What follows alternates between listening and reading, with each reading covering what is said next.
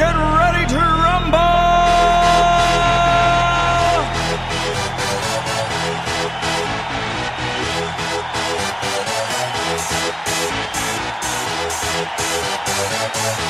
Boa noite, galera! Sejam todos bem-vindos à primeira edição do Boteco do Ferraz 2024. E para começar o ano com tudo com o pé direito, né, cara? Nós temos aqui um convidado para mais de especial que vai render algumas boas horas de, de papo, né? O, o grupo dele tem essa tradição já conosco. E aqui Fala pra conosco encrenca. Tá o Manuel do Grindcast, o Ivo Adult da equipe. Bem-vindo, Manuel. Tô quase um Eve, tô quase o Old Man dos RPGs já, cara. já tô evoluindo de contexto já, sabe? Mais uns anos já é Old Man, já acabou. Já tá fácil. Mas daí o papel é mais coadjuvante, né, cara? O Ivo Adult é mais, mais presente. É, não, chama mais atenção, assim. Se fosse um Ugly Man, talvez faria alguma coisa. Mas o Old Man, ninguém se importa. É, pode- ou pode ser o mestre, né? O ancião e tal, né? Tem, tem essa função É, também. eu tenho que deixar minha barba crescer mais, né? É, depois do teu retiro nas montanhas, né?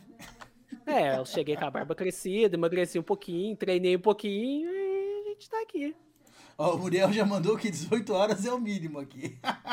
Não, mas é, porque, pô, os caras gravou aqui, não me chamaram, 05, 6 horas, tem que ser umas 8 horas aqui. Na primeira, nas duas primeiras edições, tu tava no teu retiro das montanhas aí. Ah, eu tava no Retiro das É, Montanhas. na terceira, na terceira participação, daí tu já tinha voltado. Aí já era o Manuel É, então, do, do Novo pô. Testamento, né? Foram uns arrombados, então. Me chamaram pra ver. Mas agora, pra compensar isso, tá aqui, né? E como a gente tava falando antes, Bem, né? O pessoal do Grandcast, Grandcast teve aqui três participações conosco, né? Daí no, no Game Mania mesmo, onde a gente fez os RPGs que marcaram época, né? Foram Hum. três edições ali que a gente falou do, do, do Adventure do Atari, né? E passando por Master System com, com Phantasy Star, Mega Drive com Shining Force e outros, né? O Lunar do Sega CD, né? Começou lá também. Lunar do Sega CD, os dois Lunar. Aí o SNES, que começou o boom aqui no ocidente da popularização. É, começou ali né? com Secret of Mana, né? Secret of Mana deu um boomzinho. É, o Final Fantasy IV, né? Daí o IV. 6 foi o, o 6 e o Chrono Trigger foi o ápice da popularidade, né? Sim. E daí depois aí, o. Play 1 foi o ápice do JRPG de popular, né, cara? O Final Fantasy VII rompeu muita bolha, né? O Final Fantasy VII rompeu totalmente a bolha. A galera ia pra videolocadora só pra ver cutscene. Não tá entendendo a história, mas só queria ver a sumo. Tinha muito disso. Bem, né? Eu lembro de jogar o, jogar o japonês, cara, assim, da, da agonia. Sabia nem o que tava acontecendo. Tinha que tentar anotar no caderno aqueles canjinhos ali pra tentar entender o que tava acontecendo, né, cara? Ah, cara, isso foi ruim. Já joguei Era- RPG japonês. É, Era a vida de um jovem de locadora, né? Um jovem mancebo, rato de locadora. E daí Pois é. depois o Play 2, que foi uma coisa meio meh, né? O Play 3, É. a decadência no J e a ascensão do W, né? Do Western. E aí Sim. depois do Play 4 a gente começou a, a normalizar de novo. Hoje tal. tá Agora- mais equilibrado pros Hoje dois tá mais lados. legal, tem, tem opção para todos os lados, muita coisa foi repensada, né? Tem, tem ideias boas, execuções ruins, tem ideias normais, mas com execuções diferentes que ficam legais. Tem Sea of Stars, né? Tem. Tem esse- Que é um jogo bonito.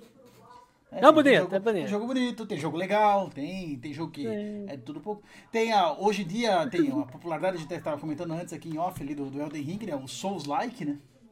Também, né? Sim, Virou um subgênero e é muito, muito, muito popular, né? É, Ring estourou, tanto que os nossos os episódios que a gente tem dos Dark Souls é um dos mais escutados do podcast. E te digo Acho que que o mais terminei, escutado é o Dark Souls 1. eu terminei de reescutar hoje, no carro, o do Dark Souls 2. Dark Souls 2. Que eu tinha ouvido ele antes, só que antes de eu ter jogado Dark Souls 2, né? E aí, Ah, você eu escutou vi, antes? achei legal, só que muita coisa que falaram eu não entendi porque eu não tinha jogado. E aí agora que eu joguei, que eu terminei, daí eu fui lá escutar novamente pra, pra entender, né? É, eu até eu costumo escutar os podcasts só dos jogos que eu joguei. Porque se eu escuto os que eu não joguei, eu fico boiando. Mas, gente, povo tá falando? Eu não tô entendendo nada. Eu gosto de escutar os que eu não joguei pra ver se me atiça a vontade de jogar. Ah, aí você pula a Sabe? zona de spoiler, no caso. não, não pula. coisas. Nunca, nunca dei bola pra spoiler? Nunca dei Ah, bola pra cara, a spoiler, gente- seja de filme, de jogo, cara, eu nunca me importei. A gente dos anos sempre fui- 90, a gente que viveu anos 90, velho, anos 80, anos 90, tinha revista que, que vendia spoiler, velho. A gente A capa, a cons- capa pagava da pra a Gamers Book, né? O Sephiroth caindo com a espada na É. Os episódios do Dragon Ball, né? Goku Nossa, morre. Goku morre. O spoiler É era no título, cara. Não, não, a gente tava, a gente tava maravilha. com isso, né? Hoje em dia o cara tá falando uma cena que vai acontecer, ah, estragou minha experiência. Estragou minha experiência. Podcast Final Fantasy IX, a minha introdução é que o Vivi morreu e o povo ficou com raiva, cara. Aí é, foi, e foi de Vivi, né, cara? Ficou nessa, né, Foi cara? de Vivi, ele foi de Vivi. Fazer o quê? Não posso fazer o quê? Eu não posso fazer nada. Tá cheio de clone dele por aí. Divirtam-se com ele. Tem desde o, desde o Final Fantasy 1, né, já o, o style ali, né, a arte do, do Black Mage já é um O Black Mage, Vivi né? baseado então. no corpo ali do He-Man. eu muito, muito. Muito parecido. E ela, o Gato falou Gorpo, eu acho um negócio legal, né, que Gorpo é só no Brasil, né, porque é orco, né? Tanto É que- orco? Porque, tanto que ele tem o O na roupa, tu já reparou? Ah, por isso que ele tem aquele ó. Rapaz, é, minha cabeça é explodiu. orco, mas no. Brasil tem, tem, tipo assim, teve muito nome que, ele, que eles traduziram estranho, né? E aí o Gorpo virou. O orco virou Gorpo. E tinha, tinha algumas coisas assim que, que se perderam. O mentor era é Menovar. O nome dele em inglês, entendeu? Que Aí, estranho, aí virou velho. mentor. Aí teve um que eles tentaram manter, que tem um trocadilho da a Maligna. É, Maligna. Ev, Evelyn. É Evelyn, né? Mas escreve Evelyn, é. né? Aí Evelyn, aí, Aí eles botaram. É, aí Maligna. Esse até que foi. Esse eles fizeram uma. que ainda pegou. Mas tem algumas coisas bem, bem perdidas, assim.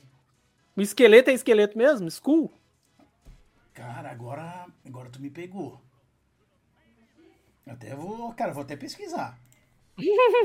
É Skeletor. Skeletor. Esqueleto. Ah, Deixa eu até confirmar. Nome original, esqueleto, He-Man. Keldor. Keldor. O nome original é oficialmente Keldor e segundo os produtores da série, o vilão é meio irmão do rei Randor. Meu Deus, velho. Que bizarro. E tem gente que ainda reclama de localização, velho. É, Tem que ter, cara. Quem- Algumas quem- coisas tem que ter, porque senão não faz sentido pra gente. Quem viveu os anos 80 e 90 sabe disso aí, né, cara? Teve essas paradas aí tosca de localização, de nome, de dublagens, né, cara? Tinha umas coisas que ficavam bem, bem perdidas. Ó, Tem umas coisas que Muriel maravilhosa. aqui- O Muriel aqui falou que Dark Souls 1 é top 1, Dark Souls 2 é top 5. Sim. E ainda botou Freeza perde a luta. Ele lembrou. Era muito bom, velho. Uns 20 episódios depois, é, o miojo do Freeza, né, que tá fazendo até hoje. Freeza perdeu. Ou Nossa. então é, é, falta um minuto para Namekusei explodir. Durava mais cinco episódios, né? Duas horas e meia. Não, minha sobrinha com a minha irmã ficou assistindo o- o- os episódios de Dragon Ball, velho. Dragon Ball do Freeza dava muita risada. Porque, tipo, pô, o episódio inteiro só de pose, sabe? Mostrava um personagem, mostrava outro, continua no próximo episódio. A gente sofria muito pra ver isso na televisão. Nossa, a gente sofria demais. E, e assim, Era eu tô, sofrido. eu tô revendo daí o Kai, que é aquela versão mais objetiva, vamos dizer assim, né? Mais objetivo. Com o meu filho. Mas, cara, assim, a- é aquilo que, como vocês sempre falam, cara, a nostalgia mascara muita coisa, né? Demais. É legal, cara, é bom Dragon mas, cara, aquele começo é muito chato. Do Goku morrer e treinar com o Sr. Kaiô, o Gohan treinando com, com o Piccolo. Cara, é, é- é lento, é embaçado. O Kai que resume já é chato. Agora pensa que a gente assistia e ainda tinha os filler. Lembra quando a gente assistia? Não sei quantos episódios do, do Gohan fugindo do dinossauro. Depois quando eles Garlic pra- Jr., velho. O Garlic Jr., quando eles vão ali pro Panamekusei, também tem o Goku treinando na nave, não sei quantos dias, e a nave se encontra com outro, e. Sabe? Tem tanto, tanto Aí eles filler, acham que ele cara. chegou aí na Mekuzei, era um ZT que comia gente. Meu Deus do céu, velho, era muito triste. Claro, tem uns casos que a obra é tão ruim que o filler é melhor, tipo Cavaleiro do Zodíaco, né? A saga de Hilda de Polaris é melhor que a de Poseidon, Puta, velho. Outro que também, cara, não dá mais pro cara ver, né, cara? É os emos do Zodíaco, né? Tudo eles choram, ai, sim, ai, que do Zodíaco é ruim. É, é um negócio Puta ruim que que a gente gosta por causa do Lore, né? Do Lore, do Lore, do Lore. A gente Cara. tem o, aquela. A gente tem aquela nostalgia, a gente tem aquele carinho pelos Cavaleiros do Zodíaco, mas eu não consigo assistir hoje em dia. Eu não consigo indicar pra ninguém Cavaleiros do Zodíaco. Porque é muito tosco. Você vai ver o mangá, o mangá também é tosco, sabe? O do- meu, é que o mangá, esse é um dos desenhos mais fiéis na reprodução, né? Anime e mangá, né? Ele, os dois são ruins igual. Tem um detalhezinho mais ali, mas. Aqui, ó, o Muriel mandou uma assim, ó. É Skeletor, Skeletor mesmo, Keldor é o nome real dele. Do esqueleto que a gente tá falando antes, né? E lá no Japão é normal spoiler. Galera, aqui não vamos dar spoiler do Gear 5 do One Piece. Aí no Japão era spoiler em cartinha, propaganda de TV semanas antes de sair, propaganda do mangá. É, aqui É, o- é a galera. outra cultura, né, cara? A galera é acelerada, né? Na época já tinha isso. Eu lembro que tinha gente que às vezes assistia um filme, a pessoa. Você ia comentar, a pessoa, não, não me fala, não me fala o final, que eu quero ver o final, mas era muito pouco. A gente come... Era pouca coisa que a gente consumia. Então, aí a gente queria saber, né? A gente falava um pro outro e tudo mais. Atualmente é muito fácil você consumir filme, você consumir jogo. Então, acho que as pessoas querem essa, essa sensação, né? Essa, esse choque, né? Essa surpresa. E tem, assim, eu acho que tem também uma, uma cultura do anti-spoiler que é chata. Que tem cara Chata que. Ah, ah, eu não vejo nem trailer para não estragar a minha experiência. Cara, o, o Nossa, trailer foi- pode, o trailer pode salvar de uma experiência ruim, cara. Eu acho que tu tá indo pro, pro lado errado, Pode. sabe? Verdade. Tem trailer que conta a história do filme inteiro. Cara, qual filme que foi que contou a história do filme inteiro? Não sei se foi esses filmes de herói. Acho que foi. Você viu o trailer. Ah, o Batman Superman. O, o último trailer, velho, é a história do filme, velho. Pô, já poupa o cara de ver aquela porcaria, né? Pô, pois é, né? Porque, meu Deus do céu, não, filme de super-herói não tanto mais. Nossa. Não, eu ia, eu ia comentar isso agora. Tá aí uma coisa que enjoou, né, cara? A Disney conseguiu estragar até isso. O Star Wars também, cara, a última Ah. trilogia fodeu com tudo. Aí veio o, Manda- existe, o. Mandalorian, que começou legal, mas já encheu o saco é também. Mas também já tá, já tá saturado, já, já se perdeu ali. E o. Aí o que a Disney faz, cara? Até me falaram, um amigo meu indicou, ah, cara, assiste ali o Ahsoka que é bom. Mas eu tô tão escaldado de Disney, cara, que os da Marvel também não vi mais nada. Ah, sim, eu gostei do, do Mandalorian, porque, que lá, o, o Mando, ele é o que era o Boba Fett, né, nos filmes, né? Ele é o que era o Boba Fett, estoico ali e tudo mais, e ele tem um chaveirinho que é o Baby Yoda. A jornada do pai solteiro, né? Last of Us e tudo mais, jornada do pai solteiro. É, ele podia ser um exclusivo da Sony, né? O- o- Podia, A né? história do pai triste, né? a história do pai triste. E aí é interessante. E aí depois eles viram que fizeram sucesso, né? E aí eles fizeram uma série, eles retornaram o Boba Fett. Mas aí, como o, o mando do Mandalorian já é o Boba Fett, eles tiveram que mudar o Boba Fett. O Boba Fett virou um merda. A Cara- série do Boba Fett é muito ruim. E, e a série do Boba Fett, que poderia muito bem se chamar terceira temporada de Mandalorian, mas eles mudaram o nome, porque ela só fica boa quando o mando chega, né? Só quando o mando chega. Eu falei E pra minha irmã, últimos, sei lá, assistindo. dois ou três episódios, cara, é só o finalzinho Eu falei pra ela. Até o Gustavo, que, que me indicou, ele falou assim: Cara, se você não quiser ver essa série, não vê. Só vê os episódios que o mando aparece. É esse e esse. É, acho que é os dois últimos. Aí é o, é o ápice da, da série, cara.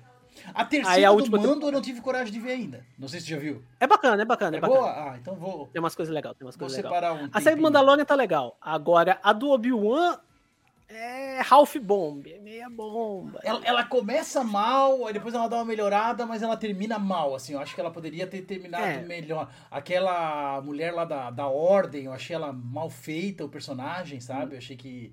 Eu não sei o que, eles queriam com ela. Eu não sei se eles queriam fazer uma vilã que se redime, mas no final ela só ficou sendo uma filha da puta. Eu não entendi o que, eles queriam com aquela personagem, velho. Cara, vale que pra tu ver a luta do Obi-Wan com o Darth Vader. Não, essa é é legal. Isso é é legal. legal. Isso foi o que valeu E que é o pena. mesmo ator dos- da, da segunda trilogia. Isso. Aparece o Anakin, que é o ator que fez o, o Anakin. Isso Então foi, é legal Isso, foi muito bom. É pelo fanservice, a gente vê pelo fanservice. Perfeito, cara. Porque pela trama tava parecendo uns RPG aí que a gente já viu, né? Ah, não, com certeza. É, a, uma, mas acho que a melhor deles, que, assim, na questão narrativa, foi aquela lá do Andor, né? A do Andor é bacana. Eu é não Andor. vi ainda. É bom, Andor? Eu preciso... É bacana, é bacana. Ela É como começa como eu fiquei escaldado, assim, eu, eu não, não segui. Ela é bem sabe? diferente. Ela é bem diferente do- das outras histórias. Você até estranha um pouco. Ela é pegada no, da pegada do Rogue One, porque aquele, aquele filme Rogue One eu achei bom. Não, ele é bom, ele é bom, ele é bom. Ele conta o passado daquele do Andor lá do Rogue One. Mas é na pegada É o do, do filme, assim. Do, do- Que ele tem um clima meio de, de- da, da primeira trilogia, assim, um negócio legal. É, ah, ele é bem diferente, cara. É meio investigativo Ah, ali. entendi. É bem diferentão. Bem diferentão mesmo do, do resto do, da série. Foi como eu gostei. No começo eu falei, gente, tá começando meio devagar, ela começa meio devagar, mas quando engrena, ela te mostra outro ponto de vista da série Star Wars, né? Não é aquele faroeste de piu-piu-piu, de espadinha e tudo mais. Entendi. Então é bem bacana, cara. Gostei bastante da, do Andor. Já essa da Mulher Laranja eu ainda não tive coragem de ver. Aqui, ó, chegou, chegou um fanteu aqui, ó, mano. Chegou um, um, tal de, não sei se você conhece, Christian Tapia, e perguntou assim: Eu ouvi falar que hoje é noite do adulto maligno, é verdade? Aí o Muriel comentou: é, é sim, ele já, já evoluiu para o Chaos adulto. Chaos! Chaos! Né? Quanto mais vou perdendo coisa, vou perdendo a, o cabelo, mais vai evoluindo, né? Mas tem que falar que nem o Final Fantasy Origin, né? Chaos! Chaos! Nossa, cara, aquilo é muito tosco. Ah, o festival, nós estamos fazendo fanservice aqui, né? Fanservice pra quem escuta o Grandcast, né? Exatamente. Chaos! Chaos! Nossa, é muito tosco, muito tosco. Cara, eles conseguiram piorar a história do Final Fantasy 1, velho. Cara, e você tinha jogado só a demo, Aí você, cara, mas não explica nada da trama, eu vou tentar ver. Aí agora ele veio na, na PSN, né? Eu baixei ele no, no Play 5 hum. ali pra ver. Senhor, eles conseguiram realmente piorar e muito. Não foi só um pouco. E não era lá essas coisas, né? É um negócio experimental, Final Fantasy 1. Ah, no Final Fantasy 1 tu perdoa, porque tu. A gente não é anacrônico. Gente... Ah, beleza, um jogo de 80 e pouco. Eles tentou fazer alguma coisa ali eles tentaram fazer um negócio diferente do, do Dragon Quest, porque Final Fantasy sempre teve essa, essa, esse lance, né? Tipo, eu quero fazer o meu Dragon Quest, mas não quero que seja um Dragon Quest. Eu vou ter então, referência, eles... mas não vou. Eu não vou pro mesmo caminho, né? Eles sempre tiveram essa pegada. Exatamente. Isso é legal. Todos os RPG 8 bits da época eram assim. Phantasy Star é assim, Mega uhum. é assim, Modern é assim. É o Dragon Quest sem ser Dragon Quest. E aí ele tentou fazer uma narrativa, só que ele se fudeu. O Final Fantasy 1 é assim, o 2 também é assim, os três primeiros Final Fantasy é muito experimental. Cara, mas o 2, cara, é o, o problema da, da gameplay, né? A história até fica até em segundo plano de tão ruim que é a gameplay, né?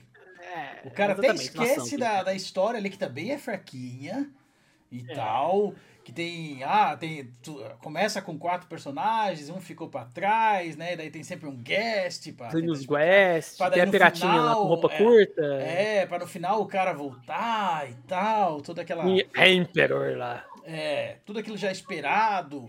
Beleza ele é uma, uma, uma coxa de retalho de clichê mas o gameplay exatamente é muito... o gameplay dele é muito bom. no 3 coisa...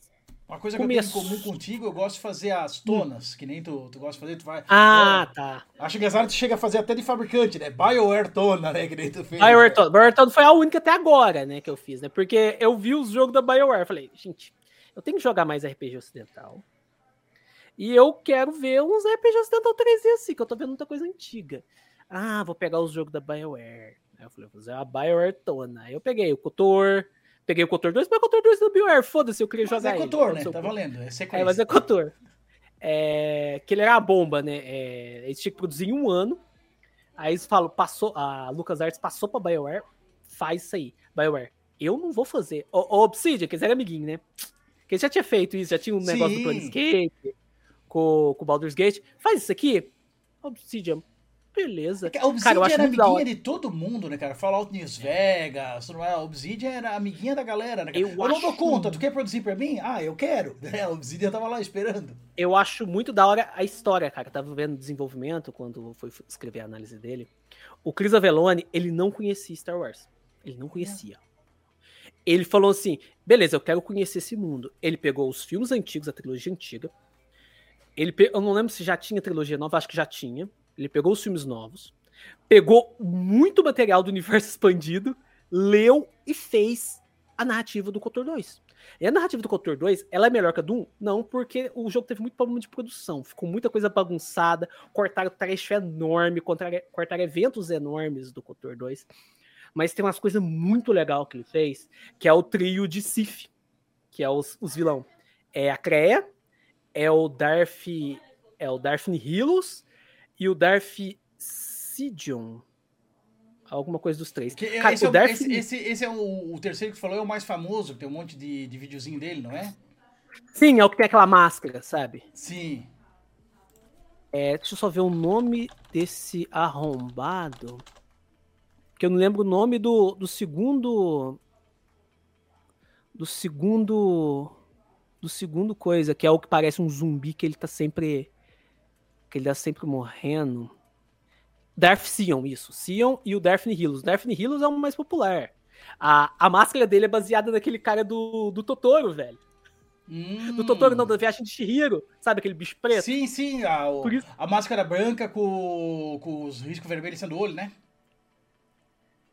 Não é a que tá na Ele capa é do jogo, dele? Cara, ele é assustador. Ele, é, ele não fala aquele filho da mãe. Ele fala por, por grunhido. Ele, eles contam a história. Ele destruiu um planeta inteiro sozinho. O, o bicho é forte. A hora que tá a Creia, que é tua mentora, e ela tá contando sobre ele, velho, você fica. Caralho, o bicho é bruto. Tem uma dona que parece a 2B, uma gostosona lá que entra na tua party, que ela, Com venda ela no é olho a única. É, exatamente. Ela é a única. Acho que bunda de fora não, mas. Devem ter modos que dá pra fazer isso, mas ela tem venda no olho. É, acho que ela é a única sobrevivente do planeta que ele destruiu.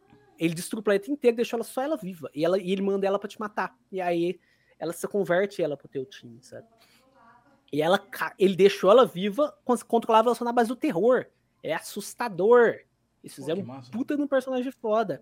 O problema é que o Kotor 1, Kotor 2 tiver que fazer ele menos de um ano. Usaram os mesmos assets do Kotor 1. Cortaram coisas inteiras, cara. Cortaram um planeta inteiro que era só de droid. E tem um planeta de droid no jogo. E o arco droid do- no, no o primeiro droid é o personagem favorito de muita gente, né? O que tem lá, né? HK-47, Isso. velho. O HK-47 é muito bom. Os sacos de carne. Tem uns diálogos dele 2 que é muito bom, que você pergunta pra ele como matar um Jedi. E aí ele te fala, explica como matar um Jedi. Aí você explica, mas é a diferença. Mas como assim esse Jedi? Ele falou assim: Ah, tá, esse aqui vocês chamam de Sif. Pra mim é tudo a mesma merda. é tudo saco de carne. É muito bom. Objetivo. É objetivo, cara. Aí teve, eu joguei o Cotor 2, depois eu peguei. Aí eu fui jogando em ordem de lançamento. Aí eu peguei primeiro Mass Effect, depois primeiro Dragon Age, Mass Effect. Aí depois foi Mass Effect 2, Dragon Age 2, Mass Effect 3. Ai, aquele final. ai. Não pegou com a E DLC que depois-? Peguei, cara. É, a DLC é muito boa, a Citadel. As duas DLCs são ótimas. A Ômega, se eu não me engano, você joga aquela. aquela. Ai, gente, como é que chama a raça da Liara lá? Aquela dona azul lá. Que ela é uma mafiosa. Eu não lembro E você joga raça, com- sei quem é. E a, você joga com um membro da raça do, do, do Garrus, que é mulher, que é fêmea. É a primeira fêmea que eu vi na, que eu vi Hum. Na dizer, série. eu nunca tinha visto. É, você joga com ela fêmea, com, com um membro fêmea da raça dele. E é muito bacana essa DLC. E a Cidatel é um fanservicezão, velho. Nossa, é muito bom, é cheio de piada, sabe? Aí olha lá que você divide, né? As partes, né? Aí o, o Shepard, Tim Marco vai para um lado, Tim. É não sei que lá o que, que é o nome do outro veículo do dois, vai pro outro. Aí o outro cara, quem é Marco? Aí o outro, ah, o Marco é melhor porque ele dá pirueta, não sei que lá o que é. É um fanservicezão, só que não muda o final, o final continua uma merda. É horrível. É horrível. Eles Eu não- até. O 3 é o único que eu não terminei ainda. Eu terminei o. É que eu, eu fiz um, um erro muito comum, né? Que é, é raro, mas acontece com frequência, né? Quando eu peguei o Xbox 360, eu fui jogar primeiro o Mass Effect 2. Hum, Que é bom pra caramba. Aí tu é bom joga pra ele. caramba. E aí tu vai jogar o 1. Dói. É muito pior. Tu não consegue- A mira é ruim, o gameplay é ruim. Aquela porra daquele A IA é é, um pé no saco. A IA é estúpida. Ainda que não é a versão do Play 3, que é muito pior, né? Que os meninos Não. jogaram, né? Eu joguei a do, Não, o do Christian Xbox, que era Guriel foi original, os, né? foi os, foi os boi de piranha, porque não tinha É. nenhum lugar na internet falando que era a pior versão. Aí eu dropei ele, na época do 360 tava longe, porque bugou ainda, cara. Ele, meu, só tinha um save, né? E travou no, no elevador, onde tu vai pra... Um lugar que tu usa muito o Mako lá, que é, acho que é onde tu pega o... A mulher lá que é igual a Liara, aquela... Que é a... Tem uma mulher que é igual a Liara, que é uma manda-chuva, assim, sabe? A- acho que eles Ah, chamavam sei, da, sei, da, sei. da matriarca. A matriarca, onde tu vai pra matriarca. Ah, sei. E o elevador lá bugou. E meu save tava ali. E só tinha um. Ah, Aí, aí depois veio essa versão nova, né? Esse remaster. Legendary Edition. Putz, aí eles botaram o gameplay do 3 em todos, principalmente no Em 1. todos. Que do 2 pro 3 o gameplay não muda tanto, né? A essência, Eles, assim, eles o core é melhoram. o mesmo, né? é. Eles Mas o melhoram core um do pouco um o é sistema de ruim. progressão no 3. Sim, mas o, o gameplay lá só adiciona o melee, que não tinha no 2, né? É. O melee ataque não tinha no 2, adiciona no 3. Mas o gameplay do 1 era muito ruim, cara. Puta Dói. que... Aí com o gameplay do 3 ficou. Ah, teteia, né, cara? Mas aí te sobra tempo pra reparar em outras coisas. O level design dos caras é horrível, né? A, a- É. Qualquer lugar que tu vai, qualquer planeta tu pousa, tem uma, uma dungeonzinha, cara, é três modelos, tu sabe que vai ser um dos três, Três deu, né, modelos. cara? É sempre igual, não muda nada. Mas, cara, fica, ele fica interessante, ele fica gostoso de jogar com esse gameplay. Aí tu vê as outras É, limitações e tal, mas beleza. Aí eu consegui terminar um, já tinha terminado dois. A Suicide Mission do 2, né, cara? Que Nossa, coisa animal, maravilhoso. né, cara? Nossa, é muito bom, cara. Isso Nossa. ali, cara, é um- uma das melhores missões finais. que- Claro, tem um final boss que te brocha um pouco, mas a missão em si é muito boa, cara. Ah, o Final Boss é, é fraquinho, mas até você chegar lá é muito bom, velho. Eu lembro Nossa. que na época ainda, isso gerou uma discussão que eu achei bem legal da necessidade de final boss nos jogos. Porque, porra, tu tá numa missão tão fodida e aí, sabe, ah, tem que ter o final boss e ele quebra, assim, não é um negócio tão legal. E aí depois começa a ver jogos começaram a vir sem isso de ter o final boss. Tu pega o BioShock Infinite, por exemplo. Cara, é uma horda, uma fase que tem, tem vários momentos do jogo, tu enfrenta hordas, e ele tem uma horda com um inimigo maior atacando junto e tal, que é aquele falcão lá que te segue. Mas tu não tem o final boss, tu não faz uma batalha direto contra o Falcão. É aquele negócio das hordas, tu sobrevive, vai vencendo, mas faz sentido dentro da, da trama, o gameplay se encaixa ali com a história e tu consegue dar um encerramento. Então mantém, eu ele acho sobe, que- dá um ápice e fica legal. Tu não tem a brochada que o Mass Effect 2 te dá. É, eu acho que se for fazer um Final Boss muito fácil, igual é o do Mass Effect 2, é melhor nem fazer. Não faz. e, não, e não é só dificuldade, né? Ele é sem graça. Ele sem graça. É um bicho enorme que você tem que tirar no olho dele, né? O Final Boss do 1 é melhor. Verdade. A luta Porque ele é- cara é bem mais interessante. É a única luta do. Não, teve umas lutas no começo do Mass Effect 1 que eu morria pra caralho, velho. Porque a primeira missão que eu peguei pra fazer foi a de salvar Liara. Eu falei, eu quero pegar o. recrutar os, par- os party member. Aí eu fui na, direto na missão da Liara. E na missão da Liara, você enfrenta um Krogan. E é o primeiro Krogan que você enfrenta no jogo. E no Mass Effect 1, é, a- a IA não funciona. Então os inimigos, os teus, os teus party member é burro. Mano, eu continuo te ouvindo, E- eu tô no fone aqui, só vou buscar cerveja. Pode continuar falando aí, eu tô Beleza. ouvindo. Os party member é burro pra caralho. E pra piorar, o, a animação de morte do Shepard é lenta pra um cacete. Então aí o Shepard vai e morre, leva um tiro, aí ele. Aí Fica aquela tela vermelha, aí ele vira, vira cambalhota, desce a escada, desce a ladeira, estribucha mais um pouco, aparece a tela de game over E pra não você é à reiniciar. toa que a música que tu mais lembra do jogo é a da morte dele, né? Tu, É. tu, falou, tu falou da morte dele e me veio a cena da tela vermelha e a música na cabeça. Automático, cara. Nossa, é Porque tu passa triste, muito é por isso, né? Passa, passa demais. Mas assim, tem alguns jogos que tem uns, uns, uns Final Boss muito bons. Mas uma coisa que eu percebo, eu posso ter enganado, mas que a experiência que eu tive de RPG ocidental até agora, é que eles tendem a não fazer muito Final Boss e normalmente saem uns Final Boss brocha. Eu posso contar nos dedos RPG ocidental que eu joguei com Final Boss bom, que realmente é umas batalhas que te deixa com o cu na mão. Porque normalmente é inimigo normal bufado. É inimigo normal com um pouco mais de HP. Kotorun, o Malak, é um Sif normal. Com um pouco mais de HP. Eu acabei com a raça dele, que eu fiz Sif também. Ah, você faz isso? Legal. Deixa que eu faço também. O Kotor 2, a, a- o Final Boss, ele, te- ele tem vários sábios de luz assim, sabe? Ele manda o sábio de luz pra você. Se você ficar na frente dele, ele te mata. Eu, como é que eu vou matar esse cara? Ah, eu vou dar a volta. Eu dei a volta. Os sábios de luz não me seguiram. E eu usei uma, uma magia que você aprende no Kotor 2, que é aquela magia de do Sif, sabe? De segurar assim, tipo Freeza. Você segura, enforca e o bicho cai. Fiquei usando isso consecutivamente até matar o Boss. Mumu. Não É. Planescape Torment é a mesma coisa. Né? Batalha ali é quase uma cutscene. O, os Baldur's Gate, eles é meio cursado, mas as batalha final é boa, tanto a do 1 quanto a do 2. Cara, e Do 1 te falar Sarevok que dá trabalho. Eu comprei o. Tava na promoção na Steam, daí eu peguei o Baldur's Gate 1 e 2 ali, mas não tô conseguindo jogar, cara. Ele é muito, muito datado, cara. É. É difícil, sabe? O gameplay não. Não me atrai, não me prende, cara. Eu tentei algumas vezes já, cara, mas. Vai ficar Eu- na, naquela pilha pra jogar quando eu tiver aposentado, sabe? Sem Eu adoro o, o RTS com pause, que surgiu ali, eu acho. Que foi um acidente, né? Porque a engine do Baldur's Gate era pra ser um jogo tático. Tipo um Age of Empires, um RTS. E aí eles falaram assim, a gente precisa de um novo jogo de D&D. Fazia tempo que não tinha. Os últimos foram uma trilogia lá do DOS. O mesmo Berranzão, o Stone Prophet e o Stratus Possession. A gente tem que ter um novo jogo de D&D aqui. Vamos pegar essa engine aqui. Pegaram a engine, colocaram lá o nome Baldur's Gate, que é um negócio importante lá da Costa da Espada. Vendeu pra caramba, mas o gameplay ainda é muito cursado.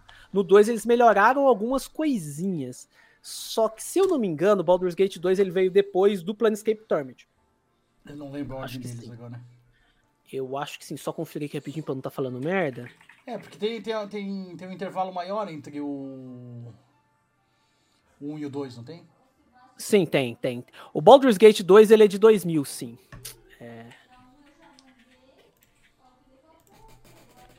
O Planescape Torment é de 99, ou seja, ele veio depois. Um e, tem coi- e tem coisas que eles corrigiram da Infinity Engine no Planescape Torment. E o Baldur's Gate 2 não pegou.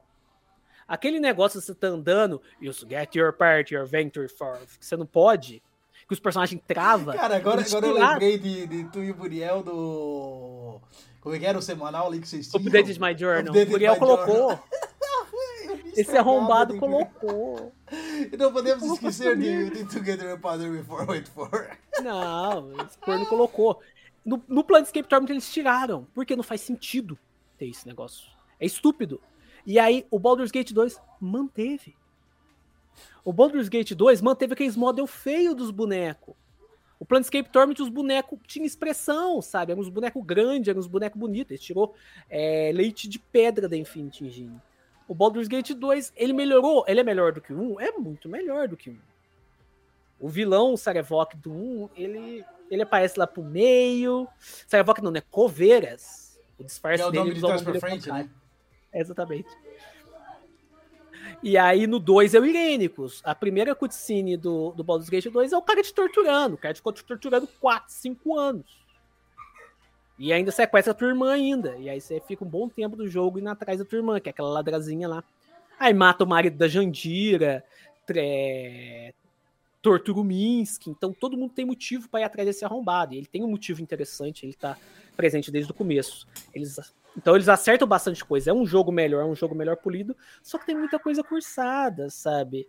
E para quem quer jogar RTS com pause, tem coisa melhor. Tem Dragon Age, tem os próprios KOTOR, que eles também são. E a Star Wars, né? O KOTOR tem uma história boa pra caralho. Tem o Pillars of Eternity, que a gente jogou ano passado. Tem um gameplay muito bom também. Cara, tá- mas te falar que assim, até o Pillars eu tentei assim, começou bem, mas depois, sabe? Mas acho que também assim, daí é uma falha minha que eu comecei, deixei, e quando eu voltei, daí a, a tua curva de aprendizagem foi embora, né? Então tu vai Sei, tentar ele é bem completo. tal. É completo. É, mas vale a pena tu começar um jogo de novo. Que eu, eu tenho um, um hábito horrível. Começa um jogo, faz aquele primeiro save, deixa e depois, ah, não vou passar por aquilo tudo novo, apresentação, tutorial, vou jogar. Sei. O cara tenta puxar de memória e se fode, né? Não, o, o Pillars, ele é, ele é complexo, é muito difícil. Você fica bem perdido se você não for direto. É, Ele eu, tem esse eu- problema. Eu, teria que começar ele de novo pra, pra jogar. Mas eu até peguei agora, eu adquiri recentemente o- os, os dois da, da produtora que fez o Baldur's Gate 3 agora, que é o Divinity, né? Achei Divinity. Legal, gostei, gostei do gameplay. Joguei só um pouquinho também, mas o pouco que eu joguei ali de. Que isso é uma coisa também que eu acho que muito jogo peca, né, cara? Ele tem que se apresentar legal pra ti no começo. Esperar cinco horas pra ele se mostrar, pra ele ficar legal, cara. Não dá. É que nem a gente tá falando de um filme, de uma série ali, pô, vai ficar legal no, no oitavo episódio. Porra, cara, não tem saco pra ver sete episódios bosta, entendeu? Então tem jogo que ele não, ele não começa bem e daí, putz, cara. Aí os caras dizem, não, insiste, fica mais um pouco, vai. Ou às vezes até o gameplay, não- o gameplay não clica com o cara, né? Tem isso também, momentos. Eu falei, eu tô nessa de, de- Eu faço maratona que nem tu e eu fiz a, a Soulstone, né? Ah, Soulstone. Terminei o Dark Souls. Eu tinha terminado do- do- dos Souls, eu só tinha terminado Elden Ring na minha vida. Tinha jogado um pouquinho de cada, mas o único que eu fui até o final, que eu gostei, foi o Elden Ring. Aí, Foi direto cara, no último. É, eu tinha jogado os outros antes e tal, mas não, não clicaram, assim, não, não Não gostaram. foi pra frente, né? Aí, beleza. Aí o Elden Ring clicou, insistia ali, pegou. Claro, o gameplay dele é muito melhor, mais refinado, o pulo, as coisas que ele tem, assim, ele, eu acho que os, os fãs de Souls querem me matar, mas eu acho que os Dark Souls são rascunhos, sabe? O Elden Ring é, é a obra-prima. Que daí ele pegou até elemento ali do, do Sekiro, que é o pulo e tal. Agora eu não posso, amor, tá? Depois eu converso contigo. Tá, vamos lá, rapidinho, fala. A missão pra evoluir, sabe qual é? Ué. Faz uma caminha. Mas só no level 24 aquela cama. Não, Sim. sério. É uma cama diferente, só no level 24. Ah, não, cara. Eu sei, eu tentei fazer. Sério? Sério. Tá bom? Cara. Cama. Cama pro pau, isso aí. Cama pro pau. Cama confortável pro pau, é isso que tem que fazer. Coma confortável. Nós vamos entrar no jogo é uma assunto piada do, pra- do Power Word. Então tá, meu amor, vai lá jogar. Se diverte, tá? Esse jogo é uma piada pronta, velho. O nome Esse desse é. jogo é uma piada pronta. Daqui a pouco nós vamos, vamos entrar nele aí pra, pra rir. Mas Vamos aí- entrar no pau aí. É, vamos- não vai escapar do pau hoje, Manuel. Não vai escapar do pau.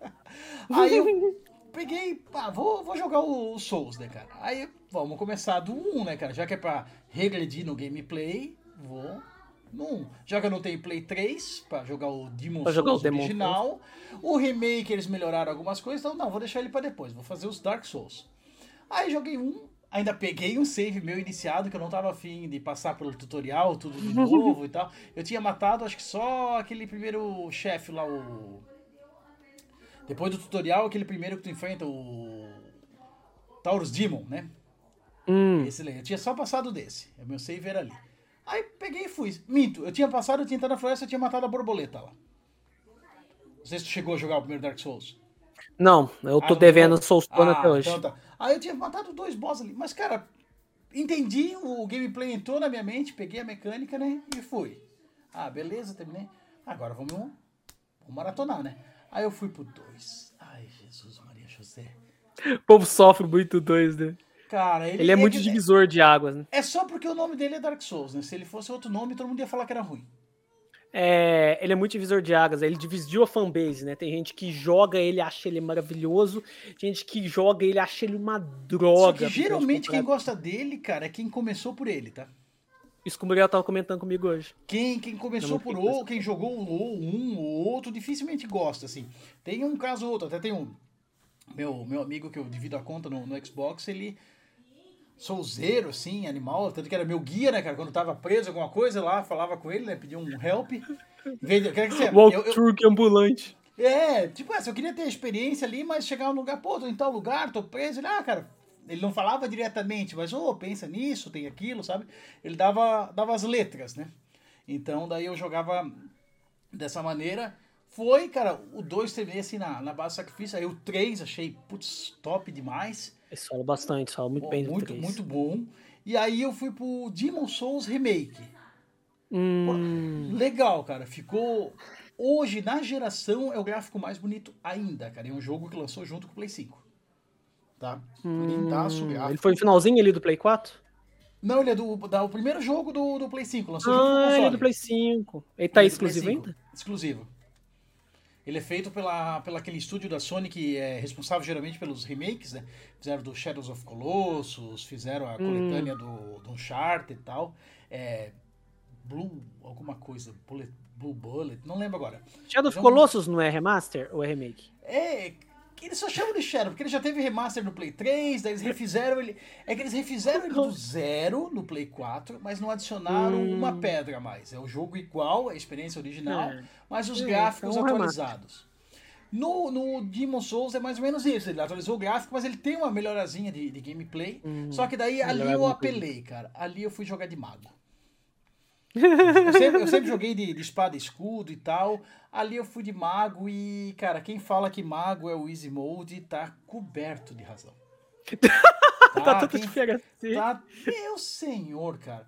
O meu, meu compadre terminou ele no, no Play 3, né? No original.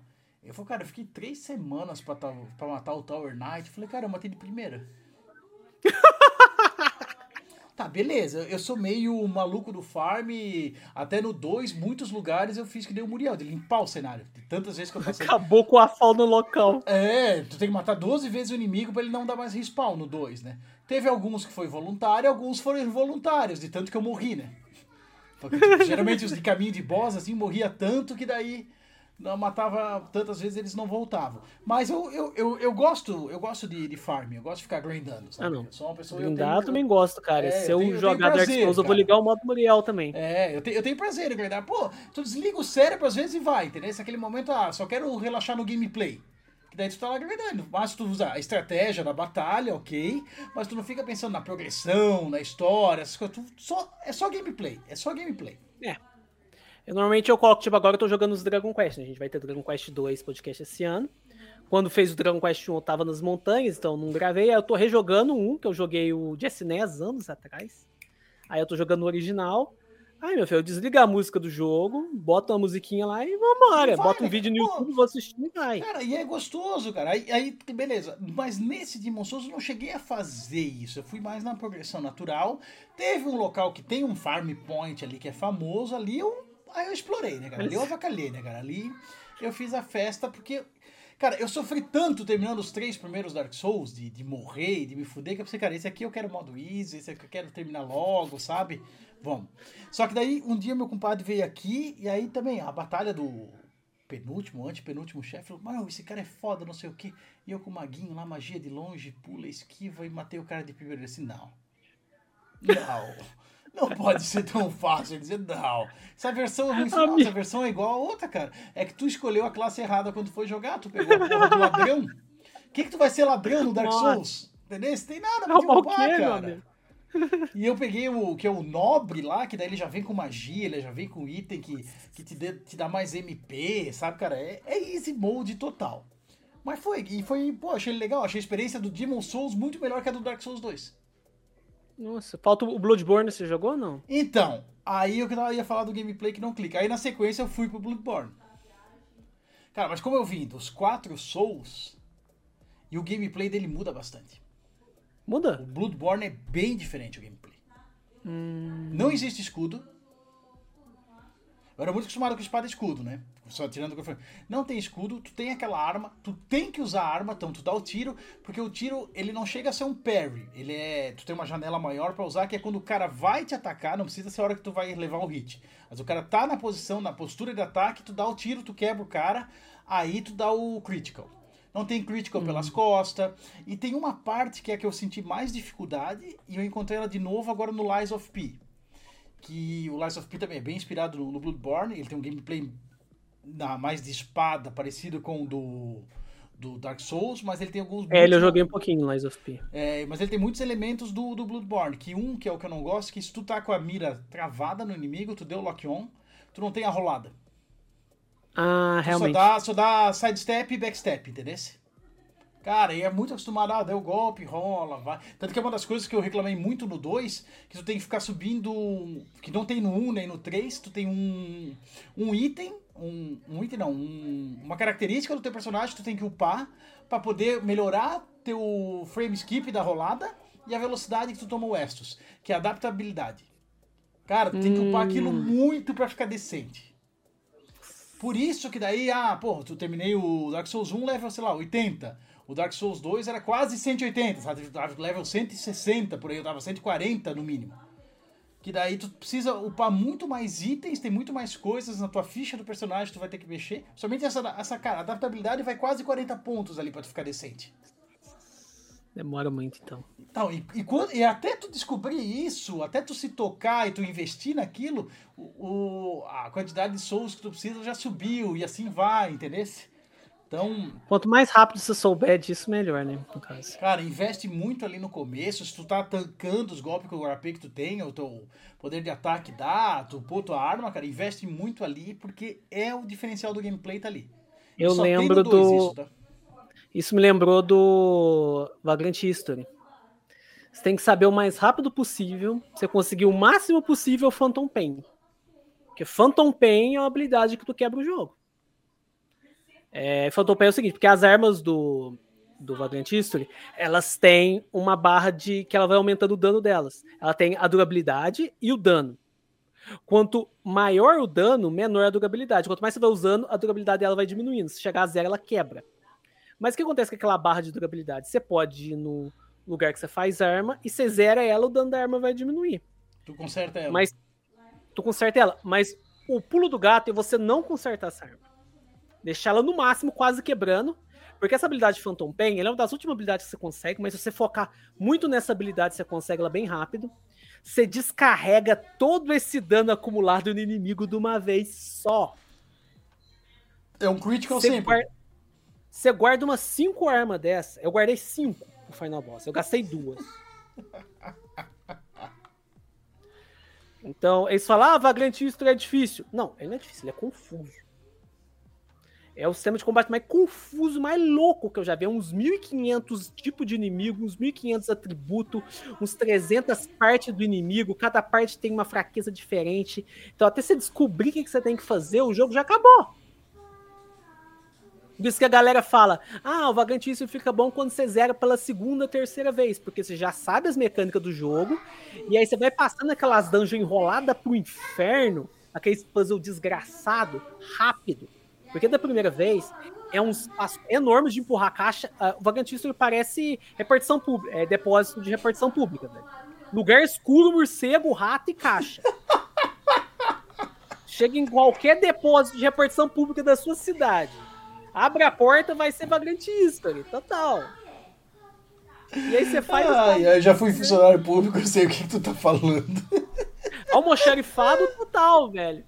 E aí você vai nessa merda, e aí é muito difícil, porque a história do ela é muito boa. Quem fala que ela é boa, tá certo, ela é boa, ela é bacana. Ele, ele se passa em Valice também, né? No, no mundo do Final Fantasy Tactics, né? Sim, é o mesmo. Eu nunca joguei É. só, tipo assim, eu vi, mas não, não joguei.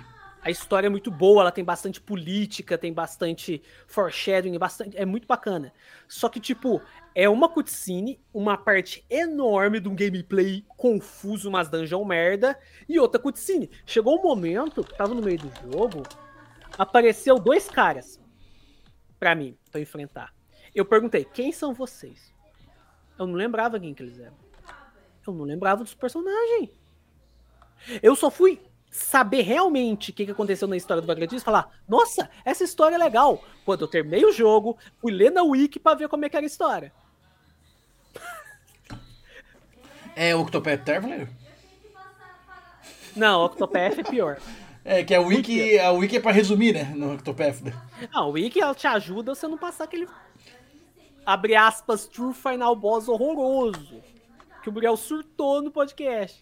O Muriel baixou o Velho Testamento do Muriel. Eu, eu, eu pensei ali, meu Deus, olha o que, que a volta do Manuel fez, cara. Olha ali, ó. Os caras estão tudo negativo, tudo xingando. Só falta eles fazer analogia com o excremento, né?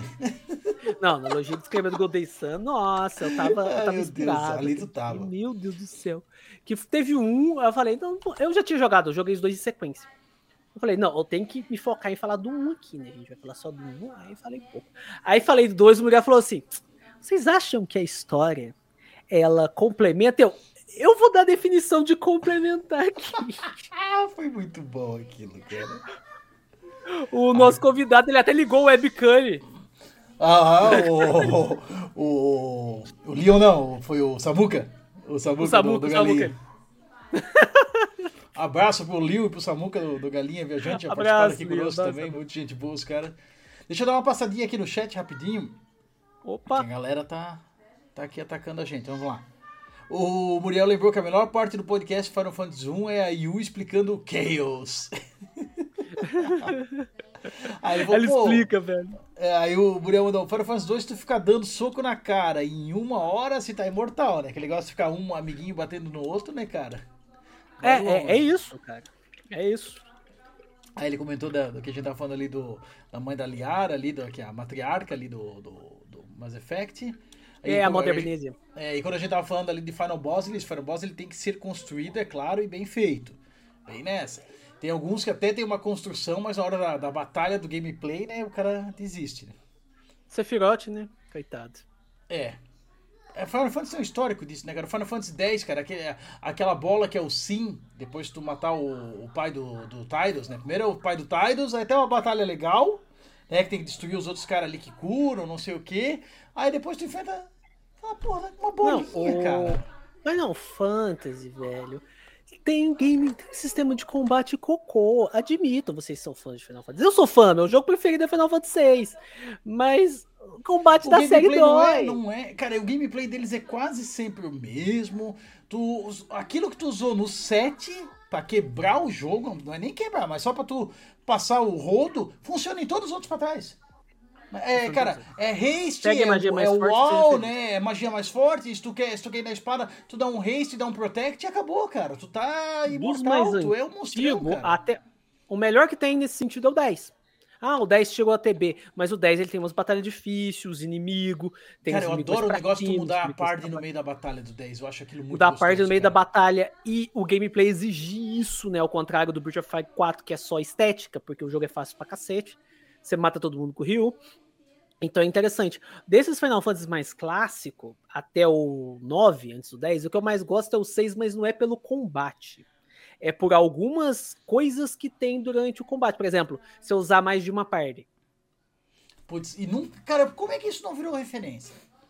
Cara, como é, que, como é que isso não se tornou um pilar, uma coisa pra gastar no, no- nos de RPG? Que nem agora o, todo, todo RPG que quer ser retrô tá gastando a engine do Octopath, né? O visual de diorama. É Ectopath clone ou é Chrono Trigger clone. É, né? é isso. que é o, o 2,5 ali. É isso, ou se tu quer ser Agora mais... tem os Undertale clone também, esses três. Tá cheio de Undertale clone, cara. Que o Undertale Clone ele já é inspirado no Modern, né? O visual ali e É. tal, pá. Então tu já vê, tem uma inspiração mais antiga, tu vê ali. Mas aí, porra, esse negócio de três party, ou até duas que seja, cara, o negócio tão... O Final Fantasy VII tu faz isso uma vez, no final do jogo. Né? Quando tu tá ali no, na cratera do Sephiroth, tu faz isso uma vez. Você E é, só eu du- vou e é só duas parties ainda, que se eu não me engano. É só tu, duas tu partes. divide. Cara, mas isso, isso devia ter se tornado um pilar, devia se tornar um negócio pra até encher o saco e o pessoal para de fazer. Mas não, cara, tu conta nos dedos onde foi feito. É raro. E Eu só vi isso. Foi bem, cara. Cara, é, as melhores dungeons do jogo, do Final Fantasy VI, é aquela que você divide a party. Aquela Phoenix, a Phoenix Cave, que é duas. Uhum. Ela é uma dungeon bem, bem complicadinha. Porque normalmente quando eu chego no mundo da ruína, eu já tô. Eu já tô Kenshiro. O que que eu faço? Tem uma coisa no Final Fantasy VI que no mundo da ruína você começa a recrutar todo mundo com as Celes. Todos os Sim. personagens que você recrutar, eles vão vir baseado no nível das Celes. Então tu já foi Aí eu, lá e- ah, entendi. Aí antes do continente flutuante, eu paro minha navezinha, vou no matinho que aparece inimigo mais forte, Celes pra Celes sozinha na party, Celes pra cá, Celes pra lá. Até ela chegar no 41 é prender Blizaga. Aí eu vou chegar no mundo da ruína, todo mundo vai estar no mesmo nível das Celes. Então eu quebro o jogo inteiro. Por isso, pra mim, o Final, Fantasy, o Final Boss Final Fantasy VI é muito fácil. O dia que eu vi uma live lá da Yune, ela perdendo do Kefka, eu perguntei pro Miguel, cara, dá pra perder nessa batalha final? Porque eu chego lá, todo mundo tá com kick última, sabe? É. Tá avacalhado. Mas aí tem esses, esses lances de dividir a party, né? Eu só vi isso. Tem essa, essa dungeon no Final Fantasy VII, que eu nem lembrava, agora que você me falou que eu lembrei. Tem que rejogar Final Fantasy VII, faz tempo que eu joguei. E eu só vi isso no Final Fantasy VI e na série Trails, que é o os Cold Steel. Um tem no Cold Steel 4 e tem no Trails into Reverie. Tem nesses dois. Você divide a party. E é só no E é final feito, também. que nem- funciona bem que nem no do 6? É bacana, é bacana, é bacana. Ah, mas é do 6 é melhor. Porque às vezes os caras até querem copiar, mas não, não faz funcional, né? É, normal- normalmente é umas coisas. Tem uma hora lá também no Reverie, que foi o último que saiu, que tipo, que o Reverie é dividido em capítulos. Tem o capítulo que você joga do Lloyd, o capítulo que você joga do personagem spoiler, e o capítulo que você joga do Rian, que é o protagonista lá do, dos Cold Steel. E aí você pode ir revezando entre esses capítulos. Tem dois capítulos, que é o do Lloyd e o do personagem spoiler, que você tem que ficar revezando, porque pra você passar numa dungeon, você tem que ativar uns switches da outra. Isso é bem bacana. O jogo, ele. Essa série ela brinca bastante, porque você tem muito personagem. No Reverie tem 60 e tantos personagens. Cara, e, e- e a, as, a, as dungeons que tu tem as partes separadas. E uma vai abrindo caminho pra outra no 6. É demais, né, cara? Aquele negócio ali ficou muito bom, bicho. De tu fazer o puzzle. Ah, agora foi é com esse daqui, agora eu consigo chegar lá. O outro aperta outro botão, abre o caminho aqui. Cara, isso que daí não é só o, o gameplay de combate, né, cara? Essa resolução de puzzle, a exploração, tudo. Pô, muito, muito maneiro, cara. E Isso eu, eu é o lembro. né? Eu lembro muito dessa do 7, porque assim, ó, o primeiro RPG que eu terminei foi o Final Fantasy VII. Entendeu? Na época do SNES eu não jogava muito, até olhava, curtia, gostei muito do Secret of Mana na época. E o. Mas pegar, me encarnar, terminar, o primeiro que eu fiz isso foi o, o Final Fantasy VII no, no Play 1. Que nem Eu falei, cara, primeiro eu joguei o japonês, né, cara, de anotar as coisas e tal. Aí depois, nunca esqueço, cara, acho que era férias de 98. Eu tinha 14 anos, férias escolar de 98. Eu tinha 14 anos e aí eu tinha acabado de, de comprar o Play 1. É que eu, eu fui pro, pro lado negro da força. Peguei- Peguei primeiro o Saturn, na época. Aí depois vendi o Saturn, peguei o 64. E aí eu comecei a trabalhar com 14 anos e aí eu comprei o Play 1 pra mim. Né, Esse você tava comprou com o Play 1. 64 e Play 1. E aí peguei o Final Fantasy VII bem nas férias escolares, aquele do meio do ano, né? 15 dias.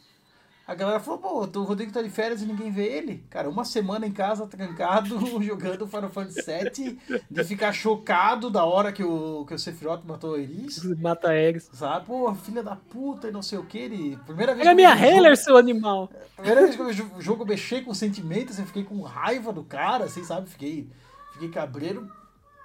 E foi até terminado. Aí eu lembrei dessa, de dividir parte que, pô, era uma das coisas que, como era a primeira experiência prática com RPG, uma das coisas que me incomodava era isso. Ter que ficar alternando os caras pra poder subir nível, né? Ah, porque ficava com a parte muito desequilibrada. Ah, eu deixava o, o Cláudio lá o tempo todo. Aí o Cláudio É, o tava Cláudio- 80 e os outros estavam no máximo 60, porque alternava os outros e deixava ele. Era o primeiro RPG, né, cara? O cara faz essas cabacices, né? O cara vai muito lá, eu gosto desse, eu acho esse mais legal. Nem pelo ataque forte, era mais do visual, né, cara? Achava esse cara Quem legal. nunca? Quem nunca, né?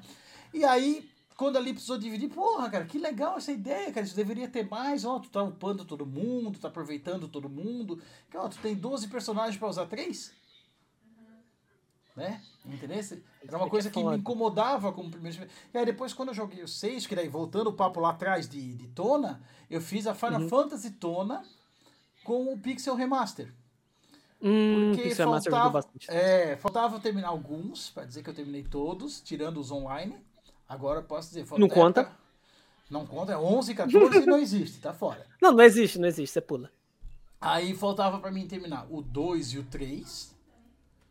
O 5 e o 6. Meu, era minha dívida gamer, eu não tinha terminado o 6. E daí o 16 que lançou ano passado, né? Aí beleza. Aí fui. Até, tinha, até peguei o 16 do lançamento, mas não me. Não me clicou assim, não achei legal. Não pegou, né? Fui pro, pros Pixel. Peguei o Pixel Remaster daí no, no Switch, né, cara? Que daí. No Switch, Switch mesmo, mas ele é que nem o teu Switch, é 0800 também, entendeu? Hum, Aí, beleza. Aí peguei eles e terminei o 2, fui primeiro pro mais cursado, né? Terminei o 2. Horrível. O 3, eu achei legal pra ver que ele. Ele insere muita coisa que depois. Jobs, né? tornou- Blue é, Mage, Jobs e tal. Tem a primeira Summon, né? Geomancer. A Summon, Summon é né? introduzida ali, entendeu? Tu vê, pô, legal, isso começou aqui. É mais pela. Como já jogamos outros, é pela referência, né? Pela referência, pela Ah, referência, legal. pelo valor histórico. É, aí até ele, ele tem, tem um negócio legal, pô, o mapa parece pequeno, assim, pô, um RPG com mapa assim tão pequeno, na verdade é o mapa da ilha que tu tá, depois tu desce e ele abre um mapa grande e tal. E o que eu gostei do Pixel Remaster é que é o primeiro pra mim, porque o Final Fantasy III ele tinha um problema pra pessoa jogar ele em, em plataformas modernas. O re- ele só ganhou um remake 3D. Sim, E esse remake 3D tinha pra tudo, e é um rem- No PSP tinha, né? É, ele primeiro foi do DS, depois ele foi pra, ganhou a versão de PSP, depois ganhou pra PC. E esse remake 3D, ele muda muita coisa do jogo original. Então não era uma experiência parecida. E esse Pixel Remaster, ele é fiel à versão de NES. Isso eu achei bacana. Não tem aquele 3D horroroso do DS. Parem de fazer jogos 3D pro DS. Ele é feio pra model, Não, pelo não amor tem... de Deus. Ainda bem que o DS morreu, né, cara? Mas ele não tinha capacidade gráfica pra isso, né, cara?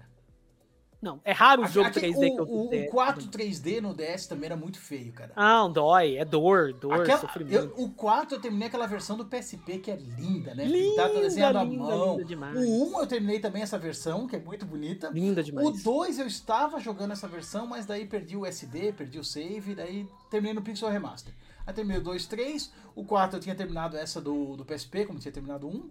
Terminei o 5 e o 6, que o 5 refina e define É, ele é uma o versão- job system, né? Sei É, que tu ele é odeia uma- job. ele é É, deve ser uma delícia é pra te jogar versão- Final Fantasy Tactics, né? Que ele tem job e é tático, né? Deve ser pra ti teu jogo Nossa. favorito da vida. Né? Cara, é, na época que eu joguei o Final Fantasy Tactics, eu tinha aquela que eu comentei no, no último podcast, síndrome do hipster, né? Eu joguei com sangue no zóio, querendo não gostar do jogo. E aí, o, o Muriel e os guris gravou o Final Fantasy Tô Tactics. te eu ouvindo, tá? escutei Vou o podcast. Beleza. Eu escutei o podcast.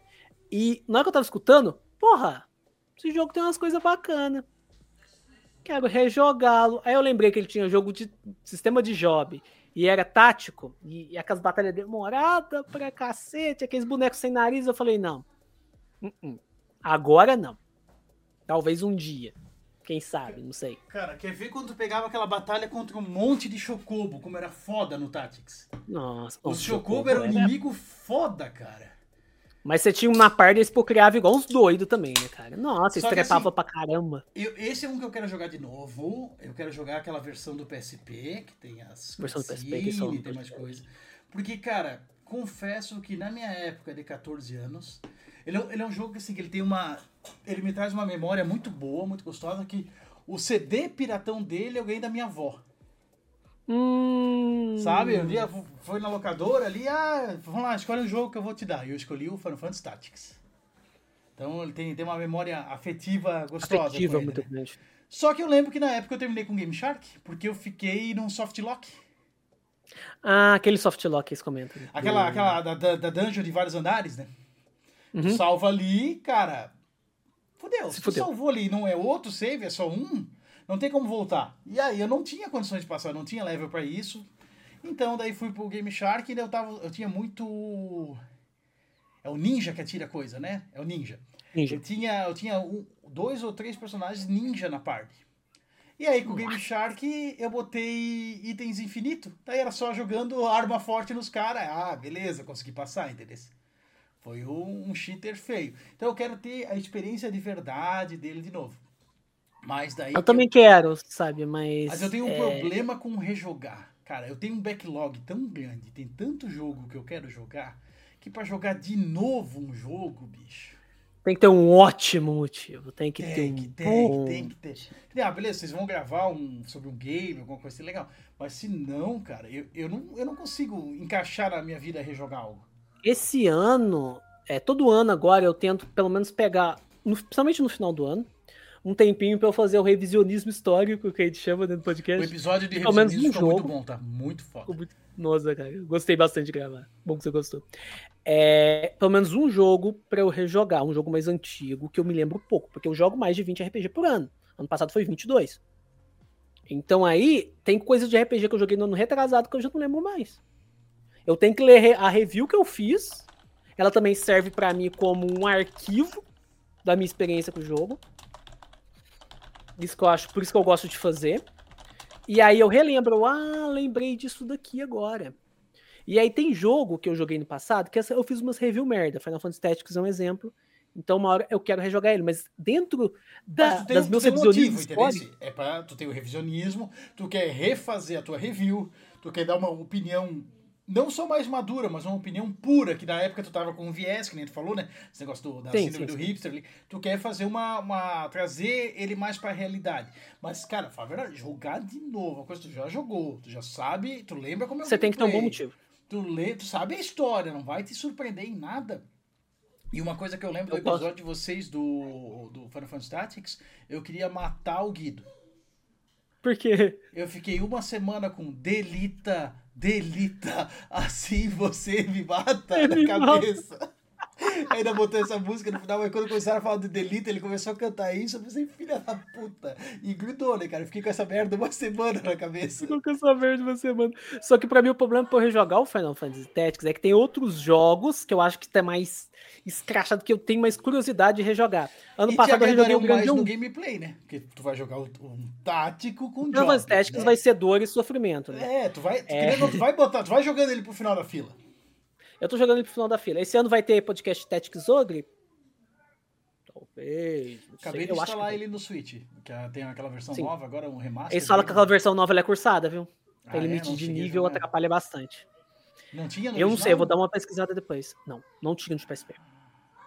O de PSP é muito bom. O original joguei de. Play 1, né? É no PSP, já é O original, de- um- o original é de SNES. É verdade, é verdade. O original de SNES. Ele ganhou uma E versão aí de Play 1. Teve Play 1 e foi E portado aí- pro PSP, né?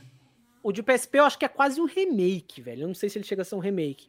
Porque eles adicionaram mecânicas do Final Fantasy Tactics nele. Hum.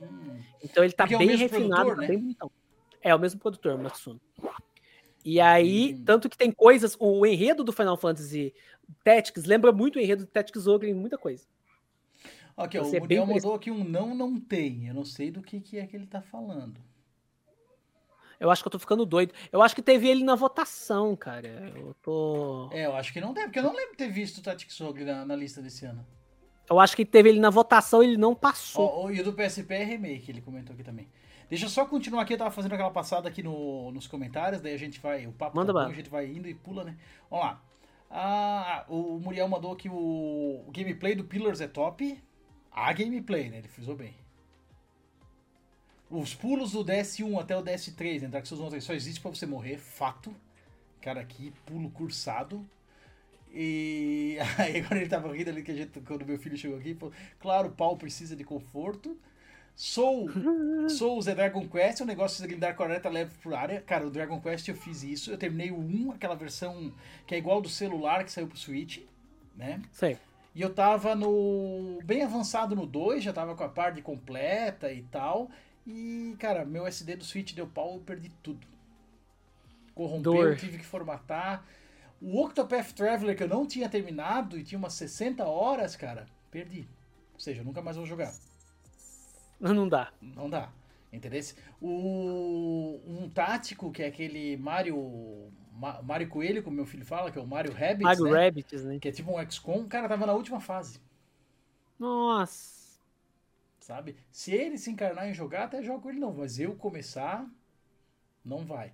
Que claro, eu já iniciei meu filho no- nos RPGs, né? Agora começo do ano a gente terminou o Claro. Pokémon Scarlet. Hum, Começou mal, coitado. Não, já terminou os outros também, gente terminou o. Que é o terceiro remake da primeira geração, aquele Rei Yu Pikachu, né? Let's Go Ah, Pikachu. Let's Go. Let's Go, Let's Go Pikachu, gente Minha terminou. sobrinha tá jogando ele ali, tá apanhando pra caramba. Eu falei, como Foi- é que você tá conseguindo apanhar do Let's Go, criatura? Essa merda ele Cara, joga sozinho. Claro, que daí a mecânica de captura dele é do Pokémon Go, né? Da bola, não precisa É bem- combater. Ele tem essa. Essas... Dá pra quebrar aquilo lá facinho, cara. Meu. É, ele tem uma coisa que eu gostei nele. E Pokémon tem essa mania de ideias boas que são usadas em um jogo, elas são jogadas no lixo pros próximos. Que tem uma mecânica no Let's Go, porque Pokémon sempre foi muito chato você conseguir Pokémon com um IV bom, Pokémon top. É um saco. O Let's Go ele adicionou uma coisa. Se você capturar o mesmo Pokémon várias vezes, você vai capturar cada vez um Pokémon com IVs melhores. Então, se por exemplo, você cap- capturar, eu peguei um, eu falei, eu quero um Raidon top. Eu fiquei capturando 50 Highhorn. Você pode achar outro Pokémon na- no matinho. Você só foge da batalha. Você não pode capturar ele porque senão quebra a Shen. Entendi. Se você vai chegar a um ponto, você vai achar um, um top na, no- na natureza. E, e ele, e ele ainda tem uma- um princípio que te incentiva a isso, porque quando pega Pokémon na sequência, ele vai te dando mais XP, né? Tem um negócio ali que também ele, te, Sim, ele sim. já te leva pra isso, né? Isso eu gostei do jogo. Isso eu gostei. E aparecer a Lorelei no meio do jogo, né, cara? Isso é legal, isso também conta, é muito importante. Ela montada no Lapras ali. Bacana, muito importante. Mas o resto é, é bem merdinha. mas- Chega de remake de canto. Na época eu joguei com o meu, meu filho, ele tinha 4 anos de idade. Então, cara, foi uma experiência fantástica, com o controlezinho do Switch, Sim. né, pra fazer e tal. Então foi legal. Depois, na sequência, emendou o Pokémon. O outro remake que tem do, do Switch é o Brilliant, Brilliant Diamond, né? Ah, Brilliant Diamond Pearl, não sei, é, isso, Shining É. Um desses dois aí terminou. Cara, que Elite Four fudida. Difícil. Nossa, Elite Four ele é boa. Caralho, tu Elite chega ali, tu, tu, pô, tava num nível legal, tipo 68, alguma coisa assim, e levando o pau dos caras, bicho. Não, os caras, eles jogo- finalmente. detalhe, o e a jogo vez que isso inteiro eu não tinha gastado um item, tá? Não tinha gastado um item o jogo inteiro. Só matou a Elite Four consumindo quase tudo, né? O inventário Não, foi embora. esse- Era Heal, era, era, não- era Resurrect, né? Aquele, o, esqueci o nome do, do, do item que ressu- ressuscita, né? Usando o Fênix Down do. Pokémon, usando os negócios cara. Max pau- Revive. Max Revive, isso aí. Não, ali, o que que aconteceu? É, eles. O jogo em si ele é, bem- ele é um remake bem, bem pobrinho. Mas o que aconteceu? Elite Four. A Elite Four do Platino é uma das mais difíceis da série. A gente comentou isso no podcast Pokémon Platino. E que eles falaram: hum, vamos colocar movimentos, é, setups competitivos nesses Pokémons aqui. Eles são Pokémons top, com itens e com estratégias em mente. Aí é uma imbecil, aí é uma imbecil, mas assim, são desafios que doem, você chega, Mano, mas assusta. a galera mete Earthquake em ti direto ali, cara. Porra, eu fui jogar. Caralho, como assim? Eu não levei um Earthquake o jogo todo? Era eu que usava isso? Que porra é essa? Não, E daí, a claro, já eu, eu, tava, eu, eu tava, tipo assim, de, de assistente com o meu menino, né? Ele jogando e tal. Aham. E aí eu fui tentar Elite fora a primeira vez pra ele. Tomei um pau. Caralho, que isso, cara? Deixa eu passar pra você, meu filho, deixa eu passar pra você. Aí ali. Foi bem assim, Ah, você não ia passar pra mim? Aí eu falei, pô, acho que tua parte não tá boa, né? Aí eu fui ver, cara, eram os caras, os melhorzinhos que ele tinha e estavam bem evoluídos, sabe? Tá legal. Ah, vamos, Sim. vamos grindar um pouquinho, vamos lá, vamos, vamos pro matinho, né? Aí foi, cara, no final o cara pensei, não, beleza, vou fazer o que eu não fiz o jogo todo, vou usar os itens. Usar Porque, os cara, porque Pokémon ele é fácil, né, cara? Pra quem joga o, o competitivo, é outro jogo. É outra coisa, é outro nível. Eu nunca dei bola pra isso do, do Eevee. Porque foda-se, eu só jogo single player e deu. Em game não dá muita diferença. Ah, precisa. A história dele sempre foi rasa, um negócio ali mais vazia que o desenho, né, cara? E, mas beleza, pra, pra criança ali, eu fui, eu fui jogar Pokémon mesmo a primeira vez no 3DS, que o primeiro Pokémon que eu terminei, que era o Alpha Safiri. Ah, Omega Ruby Safira. Esse foi o primeiro Pokémon que eu terminei, cara. Isso na época que minha esposa tava grávida. Eu terminei ele no, no busão, né, cara? Indo trampar. Aí com, com o 3DS, um fone de ouvido, e jogando. E aí jogava na hora do almoço e tal. Eu lembro Não que eu terminei, terminei ele no, no busão, cara. Vindo pra casa, assim, um dia de noite. Eu trabalhava na, na Vivo, trabalhava no shopping, né, cara? Daí, vindo pra casa, sentado no, no, no busão, jogando, terminei ele. E, beleza, sabe? Nunca tinha terminado um Pokémon na vida, eu queria que fosse primeiro. Aí depois voltei a jogar com o meu filho. Daí joguei esse, o, o, o Let's Go Pikachu, aí esse, o, o, o Brilliant Diamond aí. E daí Brilliant depois a gente foi pro, pro Arceus. Arceus, Arceus. Muito bom. Esse, eles pensaram um pouquinho fora da caixinha, fizeram uma coisa diferente. Esse tem uma experiência legal. E ele tem um endgame 3D é melhorzinho. também. Dói. Pô, Aquela não- eu batalha com o Giratina dói. Eu não matei ainda, tá? E perdi agora o save. Porque o. Porque o. Primeiro você enfrenta ele, que é o Nolo, né? Ele é o. Uhum. Ele é um.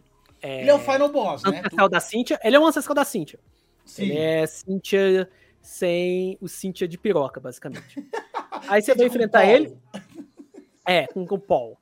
E aí, primeiro que você enfrenta ele, ele é de boa de enfrentar. Aí ele. Ah, você me enfrentou? Você me derrotou? Legal. Giratina, vem aqui. Aí você derrota o Giratina, você custa derrotar. Aí o Giratina.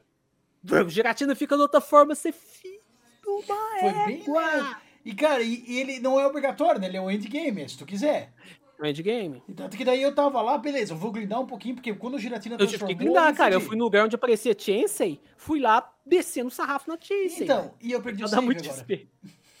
Nossa. Mas ele, Então- faz- ele é rapidinho você chegar onde você tá. É, mas não, vou ver no YouTube, deu, né, cara? Não vou jogar tudo de novo, né? Deu. Já, como eu falei, não Mas vou aí, repetir game, também. entendeu? É, Aí tem a batalha com Arceus, mas a batalha com Arceus é chata pra caralho. Mas não é difícil, né? Ela só é chata, né? Cara, os bosses desse jogo são uma piada, sabe?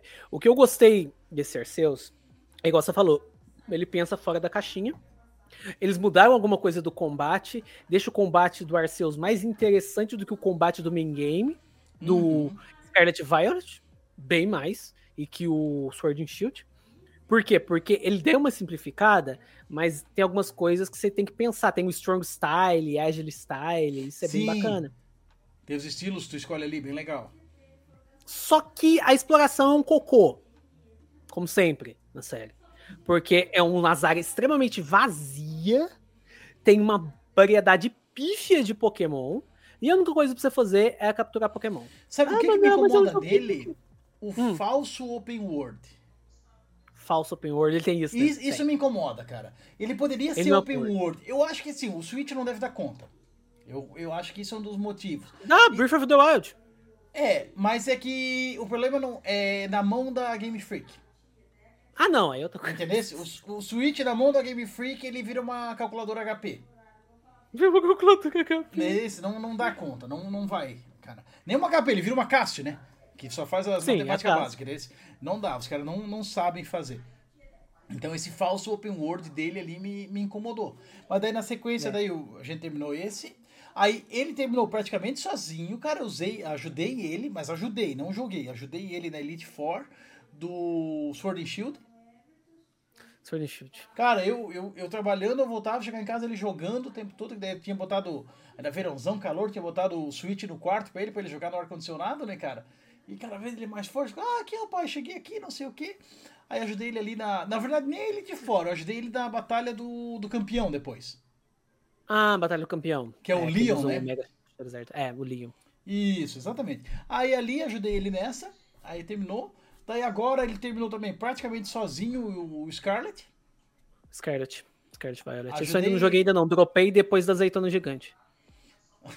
Cara, eu achei ele muito, muito zoado, bugado pra caralho.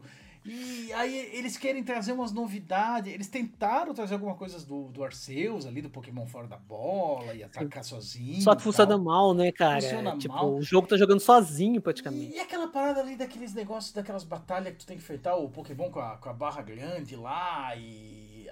Aí ele vai, vai liberando o mapa pra ti, né? Que daí tem o outro cara lá que quer curar o cachorro e. Ah, Puta que pariu, bicho.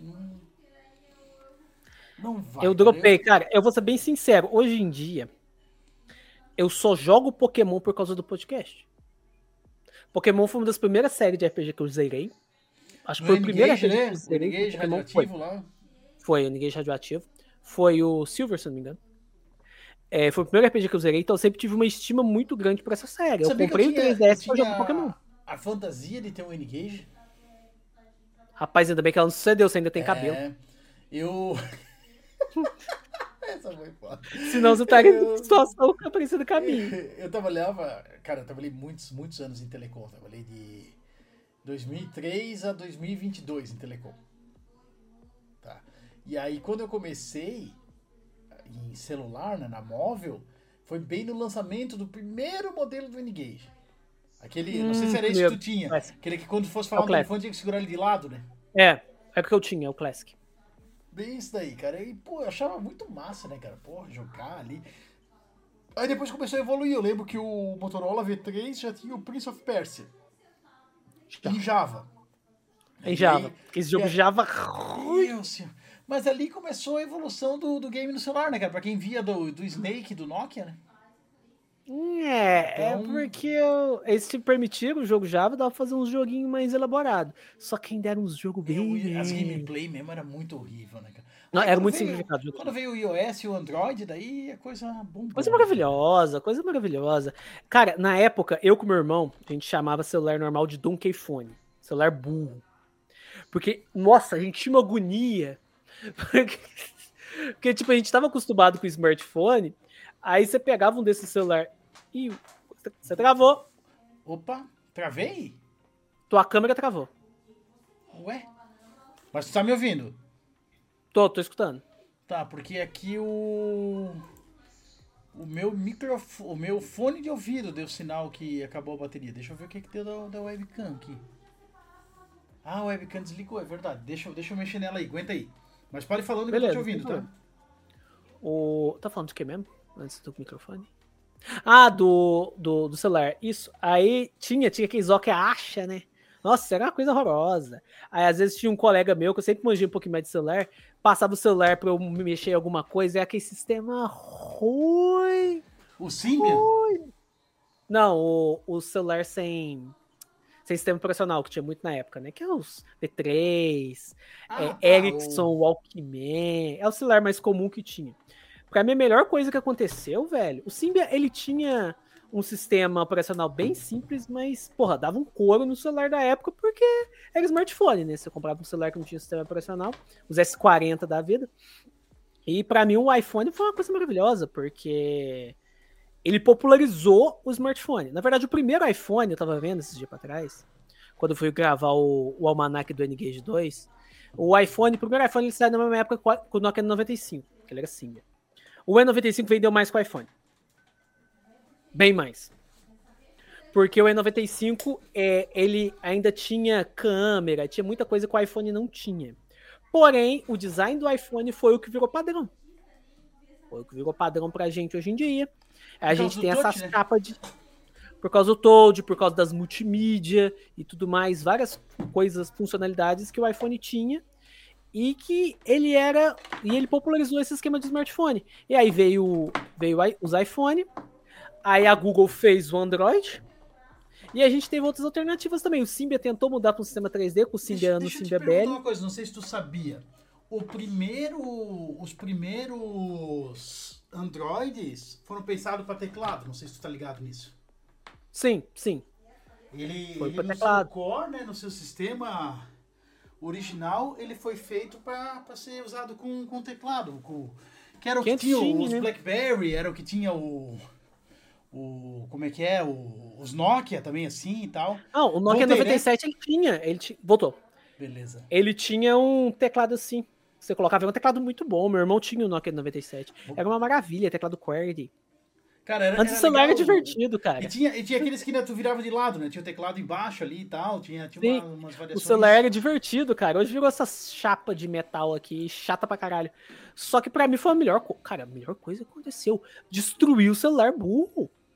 Quem usa hoje é tiozão que não gosta desse celular aqui. Todo mundo tem um smartphone na mão. E é uma coisa maravilhosa, a gente tem loja, a gente tem coisas. Você gosta de fazer putaria, mexer no sistema Android dá para fazer. Então é uma maravilha. É uma coisa cara, maravilhosa. Mudou, Mas mudou, mudou o mundo, né, cara? Tu tem é, tudo que tu tinha do PC. Eu acho legal, tinha até uma imagem que mostrava, tipo assim, tudo que tu carrega no teu celular, né? Agenda, né? A, o caderno de contatos, a câmera fotográfica, o disquete, né, que era o teu porta-arquivos da época, né, vamos dar um exemplo hum. mais simples. Mas Horrível. Tu carrega, tu carrega, um Blu, mais que um Blu-ray, né, cara, tu carrega um HD, porque celular de 1 tera tem. O, tem. o telefone normal, a câmera, a filmadora, a câmera fotográfica, a videochamada. Cara, tu tem o PC completo na tua mão, cara. Isso mudou o mundo. Por isso que de PC mal, né? caralho pro bem Exatamente. e pro mal. Porque, cara, tem, tem mais idiota do que inteligente no mundo, né, cara? Eles vencem pelo volume e aí a gente tem essas babaquices de fake news e outras coisas assim que se espalham de uma forma que. É, não... é foda. A única coisa que eu não gosto do, do Android hoje em dia é uma coisa. Ficou sem graça os nomes do Android, porque antes Android era nome de doce. Na ordem alfabética, né? Era na ordem alfabética. Era o é, o Oreo, o último que eu é o Gingerbread. O, o Gingerbread. O, o H eu não lembro qual que era. O Cara, I mas, era o Ice Mas começava antes, é, é, que começou com C de Candy, né? Isso, começou, começou com Candy. Atrás, mas eu né, lembro, Candy. eu lembro só a partir do I. O I, que é o, Ice o L, o L era Lemon. Lemon Pie. Isso. Lemon Pie, isso. Lemon Pie. O M era Marshmallow, o N era Nougat, o cara é Kit Kat, o O era Oreo, Oreo, Oreo, aí depois parou. É que o P ia ser Acho pau. P... É. Aí depois parou, cara. Ficou sem graça. Pessoas, a gente tá chegando no Z. Ué, volta de novo no ar, pô. Tá cheio de nome de doce aí, pô. Poderia, né, cara? Dá pra, dá pra repetir doce, mas acho que eles ficaram com medo de, de perder a sequência ali. Manuel, conta um hum. pouquinho pra nós da tua luta contra o cara que me derrubou o mosquito da dengue. Ah, sim. Eu vou lá me abastecer, que agora eu posso beber de novo, né, cara? Eu tinha que bater hidratado, mas era só água de coco, Gatorade ali aqueles Agora dias. você pode. E depois eu conto a minha saga com o mosquito. Mas conta aí da tua luta contra ele pra nós, que eu já volto aí. Rapaz, dengue esse ano vai fazer 11 anos que eu tô trabalhando nesse serviço. 11 anos. Quando eu entrei, nossa, eu era eu era meio mais bem bastante antissocial, então o serviço me ajudou bastante a falar com as pessoas, né? Porque eu passo em 30, 40, às vezes até 50 casas diferentes por dia. E eu lembro que no começo, cara, eu assustava muito, porque, nossa, o povo é muito porco. Nossa! O povo gosta de criar mosquito, que é uma beleza. Aí a gente passa numa casa. Oi, bom dia, bom dia. Pode dar uma olhada aí no quintal? Pode, dá uma olhadinha aqui. Às vezes tu acha foco de água parada, foco de mosquito no mesmo lugar. Você fala pra pessoa, oh, para de. Fala isso aqui, ou oh, tá errado. Beleza, eu vou resolver isso aí. A pessoa não resolve. A pessoa não resolve, continua do mesmo jeito. E aí todo ano, a cada mais ou menos, aqui na cidade pelo menos, é assim, é cíclico. A cada três anos mais ou menos tem uma epidemia de dengue. Aí tem muito caso, muito caso. Normalmente é uma variante do vírus que espalha, que fica ativa. Muitas pessoas ficam infectadas. Aí o povo lembra que dengue existe. Aí depois entra o frio, acaba os casos. O povo esquece que dengue existe de novo. Bem, né? Você esquece que dengue existe, né? Ah, não. Isso é comum. Cara, é, é igual o meu colega, um colega meu fala, que ele entrou junto comigo. É, o controle da dengue aqui na cidade é o testemunho de Jeová da prefeitura. Muriel, só um minutinho, eu vou trocar o fone de ouvido aqui que apitou o outro lado, aqui um já tinha morrido. Apitou Show. outro. Eu jurava que isso aqui tava bem carregado, mas foi ilusão minha, um minuto.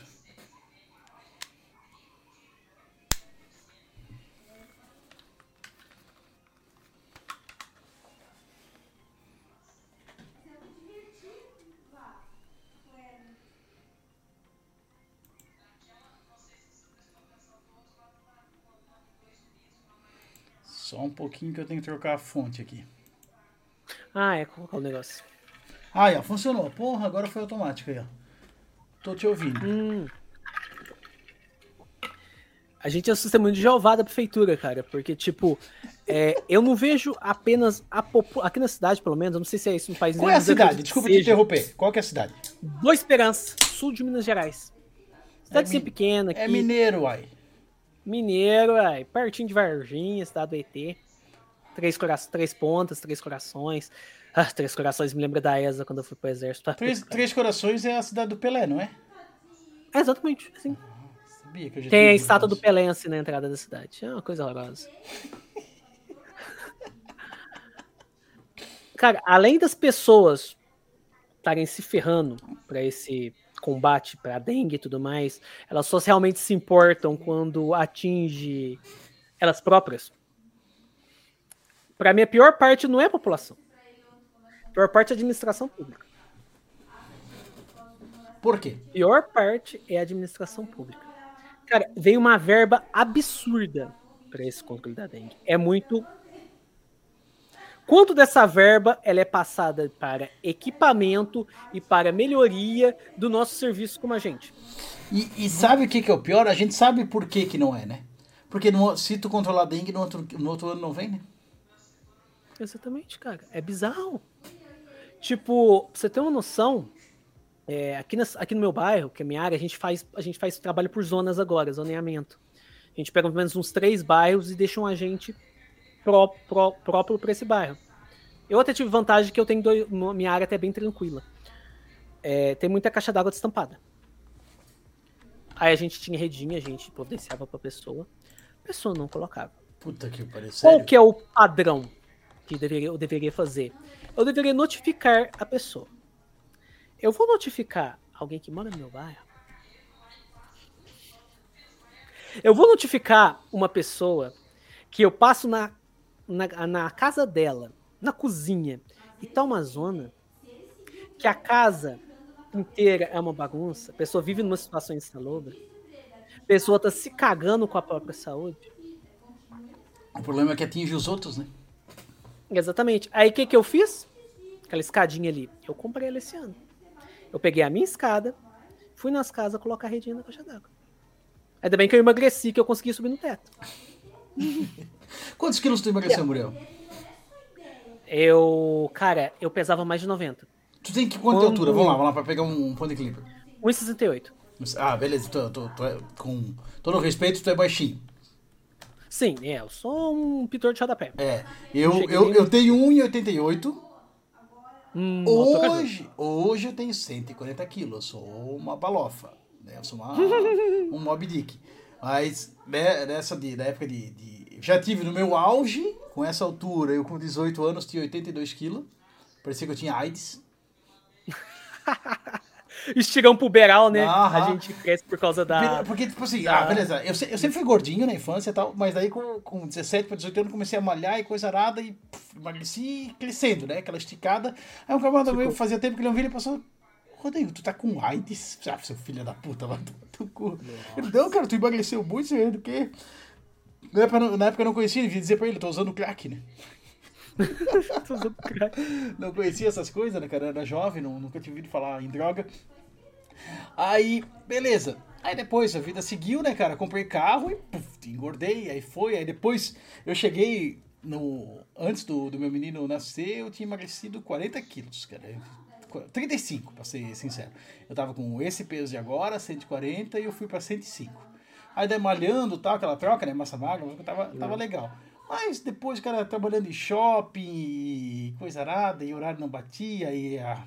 Boto minha fila de desculpa aí, né, cara? Porque quem quer dar um jeito, quem não quer arrumar uma desculpa, isso é fato. E voltei a estaca zero.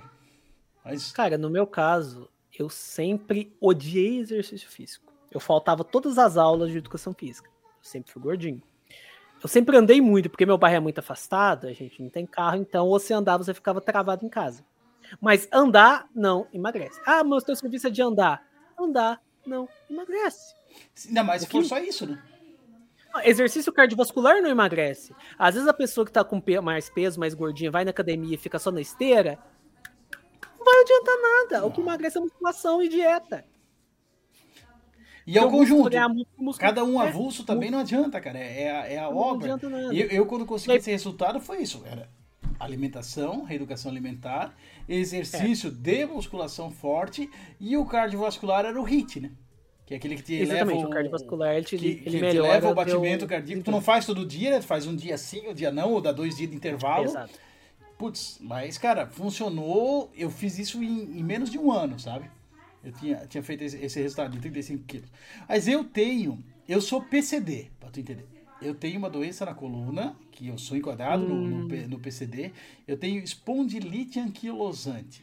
Se tu nunca ouviu, que é muito comum, ninguém nunca ouviu. Quando eu descobri que eu tinha essa doença há 10 anos atrás, ela era considerada rara. Hoje em dia ela já é considerada comum. Porque- Porque eles não sabiam muito sobre ela. né? diagnóstico, etc, né? Essas coisas assim. Então, mas resumindo, o que, que ela é? Ela, eu tenho uma calcificação na coluna por dentro. Que nem a gente tem um tártaro no dente, né? Que tá crescendo uma, uma massinha ali. A Sim. minha coluna cresce, o osso por dentro, e ele aperta os nervos. Pega a central nervosa. Então, por consequência, eu tenho doença autoimune, eu tenho artrite, tenho artrose, eu tenho essas doenças de velho e tudo. E fora a, as, as questões na coluna e no quadril que ela implica, né, cara? Que inflama, então me trava, tem vezes que é só no medicamento. Já cheguei pro hospital de precisar de, de tramadol e não funcionar, ir pra morfina e mais um tramadol pra eu conseguir sair andando do hospital, porque eu entrei de cadeira de rodas. Sabe, tem. Mas, beleza. Na época, quando eu descobri, eu fiquei um ano andando em bengala. Aí, quando eu consegui cuidar da alimentação, essas coisas me ajudou bastante. Hoje em dia, Ajuda. eu tenho. Ah, mas a doença ela é, ela é degenerativa e incurável. É uma doença crônica. Então, por consequência, hoje eu tenho três hérnias de disco. É, L3, L4 e L2, se não me engano. É tudo ali na, na parte de baixo da, da, da, da coluna, no lombar. E toda lombar. vez que eu tentei voltar a fazer exercício, me prejudicou muito. Eu travei, eu tive muita dor, sabe assim? Eu não consegui romper até agora a barreira do sofrimento. Então, no Ah, teu caso, acho que dor, você mas- precisaria ou de um personal pra fazer exercício específico pro teu caso. E precisa ser um personal que entenda da minha condição. Exatamente. Porque daqueles, daqueles professores que acompanham na academia, teve uma, não, vou te dar uns alongamentos que vai te ajudar. Foi onde eu me fudi. Não, não adianta. Com esse alongamento que eu fui pro hospital tomar morfina. Exatamente. Entendeu? Porque, tipo, ou talvez o médico ele possa te falar os exercícios que tu pode fazer e que não pode fazer. Por Algo exemplo, acho que tu não sentido. conseguiria fazer um levantamento de terra, por exemplo. Ia te quebrar tudo. A menos que fosse com muito pouco peso. Cara, eu acho que um dos que mais me quebra hoje em dia é fazer tipo agachamento. Ah, agachamento. Porque eu não tenho firmeza é. da coluna, essas coisas, entendeu? Mas uma coisa que me ajudou muito que eu fazia na época, e é algo que eu pretendo voltar, é o Pilates. Porque o Pilates, tu Hum, Pilates. usa o teu peso do corpo, tipo uma calinestesia, é isso, né? Cale... Cale... Calistenia. eu esqueci o Calistenia, nome. sei lá, né? Esse aí. Um negócio. Quem- É esse negócio aí. Quem souber, escreve ali no chat, depois eu vou ler. E isso daí, e o, e o, o Pilates trabalha muito o teu core, né? O centro do corpo, que é o quadril e, o, e a barriga, né? Essa parte ali é o, o Que teu é o core. justamente onde você precisa de fortalecimento. É, e é onde tu tem a tua, o teu equilíbrio, né? A tua, o teu centro gravitacional. É ali. Por que, que o Messi é tão diferenciado, cara? Ele é baixinho, de perna curta. E quem chega pra dar um jogo de corpo no Messi, não derruba ele porque não acerta o quadril. Tu não mexe com o centro gravitacional dele, tu não desequilibra ele. Entende? Então ele tem uma vantagem física no futebol dele. Ele usa, tanto que ele ele, ele não chega a ser de, de ananismo, mas ele tem uma doença que não, não deixava ele crescer naturalmente e é, virou uma vantagem pra ele no final. Isso acabou que ajudou ele, né? Uhum. Claro que a habilidade dele conta mais do que tudo. Mas ele tem essa Claro. vantagem na hora do, do corpo. Ver, cara, os caras dão porrada nele e ele não é um caicai que nem o Neymar. Não, o Neymar, você encosta nele, ele já começa a rolar no chão. Exatamente. Além dele ter uma mentalidade vencedora, né, ter, ter esse diferencial, ele tem a vantagem física. Vantagem física. Cara, eu sempre odiei exercício físico com todas as minhas forças. Claro, a maneira como as escola, a escola pública ela, ela vê a atividade física também ajuda. Eu tive atividade, aula realmente de educação física na escola umas três vezes na quinta O série. resto o professor jogava bola e deu, né? É. Menino é futebol, menino é peteca. Eu odiava os dois. Ah, É. então fica na arquibancada jogando xadrez. Eu sempre odiei xadrez. Eu nunca gostei de jogo tático. Então aí eu tomava no, no meio do botão. Meu, meu filho é campeão de xadrez, tá? Nossa, coisa boa, velho. É um jogo muito bom, que mexe muito com a cabeça, mas eu não tenho paciência, sabe? Aí eu vou perdendo a paciência, eu começo a mexer o rei e aí já é. Eu te entendo, eu também não sou bom. Eu ensinei ele. É que daí ficou tipo um legado aqui. né? Eu, eu, eu ganhei um. Com oito anos, eu ganhei um tabuleiro de madeira de xadrez do meu pai, porque na época tinha a novela Vamp. Ah, lembra sei. disso? E Lembro. tinha um menino que jogava xadrez. E aí eu queria aprender a jogar xadrez. Aí eu falei, meu- meus pais são separados, eram separados, meu pai já é falecido, né? Meus pais eram separados, daí a mãe falou, ah, fala com teu pai, acho que teu pai sabe jogar. Aí eu falei, não, eu sei, eu te ensino e beleza. Um dia eu me encontrei com ele, ele me ensinou, me deu um tabuleiro e tal, aprendi. Aí encontrei na, na escola, encontrei mais um outro que jogava, apesar de não ser uma matéria, não tem isso na, na minha época da escola, não tinha. Era bola e deu. Se tu não quisesse fazer, tu ia sentar na arquibancada conversar com as meninas, que era o que eu fazia, né?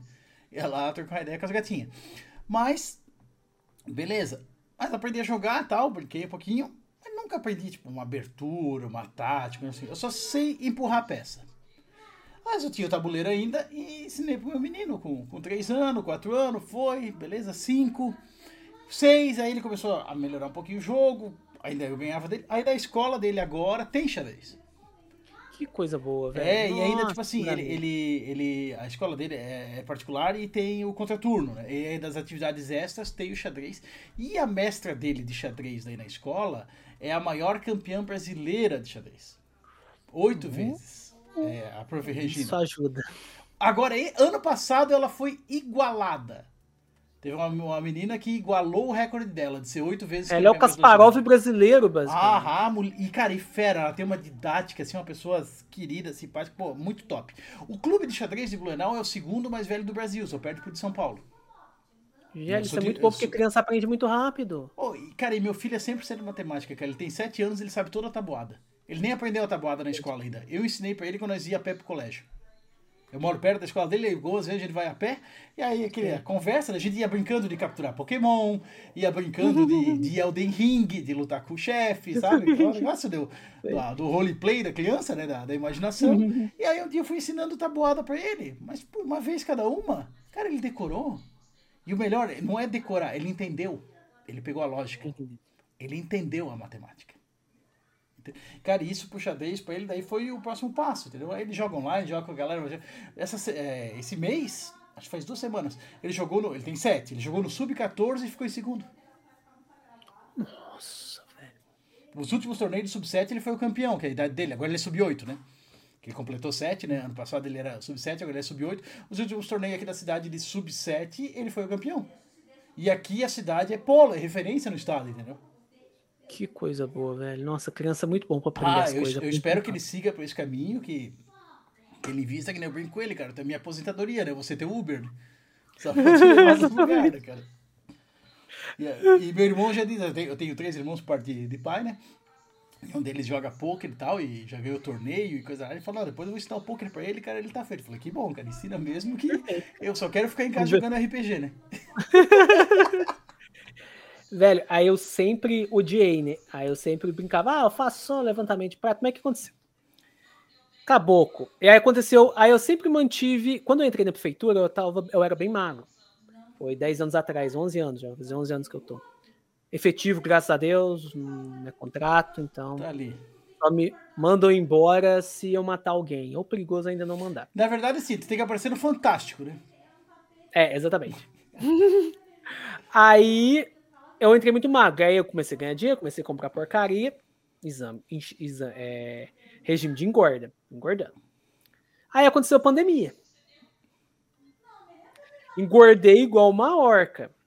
Quem e aí não, a gente né? voltou. Quem, quem não engordou na pandemia fez o isolamento errado. Fez o isolamento errado. Todo mundo fez regime de engorda, velho. Aí eu voltei a trabalhar. E aí eu lembro que foi um dia que eu tava num bairro muito afastado. Você chama Vista do Lago aqui, bem lá pro extremo leste da cidade. Eu moro no extremo sul, norte da cidade. Então eu tinha que andar até ir no serviço, depois andar até o bairro, voltar pro almoço, hora de almoço que eu almoçava no serviço, voltar de novo. Ou seja, era uma, Uma era maratona. um ponto andando bastante, era uma maratona. E aí a gente tem esse costume de, às vezes, carregar saco de lixo e colocar as garrafas. Lá é um bairro que ele é mais afastado, o povo vai lá beber e joga as garrafas no terreno baldio. Tava com um saco enorme, botando as garrafas. Ah, o saco é daquele resistente, vai aguentar mais garrafa. Eu colocava o saco, tava andando. Cheguei no terreno, meu, ou senti minha perna perder força, eu caí. Vantagem que o terreno tava com muito mato, então meio que afrouxou a queda. Afofou. Eu, uai, o que, que acha? Será que eu escorreguei? Isso nunca aconteceu antes? Aí eu fui passar a mão no meu joelho, tava reto. Eu falei, epa. Algo de errado não está certo. Esse negócio não era reto. A patela veio daqui e foi pra cá. A patela saiu do lugar. Bairro afastado. Eu falei, fudeu. Aí eu fui e liguei, né, pro SAMU. Aí o SAMU, Beleza, você pode me falar ponto de referência? Eu, minha filha, eu tô no meio do mato. Não tem ponto de referência nessa merda. Aí, até passou um sozé que tinha um- uma espécie de um chalezinho lá no fundo da rua. Aí passou o sozezinho. Ô, e aí? E aí? O que aconteceu? Pô, virei meu joelho aqui. Ah, tá, eu podia te ajudar, mas não vou te ajudar não por causa da pandemia. Eu, não, tô de boa, já liguei para as minhas supervisoras, aqui. Falou, tchau, até logo, filho de uma égua. Aí meus, meu supervisor chegou lá, ela explicou direitinho pro SAMU, chegou. Cara, e a merda do SAMU? Aí teve que colocar na prancha, porque quando você vira o joelho, se moveu um pouquinho, já dói Ah, pra caramba. E arrebenta os ligamentos? né? Isso, a minha sorte foi que foi, foi rompimento parcial. Não foi rompimento total, ainda precisou de Eu, cirurgia. eu tive uma situação aí, assim no colocou- tornozelo. Nossa. Aí colocou no, na prancha. E aí, quando o SAMU tava indo pro pronto-socorro, aí, aí a moça do SAMU, não, prepara, porque eles vão botar essa merda no lugar do pronto-socorro. Eu falei, não vai ser pior do que tá agora. E aí, na hora que tava indo nas ruas bem esburacada, aí cada hora que o negócio tremia, o negócio doía, eu. Deu. Aí eu cheguei lá, eles deram uma injeção, acho que foi aquelas Voltaren, sabe? Eu nem senti dor de injeção. porque É, um analgésico forte, né? caramba. E aí o cara falou assim: Ah tá, primeiro a gente vai ter que virar a tua perna. Eu, ah, tá, puta que pariu. Aí virou a perna. Aí eu conversando com o médico, a minha sorte é que tinha um ortopedista de plantão. Ele botou no lugar. Nossa, aí deu aquela. Aí enfaixou. Médico de pronto-socorro. Beleza, vai pra casa. É, não Vai o casa joelho. corvo, né? Era quinta-feira. Terça-feira você volta aqui. Voltei terça-feira, ele tirou a faixa. Já consegue dobrar o joelho? Não, eu virei esse negócio não tem nem uma semana, meu amigo. Beleza, passou o negócio da, da fisioterapia, beleza, pode fazer fisioterapia. Eu, eu não confio nesse médico, não, vou pagar um ortopedista. Paguei ortopedista, ele pediu ressonância, tudo mais, Imagem, viu que o né? ligamento. É, viu que o ligamento era rompimento parcial, ele falou, não, beleza. Fiquei 45 dias parado, mais ou menos, aí engordei ainda mais. e aí depois fiz fisioterapia. Quando eu tava fazendo fisioterapia, o fisioterapeuta falou: Rapaz, é, tua patela ela é um pouco mais para cima do que o normal. Eu não sabia disso. Então, muito provavelmente, tem altas chances do teu joelho virar de novo. O que, que é bom tu fazer? Fazer musculação para fortalecer essa merda. Eu, eu não vou fazer, não, não quero fazer, não precisa não, só fisioterapia. Meu joelho deu problema uma vez, estrelou uma vez, fisioterapia deu certo. Fiz as sessões de fisioterapia. A mobilidade do joelho voltou, voltou, mas a força não. Eu tava andando, o joelho trabalhava sozinho. Eu fudeu, vou passar nesse médico de novo. Falei pra ele, ele falou: olha, vai ter que fortalecer essa perna aí.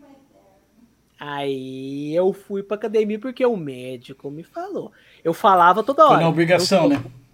Eu só vou pra academia se o médico falar, ou você vai ou você morre. Ele não falou isso diretamente, mas ele falou isso. Deu a entender claramente, né? Exatamente, você vai ou tu tá fudido. Aí eu fui, eu odiava. Eu, lembro meu fui de primeiro agosto, dia. Setembro, outubro, novembro e dezembro. Cinco meses, duas vezes por semana, odiando academia. Por que, que eu odiava a academia? Pelo ambiente, não. Eu fui uma academia muito boa, muito tranquila, pouca gente, só vai mulher, só vai velho. No começo eu tinha que ficar olhando pra cima, olhando pra baixo. Aí depois que você pega uns exercícios físicos, nem presta atenção mais nas bundas que tá passando na tua frente.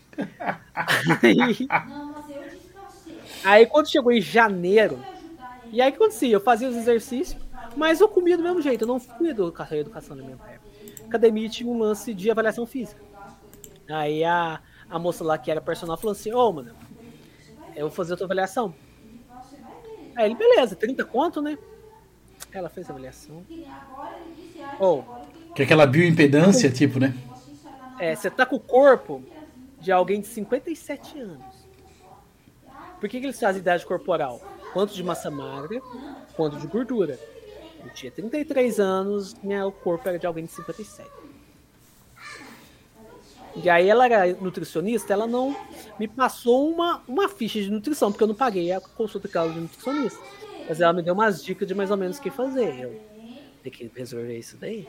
E aí que eu comecei a pegar mais firme na academia, fiz a dieta, com dois meses, 7 quilos. Aí que eu comecei Quando o cara a ver o resultado, fica legal, né? É, Inspira, a- né? Principalmente o cinto, velho. O cinto é uma maravilha, porque eu uso o cinto pra trabalhar e o cinto tava frouxando. As roupas tava só ficando mais largas. Eu falei, gente, essa roupa não era larga desse jeito. E aí foi. E aí em um ano, aí depois, mais ou menos em um ano, foi 20 quilos. Cara, eu lembro quando, quando eu emagreci, eu pensei, caralho, tenho osso aqui na barriga? Como assim? Que, osso- que osso é esse? Eu nunca vi. Aí começou a aparecer aquelas Aí costelas de baixo, né? Que o cara não vê Sim. cada barriga, né? Tipo aqui no braço, ah, isso aqui faz essa curva? Eu nunca tinha, não sabia que isso aqui fazia essa Era, curva. era, era tudo íntegro, não era uma coisa só? É, Você tava falando ali, a Eu- gente, a gente começou inicialmente ali da dengue, cara. Eu peguei agora, começo do ano. Começo do ano agora, janeiro. Dia- cara, dia 1 de janeiro. Tá brincando. Cara, assim, ó. 2023 foi, assim, fácil, um dos piores anos da minha vida. Janeiro começou, parecia que era assim, 2023, mês 13. Nossa. Sabe? Começou assim. Primeiro de janeiro, cara, passei na, na cidade aqui do lado, em Dayal, na casa de um, de um amigo meu, a gente passou a virada ali. Cara, e compramos 30 litros de chopp, né? Aí tinha mais gente e tal, mas era eu e ele, os bons de caneco. Cara, nos dois dias, facilmente eu e ele derrubamos 18 litros do- dos 30. Fácil, fácil, fácil. Foi eu e ele que derrubamos em dois dias. Se não foi 20, tá? 5 litros por dia, se bobear. Aí vim pra casa. Aí dia primeiro. Aí de noite tava me sentindo ruim e tal. Mas pensei, ah, cara, tomei demais, né? O fígado deve estar fudido. Não tem pin pra ele. É, beleza, vou ficar de boa. Aí, dia 2 eu acordei. Ah, cara, duas ínguas gigantes assim embaixo do, do braço. né? Não conseguia fechar o braço, assim, sabe? Assim, doía. Ué? Algo de errado não tá. É, minha esposa já tinha começado. Eu tava de férias ainda, minha esposa. Eu voltava a trabalhar dia, dia 9 e minha esposa começava no, no dia 2, né? Daí eu falei pra ela: olha, não tô legal, cara. Tô com uma coisa estranha aqui. Vai, vai chocar algo. Algo vai acontecer. Beleza, ela foi trabalhar, fiquei com o meu moleque em casa. Dava um mal-estar durante o dia, assim, uma sensação ruim. Mas foi. Aí comecei a esquentar, né? Começou a dar Febre. febre. 37 e pouco, 38. Foi subindo, cara. De noite chegou a 39. E aí não dormi, cara. Passei a noite toda tendo delírio, cara. Não, febre muito alta. Cara, e o, e, delírio é um negócio tão ruim que eu chegava a sonhar com a. com o chefe do, do Dark Souls 2, lá na Chandra. Meu Deus. Que é uma bosta. Chegava a ter ela no meu sonho. Eu sonhava que eu tava jogando e tava enfrentando ela, cara. Aspira, assim, delírio é loucuragem, né, cara? E febre, febre. Aí, no outro dia, eu falei, ó, cara, minha mulher, não dormi nada essa noite, febre. Aí vai trabalhar, vou pedir pra minha mãe vir aí, eu vou no médico. Aí, beleza, meu, meu menino dormiu até tarde e tal, ele acordou, daí eu liguei pra minha mãe e falei, ó, mãe, vem cá, fica aí com o Sebastião que eu vou ter que ir no, no hospital, no, no postinho, ter que ir em algum lugar que eu não, tô legal. E aí tem um amigo meu que trabalha na, na Secretaria de Saúde, ele falou, cara, é melhor tu ir no postinho, porque daí eles avisam a vigilância epidemiológica e tudo mais. Talvez o Sim, hospital nem te atenda corretamente. Eu falei, não, beleza, vou lá. Pode ser. E como era a primeira semana de janeiro, do, do, todos os PA das cidades, eu tinha dois funcionando, né? Tinha dois AG, né? Do ambulatório geral funcionando. Aí peguei, fui no mais perto, e fila, e quando era fila, cara, mas assim, ó, da fila esperando atendimento, 70%, se não era já caso de dengue retornando, era suspeita, Suspeita, né? né? Aí fui. Só que assim, né, cara, tu sabe como é que é? A pandemia, cara, todo mundo comprou o teste de Covid mais do que precisava, né? Então a mulher falou, não, mas tu tem sintoma gripal junto. Não, não pode estar tossindo. É Covid. É, tem muito disso. Falei, tá bom, vamos fazer o teste. Aí, aquela teste totalmente desconfortável lá do cotonete, né, cara? Mas, É, o cotonete vai lá no teu cérebro. meu, eu tenho desvio de septo, e eu falei, cara, se tu puder botar no lado esquerdo, que é o que eu não tenho, se não precisar usar nos dois, melhor. Ah, não, beleza. Aí foi, só não. Aí veio o teste, negativo. Aí eu falei, ah, mas talvez pode ser um falso negativo, não sei o que. Eu falei, falei, sendo bem sincero, Covid eu nunca peguei. Mas eu peguei H1N1, que dizem que os sintomas são piores. Eu sofri pra caralho com H1N1. E eu tô muito, mas muito pior do que do H1N1. Então mundo diz que a dengue é pior que o Covid e que o H1N1. Então, pelos sintomas, eu acho que tô com dengue. Dor nas articulação? Muita. Dor atrás do olho? Atrás do olho e nas costas. As costas parecia que eu tinha sido atropelado e passou uma cavalgada assim, ó. Sabe? Chegou a dar mancha ou não? Não, aí eu cheguei, aí a médica, cara, peguei uma médica muito boa, ela fez o teste lá, ela falou, ah, fizeram o teste pra ti de apertar o braço? Não, não fizeram.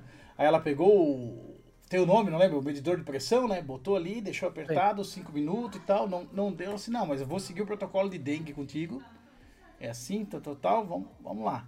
Aí intercala ali o paracetamol com, com a dipirona, era Nada de AS? Nada de AS, nenhum anti-inflamatório, né? Cuida com isso e tal. Eu tenho a, a. Pra minha doença, o remédio natural é o anti-inflamatório. Então, se ficar com dor na coluna, não tome e tal. Eu falei, não, beleza, tá. Foi, cara, e dor Que maravilha. costas e fudido. E, e muito assim, montanha russa, né? Tô morrendo de dor, passou. Daqui a pouco, febre, febre, morrendo de dor, daqui a pouco passou, sabe? Mu- Muito, muito intercalado o sintoma. É esse negócio cíclico. Muito cíclico, muito cíclico. Aí, isso era quarta, aí quinta tava um pouco melhor, tal. Sexta-feira, cara, febre, 39 graus o dia todo, durante o dia, daí não foi de noite. Durante o dia, mal, mal, cara. E dor, dor nas costas. Chegou de noite, minha esposa chegou e falei, cara, não dá, cara, me leva pro hospital. Não tô aguentando. Aí fui pro hospital que tem aqui, pronto, socorro de noite. Mas, cara, assim, a médica, pra dizer que ela não me olhou, ela escutou meu pulmão. Meu Deus. né? Ela escutou meu pulmão e falou, ó, cara, mas tu tá com dengue, não tem... que- É. Porque daí, aí veio um, um desencontro de informação, né? o exame de sangue da dengue não vem o resultado para mim, né? Ele vai para vigilância epidemiológica. Vai pra vigilância epidemiológica. Para mim, não. E às vezes Para mim só vem o o hemograma. exame. É, tem o teste rápido, que é o hemograma. Aí, se for as plaquetas baixas, E aí já o- dá com a plaqueta baixa e o glóbulo vermelho alto, né? Exatamente. Aí já E, dá com e- e era o meu, era o meu. O meu resultado era esse. Mas, Mas, mas, eu não o fui oficial informado mesmo. disso, entendeu? O oficial não veio pra mim e eu não fui informado disso. E eu, e eu acompanhando no site esperando o resultado. Que nem um babaca, Meu Deus. entendeu? Aí, ok. Aí fui sexta pro hospital, daí lá a médica me informou, não, o resultado vai pra lá e tal. Mas aí não cheguei a mostrar pra ela, falei, não, mas plaqueta baixa e glóbulo vermelho. Não, é dengue. A médica falou, é dengue. Só que o que, que eu vou fazer é o seguinte, tu, tu tira, tu para de intercalar o paracetamol com a... Com a... Uf, caralho. Dipirona? Com a dipirona. Toma uma grama de dipirona em vez de 500. Toma uma. E toma esse aqui, ela me deu aquele paracetamol com Vicodin, Ah, com codeína, né? Opaco. Uhum. Cara, tirou com a mão, né? A fe... Uma não, grama... placa é bom. Tomei ele quando eu virei o joelho também. Uma, uma grama de. de da, da, da outra ali me tirou a febre e o Paco tirou a dor nas costas. A primeira Opa. noite, desde que o ano começou, desde o dia primeiro que eu dormi. Cara, acordei assim, o lençol lavado, né? De suada, a febre, mas eu dormi, eu não senti. Você dormiu. Então aí continuei tomando a medicação, mas. Cara, principalmente quando tu tá com febre, tu sente que teu corpo tá fora de, de compasso, né? Sente. Tu É sempre, muito ruim. Tu tá com mal-estar o tempo todo, tu não tá legal, tu tá naquela assim. E eu fiquei assim. Aí chegou segunda-feira, ainda tava de folga, terça eu voltei a trabalhar. Terça eu ainda tava meia boca. Então, assim, comecei a trabalhar na- perto da hora do almoço, das 10 ao meio-dia, eu tava. Sabe, assim, mal-estar, aquela malemolência, cara, muita, muita malemolência e tal. Terça-feira, depois do almoço, foi a primeira vez no ano que. Hoje eu tô me sentindo bem. Hoje sou eu, sabe? Eu tô, eu tô normal. E aí foi, cara, assim, ó. Não, minto. Terça não, foi na quarta-feira, dia 12. Cara, 12 dias com sintoma. 12 dias fudido, cara. Então, e aqui, aí depois eu descobri, o meu vizinho aqui, da, da- tem uma oficina mecânica aqui do lado, aí quando eu comentei ali com ele, tá, tô com suspeito de dengue e tal, ele falou, cara, ó, no, entre Natal e Ano Novo passou, a, eu não tava, tava viajando, passou a vigilância aqui e eles falaram que tinha dois casos de suspeita na rua. Eles estavam já olhando e tal, tem trampo, né? Foram averiguar e tal. Aí eu falei, é, cara, com certeza. E aqui em Blumenau, cara, aqui no, no sul, num geral, não era normal ter isso. É, porque o ambiente, o clima é mais frio. E isso, não, não tinha. Apesar de que Blumenau é tá se quente, tá? Blumenau é quente, cara. Porque como a gente tá tendo essas ondas de calor, o clima tá, tá mudando, a temperatura tá ficando um pouco mais alta, o mosquito ele tá se adaptando a climas mais frios. Então tem muito país, por exemplo, se não me engano, tem caso de dengue até nos Estados Unidos. Cara, e Ele mas uma coisa que eu tá percebo é que assim, aumentou a porquice da população. Aumentou, aumentou, aumentou. Entendeu? Esse, esse é o principal sintoma. A galera tá mais porca, tá mais relaxada. Porque o povo vai muito no sentido, isso é muito aqui na cidade também, acredito que seja geral. Quando você fala de dengue, o que, o povo normalmente pensa? Terreno baldio, lixo em terreno baldio, lixo na rua. A gente acha. Associação larva. automática é o pneu. É, não tem pneu É, em a casa. gente acha. É, a gente acha larva em terreno baldio? Acha. A gente acha onde jogam lixo? Acha. A gente acha em borracharia? Acha. A gente acha em cemitério? Acha. Mas me fala, os- o- eu vou falar uma coisa: o bairro mais infestado aqui da cidade, porque a gente tem vários trabalhos que a gente faz por ano. Tem um que é o Lira, que é o levantamento de índice. A gente faz, a gente sorteia uns certos quarteirões, eu acho que é um sistema meio merda, mas enfim. A gente vai nesse lugar, alguns bairros a gente faz 20% das casas, outros a gente faz 50%. As que a gente acha larva, a gente coloca dentro do tubito e leva para análise. Porque a, a larva do Culex, que é o pernilongo normal, e do Aedes aegypti, ela é igual ao olho nu. Pra você ver a diferença, tem que olhar pelo microscópio, que tem uns ciliozinhos diferentes. Se, por exemplo, a gente acha um, um depósito com 20 larvas, a gente vai pegar 10 delas. Máximo 10 e no mínimo uma, obviamente. né? Você não vai levar com zero coisa. Apesar que já teve gente que colocou até besouro dentro do tubito, mas enfim. E o bairro mais infestado que a gente sempre encontra aqui na cidade é o centro da cidade. Sendo a cidade não tem terreno baldio. Os mosquitos, a É Aedes, ele tá população dentro urbana, da né, residência. Ele tá dentro da residência. Tanto que em zona rural a gente não encontra a Aedes aegypti. Ele tá sempre onde tem uma grande aglomeração de pessoas. E Ele foi- gosta de estar dentro da casa. Isso foi uma das coisas que também eu fiquei assim, porque de 3 a 10 dias para tu manifestar os sintomas, né? Depois da, Sim. da picada. E eu, nesse período ali, nos últimos 10 dias, eu tinha passado por três, três cidades de eu ficar, mas passar por cidade eu passei muito. Que eu fui passar o Natal na, na casa do, do meu sogro, cara, que é 600 quilômetros daqui. Mas é sítio. Não, não, o mosquito não chegou lá. Não chegou lá. Aí passei o- a virada em Indaial, uma parte mais retirada, é urbana, mas é mais retirado. Mas aparentava bem tranquilo. E eu passei 31 e primeiro lá. Cara, eu não ia no dia primeiro já estar com sintomas se tivesse ido lá. É, do, é dois a 10 dias. Então, cara, eu não fiquei dois dias depois dali. Tive sintoma no dia seguinte. Então, certeza que eu tava nesse gap aí de quando eu fui, ou quando eu voltei do sítio até eu passar a virada, aqui em casa e aqui aconteceu. Foi, foi aqui, porque você mesmo falou que eles falaram que tá com suspeita de dengue. o que Isso, acontece? Quando descobri. notifica a suspeita, é, a suspeita tem que chegar o mais rápido pra gente até cinco dias do começo dos sintomas. Por quê? Pra ter tempo da gente fazer o UBV, que é o famoso fumacê, a gente jogar o veneno. Uhum. E o que, que é o trabalho do veneno? A gente joga aquele canhão da bomba se virado pra cima pra pegar o pernilongo voando. A gente tem que fazer isso até os cinco primeiros dias dos sintomas, porque antes de sair o, o resultado completo, porque até sair o resultado completo pode demorar. E se for dengue? Aí passou cinco dias de período virêmico, depois de cinco dias a pessoa não transmite mais o vírus, a gente não joga mais o veneno, porque não adianta. O mosquito já picou a pessoa, já espalhou para todo mundo, a fêmea já morreu, já botou os ovinhos dela, já acabou todo o Cara, problema. e, o, e o meu, com certeza, eu caí nessa conta aí. Porque daí eu senti na, o sintoma no primeiro dia primeiro, dia 2, eu fui no médico dia 3. Fiz o exame no dia 4 e o resultado saiu no dia 5. Já deu 5 dias. Já deu cinco dias. Então não já chegaram a jogar o veneno ainda. Eu, é, daí eu tava em casa e realmente não, não passou.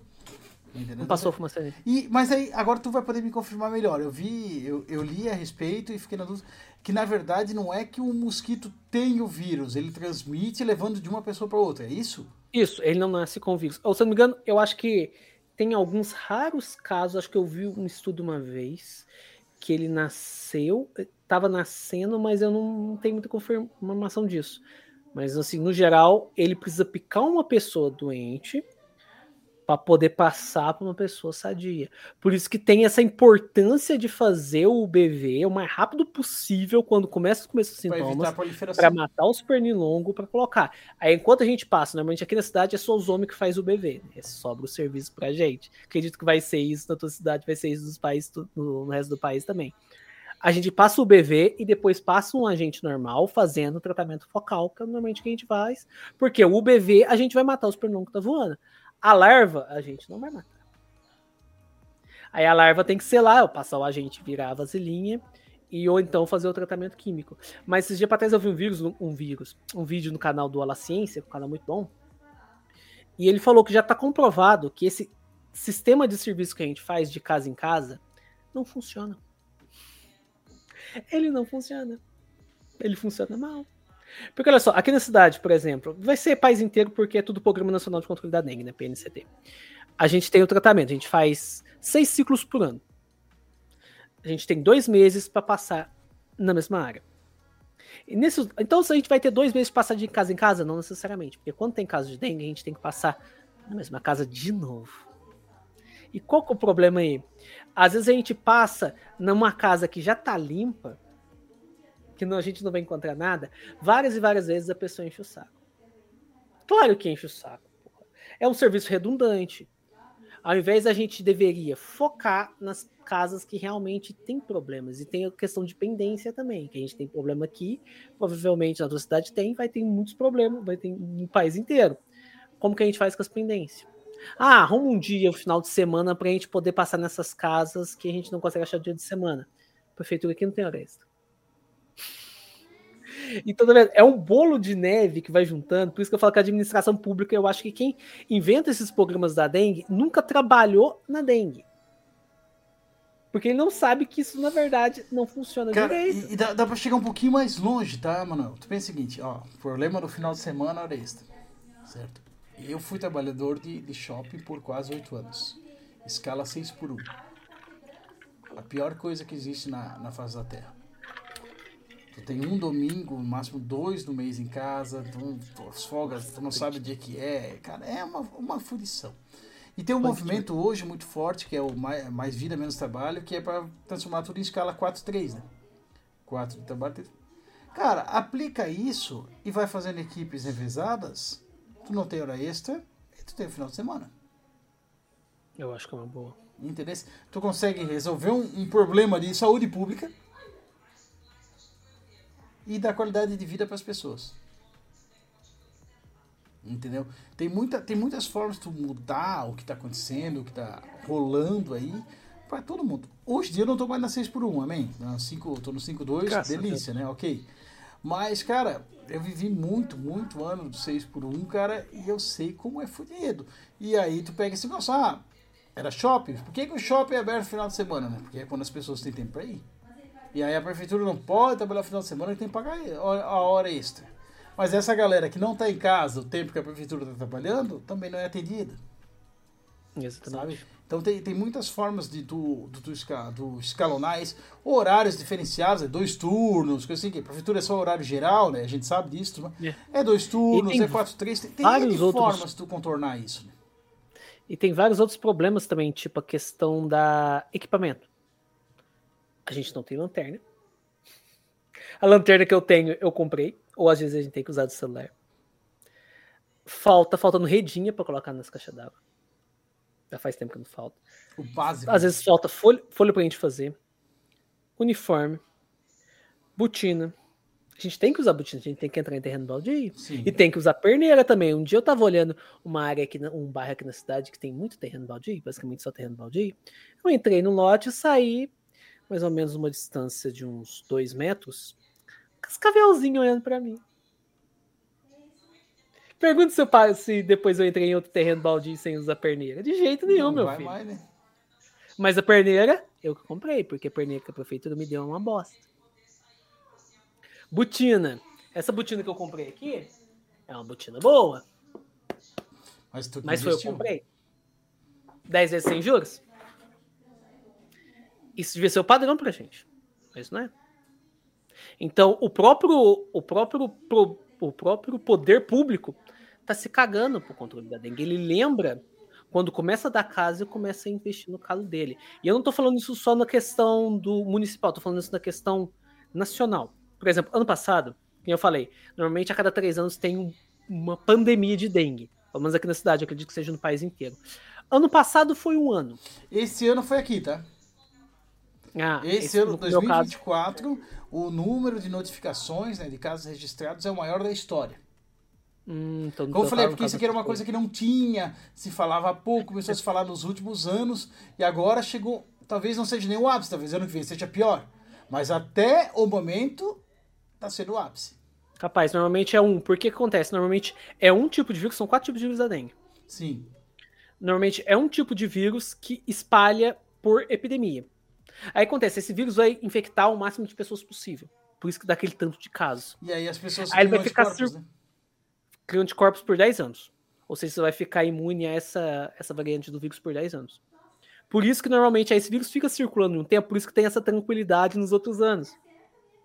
E aí o que acontece? Vem outra variante e começa de novo. Tu tem mais três aí sobrando? Tu tem mais três sobrando. Então, esse ano aqui, eu acredito que vai ser um pouco mais tranquilo. Normalmente aqui na cidade é engraçado. Janeiro não costuma ter muito caso. Agora tá aparecendo bastante suspeita, mas boa parte dessas suspeitas é Covid que eles estão colocando como suspeitas de dengue.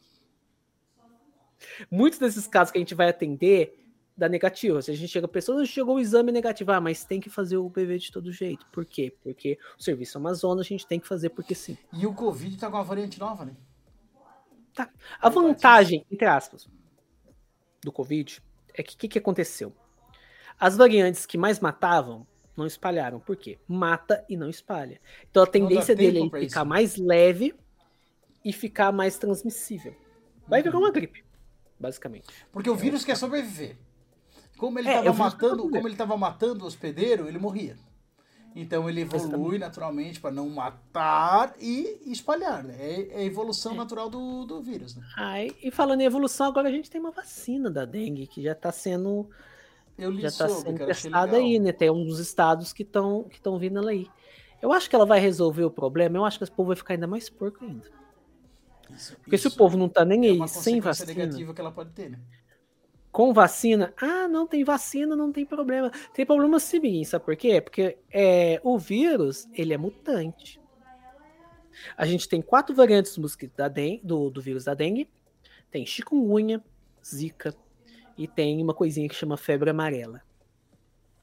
Febre amarela, graças a Deus, a febre amarela urbana foi erradicada, mas a gente tem a silvestre ainda. Uhum. É muito Então, comum no se você- Amazonas, né? Exatamente. Se você pegar você coisa dengue, você ainda pode pegar chikungunya e zika que não vai ter vacina tão cedo. E é o mesmo mosquito. Essas todas essas dengue, Tudo chikungunya, é- zika É tudo e febre amarela é o mesmo Aedes aegypti. É o aegypti e o obopictus. O obopictus é mais na na zona silvestre. Às vezes quando a gente tá em uns bairros mais afastados, a gente costuma achar bastante lá de obopictus. Mas na cidade é o aegypti mesmo, que é o principal. Aí tem um que é bonito também, que é o abetes. Ele tem umas, as- uns detalhes azul lindo demais. Ele é mais silvestre. Mas é o, o Egipte, que ele nem é daqui, né? Ele é do sul, ele é da África, se não me engano. A Egipte, por causa de Egito. né? Isso. Ele- Ele veio aqui com os navios da escravidão. E aqui ele virou, ele achou a casa da mãe Joana. Achou o lugar que devia ter nascido aqui, né? E pior, não sei se você sabe, o mosquito da dengue foi erradicado em um momento no Brasil. Não sei. Ele foi erradicado. Eu não sei que década, 50, 60, não sei, bem no comecinho ali, antes dos anos 90. Erradicou o Aedes aegypti aqui. Teve um trabalho, erradicou. Tipo quando, é, que aqui a gente tem um lago de Furnas. Quando rompeu a represa, fez o dique aqui para poder fazer o lago de Furnas, que aqui é um, o lago foi comprado, antes não tinha ele aqui. Agora ainda bem que tem, porque senão a cidade ia ser feia pra caralho sem ele. Começou a aparecer caso de malária, muita malária. E aí, tanto que eles chamavam o povo da dengue de malaeiros, a gente epidemiológico, que a gente focava mais na malária. Acabou com a malária aqui. Então, se existia um esforço público de administração, e tanto da população também, dá pra acabar com esse negócio. Mas é aquilo que a gente falou, antes, e a verba do ano que vem? E a verba do ano que vem. É um serviço que, por exemplo, o- uma coisa interessante é que eu sou efetivo da dengue, mas é uma gambiarra política que eles fizeram. Porque não pode ter concurso. Tecnicamente, no meu contrato tem escrito agente sanitário. Porque não pode ter concurso, não tem um cargo efetivo para o agente epidemiológico. É programa. Por que, que é programa? Porque é cabide de emprego. Já teve. Agora a gente tá, até que tá com uma turminha boa, mas já teve nesses anos, nesses 10 anos de dengue, já teve muito funcionário ali de cada tipo que eu nem te conto. Assim, não tem um mínimo teste físico ou de raciocínio para você entrar nesse serviço. Não chega nenhum psicólogo. Vamos Olha, você vai entrar em 56 imóveis por dia, que é a nossa produção aqui. Vamos ver se você não é doido? Não passava no Vamos ver se psicotécnico. É, vamos ver se você consegue subir numa escada para olhar uma calha? A gente não tem nem escada, velho. A nossa escada fica mais tempo que o resto da prefeitura para espintar. A gente tá sem carro esses dias agora. A gente tem que ficar redicando o carro de outra pessoa. E pior, tem um negocinho aqui. Que, por exemplo, na Secretaria de Saúde tinha chegado uma caminhonete, aquela Zoroche, né? Grandona, de cabine dupla. Eles falavam, ah, Era o da dengue. Quê? Era o Yuri? Né? o carro passava com a, saindo chama azul, né? Chama roxa. Eles falaram pra gente, a caminhonete ficou lá uns dois anos lá na Secretaria de Saúde, lá no estacionamento. Aí eles falaram pra gente, ah, isso aí vai ser pra dengue. Agora tá quase emplacando, né? Mudou de secretário de saúde. Sabe o que ele fez? Ele pegou o carro pra ele. Que beleza. Carro de passeio, caminhonete de passeio. E o que, que ele passou pra gente? Um mob. Dá pra fazer o BV no mob? Não dá, porque aquele carro é uma merda. Mal, mal cabe o mosquito da dengue lá dentro, tão pequeno? Mal cabe o mosquito ali dentro. Cara, se eu, se eu dirigir um mob, eu sair dele, eu esqueci de tirar o cinto, as pessoas vão dizer, ó, Rodrigo, tá com a lancheira nas costas. Porque eu vou te falar um negócio, sabe? Isso que é o de menos. Em 10 anos desse serviço, cara, eu já vi cada coisa que, se tu parar pra pensar, você surta. Você vai ficar doido. Mano, agora eu vou te pedir uma coisa. Canta um pagode enquanto eu vou buscar uma cerveja. Porque daí agora eu tô sem fone, não vou te ouvir, entendeu? Já volta aí, um minuto. Vai lá, cara. É, essa falta de investimento público é foda. Passa governo X e Y, só piora. Sim, e esse lance, eu, uma coisa que eu esqueci de, de comentar, que é a respeito do. Do. Do negócio do veneno. Ano passado teve a epidemia de dengue aqui na cidade. E não tinha, teve falta de inseticida no país inteiro. Ah, é por causa desse governo agora, faz o L. Não, isso é por causa do governo passado. Foi responsabilidade do governo passado e uma responsabilidade desse governo agora. Falando dos dois, amiguinho. Os dois não estão se fudendo pro controle da dengue. Os dois estão se fudendo se a população vai ficar 10 dias de cama. Eles lascando. Ah, Manuel, mas faltou, mas faltou o insumo para produzir o inseticida por causa da guerra da Ucrânia. Mas por que que deixou faltar o insumo? Então é muito complicado. Não é só governo X, governo Y, governo das prefeituras aqui, governo estadual.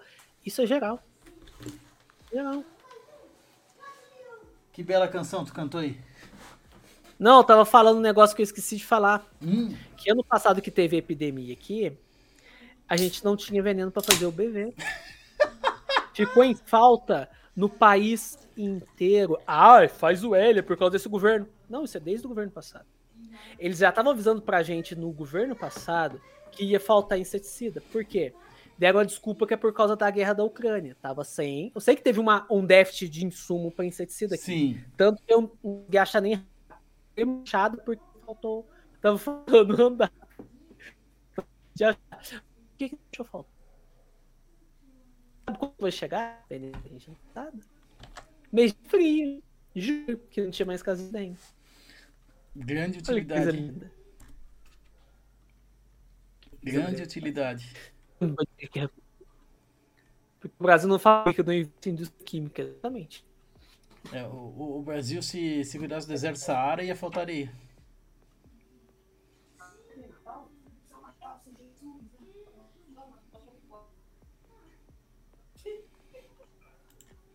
Deixa eu ver o chat aqui, como é que tá, galera.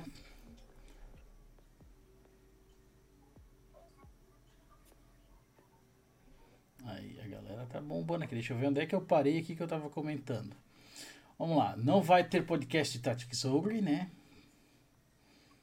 Ah, calma, espera aí.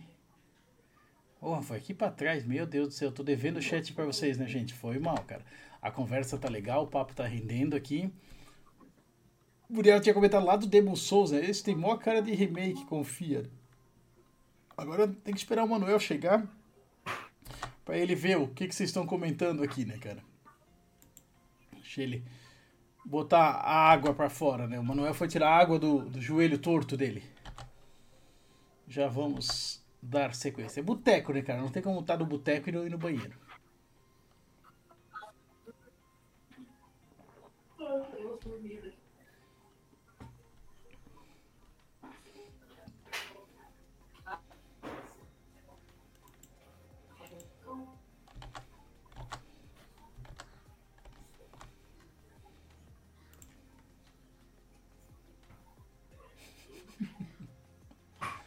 Muriel curtou, curtiu que o Brasil ia faltar areia se administrasse o deserto do Saara, né? Sabe que é bem assim, né, cara?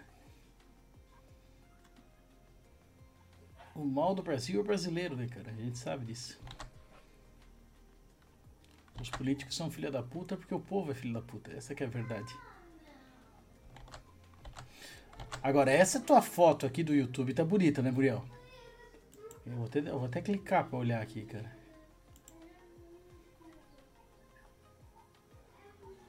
Meu Deus do céu. Que que é esse jovem aqui? Quem que é esse jovem aí, ó, Muriel, dessa foto do YouTube aí?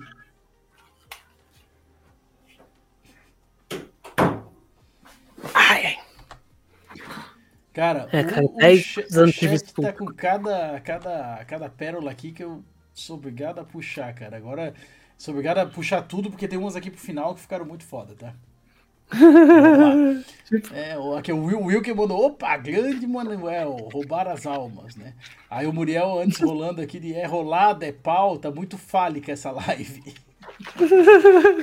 Muito bom. Aí o Will que tinha perguntado se o Vagrant Story se passa pelo mesmo mundo do Final Fantasy XII, né? E aí o, o Muriel confirmou pra ele, Tudo vale isso. sabia. Inclusive, o Manuel vai ter que finalizar esse Final Fantasy X. Tu não terminou? De boa, já terminei já. Tu terminou? Ah, Não, faz beleza. tempo já. O único Final Fantasy, os únicos Final Fantasy que eu não terminei ainda, os online não conta, né? É os 13, o 15 e o 16. Cara, Acho que tá o 13 eu terminei, infelizmente. O primeiro, o O 3 e primeiro, 2 só ou o primeiro, o o 3? primeiro. O- os spin-off eu já pulo. O 13 já é original, não precisa continuar. Já é ruim o original, não precisa ir pra frente, né? Então ele, ele eu já pulo. E aí, recentemente eu terminei o 16, né? Jesus Maria José. Cara, não é ser purista, mas aquilo não é Final Fantasy, entendeu? Aquilo não é Final Fantasy. Hum. O foda é quando eu vejo um jogo de uma série, eu consigo ver algumas características que definem aquela série ali. Se eu pego Dragon Quest 11, eu acho ele um cocô, eu acho ele um cocô, mas eu ainda vejo Cara, características eu, de eu Dragon eu não Quest. joguei ele, mas muita gente diz que é o melhor. Não jogaram o pós-game, né? Eu não sei dizer, eu não, eu não sei qual é a base de quem diz, mas eu já vi muita gente falar que, meu, melhor Dragon Quest. Assim, eu achava. O jogo é muito. É porque o jogo tem três atos, né? Tem o primeiro ato, que tem a introdução dos personagens ali. O segundo ato, que é tipo o mundo da ruína de Dragon Quest. É legal. Esse ato. Muito legal. Afinal, você derrota o boss. Foda. E aí tem um terceiro ato. Que é no pós-game. E ele continua a história, ou seja, ele não é um pós-game. Ele é uma Hum, continuação. E o que, que acontece nesse terceiro ato? Eles revivem um personagem que tinha morrido no ato 2. Um personagem importante. Um personagem cuja morte desenvolveu outros personagens e moveu a narrativa. E pra quê? Pra você derrotar um vilão de merda, que é tipo um céu com babyface, pra no final fazer fanservice de Dragon Quest 1 e Dragon Quest 3. Hum. Dá, pra, dá pra pular ele. O pós-game do, do, do Dragon Quest 11, ele tá ali pra fazer fanservice pra fã de Dragon Quest. A música de Overworld do jogo, no, no pós-game, ela muda pro tema de Overworld do Dragon Quest 3, que é o tema mais famoso da série. Você chegou a ver o trailer do Dragon Quest no Smash Bros? Do Hero? Sim. É aquele tema que toca quando aparecem os três heróis. É o tema mais famoso da série, né? É, o 3 eu ainda não joguei, eu tenho ele que eu tenho aquela coletânea ali do, do Switch, do 1, 2, 3, né? E aí vou voltar pro 2, né? Que eu quero terminar ele. Eu só tinha O terminado 2 um é, ali. é meio cursadinho umas coisinhas. É, que mas- desse ano. Do 2 e do 3. É, mas quero, quero daí ir pro 3. Só seguindo aqui, daí agora o Wilker falou refinalizar. E ele perguntou, Rodrigo, hoje temos o manuel do Antigo ou do Novo Testamento? Até aqui tá o do Novo Testamento, tá? Mas no Tá- Novo Testamento, cara. O antigo ficou lá em 2000 e pouco, com os 20 e tantos quilos que eu É. perdi. Era, era a gordura que te deixava mal-humorado. Acredito que sim, cara. Mas acho que é um pouco, viu? Porque diz que deixa meio estressado, e exercício físico ajuda você a desestressar bastante. Aí o Muriel falou que Talvez. faltou, faltou a gente falar do Mother Like. E tem múltiplas partes no Suicoden 2 para enfrentar o Matador Porco que tu divide as equipes. Né? A gente tá falando disso, né? Hum, nossa, eu nem lembro, cara. Esse Coden 2 é tão meia boca que eu nem lembro disso. E aí tá aqui o Ryadex, que é um, um amigo meu e é fã de vocês também. Ele falou assim: uma parada legal que fizeram só no 9 e nenhum Final Fantasy novo, que é aquela dun- dungeon inversa. Nem lembro disso, cara. Eu passei tão rápido não 9 lembro. que eu não lembro, cara. Também não tô lembrado, cara. Faz muito tempo que eu joguei Final Fantasy IX. Quando a gente Ah. gravou o podcast, fazia anos que eu tinha jogado Aí também. Ryadex, tu Eu chegou uma falar na, mal do Vivi. chegou na Eris no Japa, tu é pica, porque eu acharam aquela porra da harpa no japonês, foi onde eu fui barrado. Cara, eu, eu acho que no, no japonês eu não passei do. Não, não, não lembro se eu cheguei a sair de Midgard. Acho que eu saí, parei ali. Eu não fui tão longe É também. difícil. Porque é um jogo muito. Ele usa aquela fórmula do Final Fantasy IV, né? Da história ela te, te dizer pra onde você tem que ir. Se você não tá entendendo a história, é foi- difícil saber o que você tem que fazer. Bem nessa. E aí o Will que perguntou, quando será que o Manuel jogará o Kingdom Hearts? Nunca. Ah, cara, por Não é mim. nunca, tem um nunca. desafio, né? Tem, mas a gente colocou a meta pra 5 pau. Hum. Ah, No 14. 3 pau, 5 pau. Eu espero que chegue, só pra tu ter que jogar. Cara, Eu falo É isso que, porque tipo, assim, ó, eu sou fã de Kingdom Hearts. Cara, pra mim, cara, o- é porque é o seguinte, é um exercício mental aqui. Imagine, pegue duas coisas que você odeia com todas as suas forças. Imaginou? Imagina que eles façam um RPG com ele. Com isso, essas duas coisas. Tu odeia Você Disney? ia querer jogar? Eu não suporto, velho. Eu tenho horror de Disney. Aqueles musiquinhas lá, aquele leão lá. Ai, o leão tá fazendo amiguinho com, com o javali. Vai pra puta que pariu pra essa merda. Ó, sereia. Ah, Agora não, começou a te falar. Ó, fuder. ó, ó o Velho Testamento chegando, agora tá ficando legal. Tem hora que aparece, né, cara? Tem hora que não tem como. Agora tá Cara, tenho ficando legal. horror de Disney. A Continue, por gosto de- favor. A única coisa que eu gosto de Disney é aqueles desenhos antigos do Pateta, que é todo mundo é pateta, sabe? Faz umas críticas social de, de Aquele do, do motorista, né? Que ele é o pedestre, aquele motorista. Esse é o clássico, né? Aqueles episódios aqueles episódio antigo do, da, Disney eu acho muito foda, que é da época do Walt Disney, né? O Walt Disney ele fazia umas coisas meio doidas. E uns desenhos antigos, tipo aqueles do Mickey preto e branco é da hora também, que é bem malucão. E teve um que eu vi que é o, a, a versão, a primeira versão do Galinho Chicken Little. Não é aquele CG, não, o desenho. Velho, é muito bom, velho. Ele faz uma crítica ao nazismo ali, né? Que é o. Que é o. Que é o lobo, né? Ele chega lá no galinheiro. E aí ele pega o livro do, fio, do, do Hitler, Mein Kampf. Ele começa a ler. Ah, é assim que eu vou fazer. Caralho. E aí ele espalha uma notícia no galinheiro que vai chegar um meteoro e vai matar todo mundo.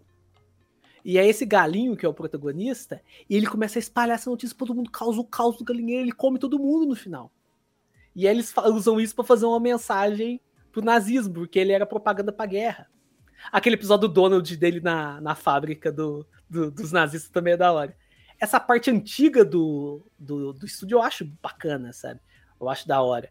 Mas aí quando começou a fazer esses filmes com musiquinha, esse negócio escapista de bichinho falante, que é justamente quando veio o boom, né? É, copiaram o Kimbo Leão Branco, fizeram esses caralho aí. Porque se você pegar os contos de fada original, é os negócios creepy. Não, era tudo. Os, os, os irmãos Green era só história cabreira, né, cara? Não, velho, é uns negócios creepy que eles realmente eles pegavam uns negócios dark pra, pra passar essa mensagem pra criança. Aí a Disney pegou, o Walt Disney pegou esse Fez estúdio, tudo soft, né? fizeram, deram uma nutelada pra, pra mostrar pra criançada, velho. Então é isso que eles fizeram. E eu acho aquilo um belo de um cocô, eu acho chato pra caralho. Ah, mas narrativamente falando, ah, o Maqui no livro, ele fala bem do Rei Leão. Cita o livro, cita o livro, Manuel, cita o livro. Foda-se, Maqui. Você não vai fazer eu ver essa merda, você não vai fazer eu gostar dessa merda. E aí tem isso, cara. E aí mistura com aquelas nomuragens, que é aqueles personagens do Nomura, aquela carinha Ah, de bibelô, com o pezão. Não. Que a gente começou a fazer essas metas do Catarse. Aí o, o Will, quem tava conversando com o Christian, aí ele colocou essa meta do Kingdom Hearts lá no começo. Aí eu falei, ô, vai dar não? Porque às vezes o povo acha que eu jogando Kingdom Hearts vai ser tipo eu jogando Golden Sun Lost Age. Vai ser engraçado. Não vai ser engraçado. Porque uma coisa, é, eu, eu, eu jogo qualquer RPG. Eu tenho senso crítico pra qualquer RPG. Pode ser um RPG que eu não gosto de jogar, por exemplo, pode ser um, um jogo tático com um sistema de jobs, com um final, uma história Final merda. Tactics. É, A história é o- boa, o Final não, Fantasy daí é uma história legal, né? É, pode ser, sei lá, eu jogo aquele que não deve ser nomeado. de- Legaia de novo. Meu. Porque eu vou dar outra chance e ver esse jogo com um senso crítico. Qualquer jogo eu faço isso. Kingdom Hearts pra mim não tem senso crítico. É só ódio e rancor. Eu não quero saber pontos positivos dessa merda. Eu não quero Tu precisa saber. de mais uma temporada na montanha, então, pra jogar ele.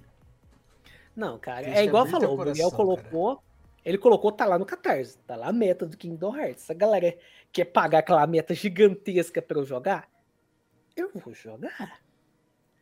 Mas eu não me, não me responsabilizo por que que eu vou falar desse podcast. Cara, Não vai ter senso crítico. Tá perdendo um vai ter só cara. ódio e Abre teu dor. coração, Tu tá perdendo um jogão. Não, não, isso cara. não. Terminei- Qualquer RPG, cara. Eu qualquer. terminei, É eu terminei o, o 1, o 2, o 3 e o do PSP, o Birth by Sleep. Faltou você falar pra eu aqueles jogar- outros spin-off, tipo o... Jogo é, de celular, É, a poltrona esse é o caralho. canônica. Tem aquele, tem aquele outro de cartinha do, do Game Boy Advance, né? Tem o do 3DS, se eu- o, que é... Que é o 3D, é, D- é, que ele faz DDD, né? 3D, né? Ser 3D, É. né? Não, se eu não me engano, o, o, o Sakaguchi, ele deu umas dicas pro Nomura. Dream Falou, Drop Distance, lembrei. você faz uma narrativa mais elaborada, mais detalhada. O cara fumou um baseado. Não, foi só um, né? Não foi Não. só um.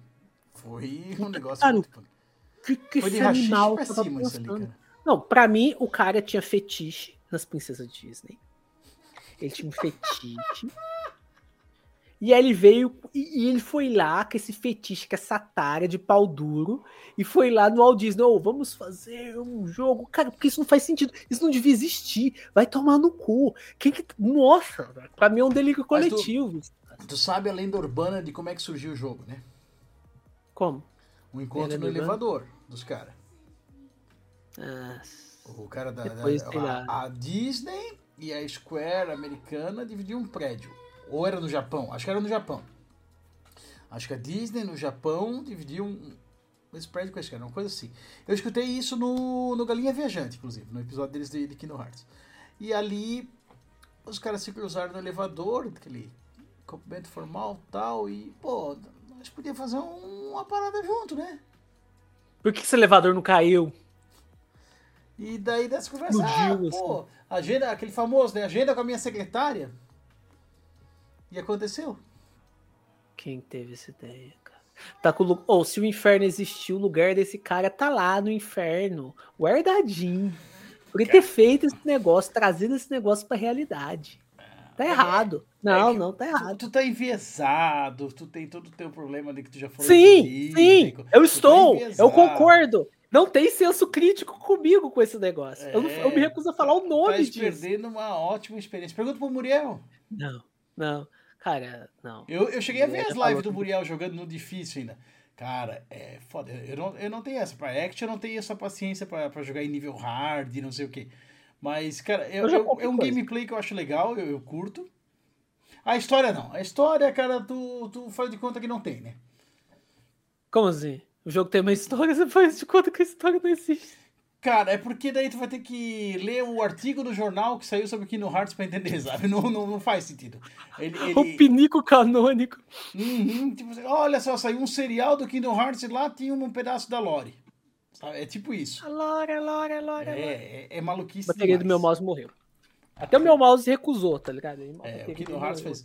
Deixa eu seguir aqui no, no chat aqui, então.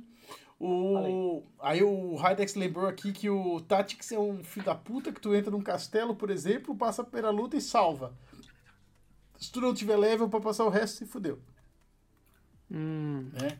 E a história do Tactics é foda. Aí falando do, do podcast do Tactics Ogres, não vai ter, tu tava muito, muito louco. é, não, não Locão da. Pedra. Bom, depois do Scarlet, o resto é lucro, pelo menos visualmente, mandou o Wilkin aqui, né? Aí o Manuel o o Muriel mandou, Manuel, eu acho que a criança vai estar no nosso level de loucura.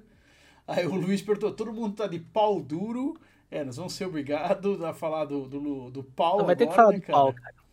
Não tem, o- não o tem primo, como. O primo do Telmo comentou que ele tá.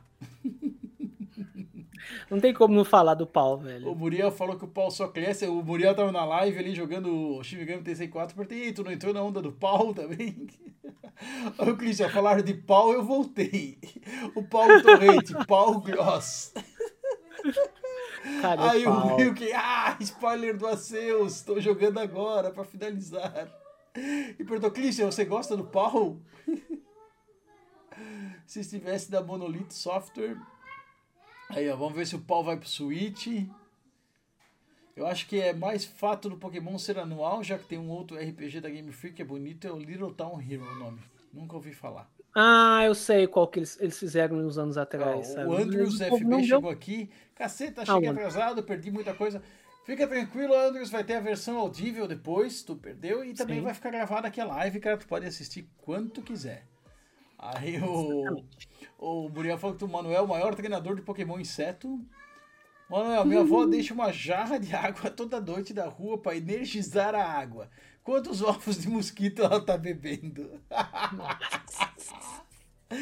Ai, eu lembro daquela gente que tá falando antes ali de, de missa, não sei, eu lembro daqueles padres que mandavam botar o copo em cima da TV, tu lembra disso? Sim, cara. Agora com as TV de LCD não dá mais, né, cara? Mas antigamente tinha essas, né, cara? Tinha um negócio de colocar litro de garrafa PET no, no padrão de luz pra baixar a luz. Era, anos 90 era uma coisa maravilhosa. Ah, Manuel a tampinha, achei que o cara tinha mais de dois metros. Não, velho. 1,68. Perigoso eu ter um pouco menos ainda. Foi o que eles falou pra mim no exército. Aí, "Ah, de fato, os baixinhos são os mais marrentos. Mesma coisa do meu pau. Ah, não, meu pai, desculpa.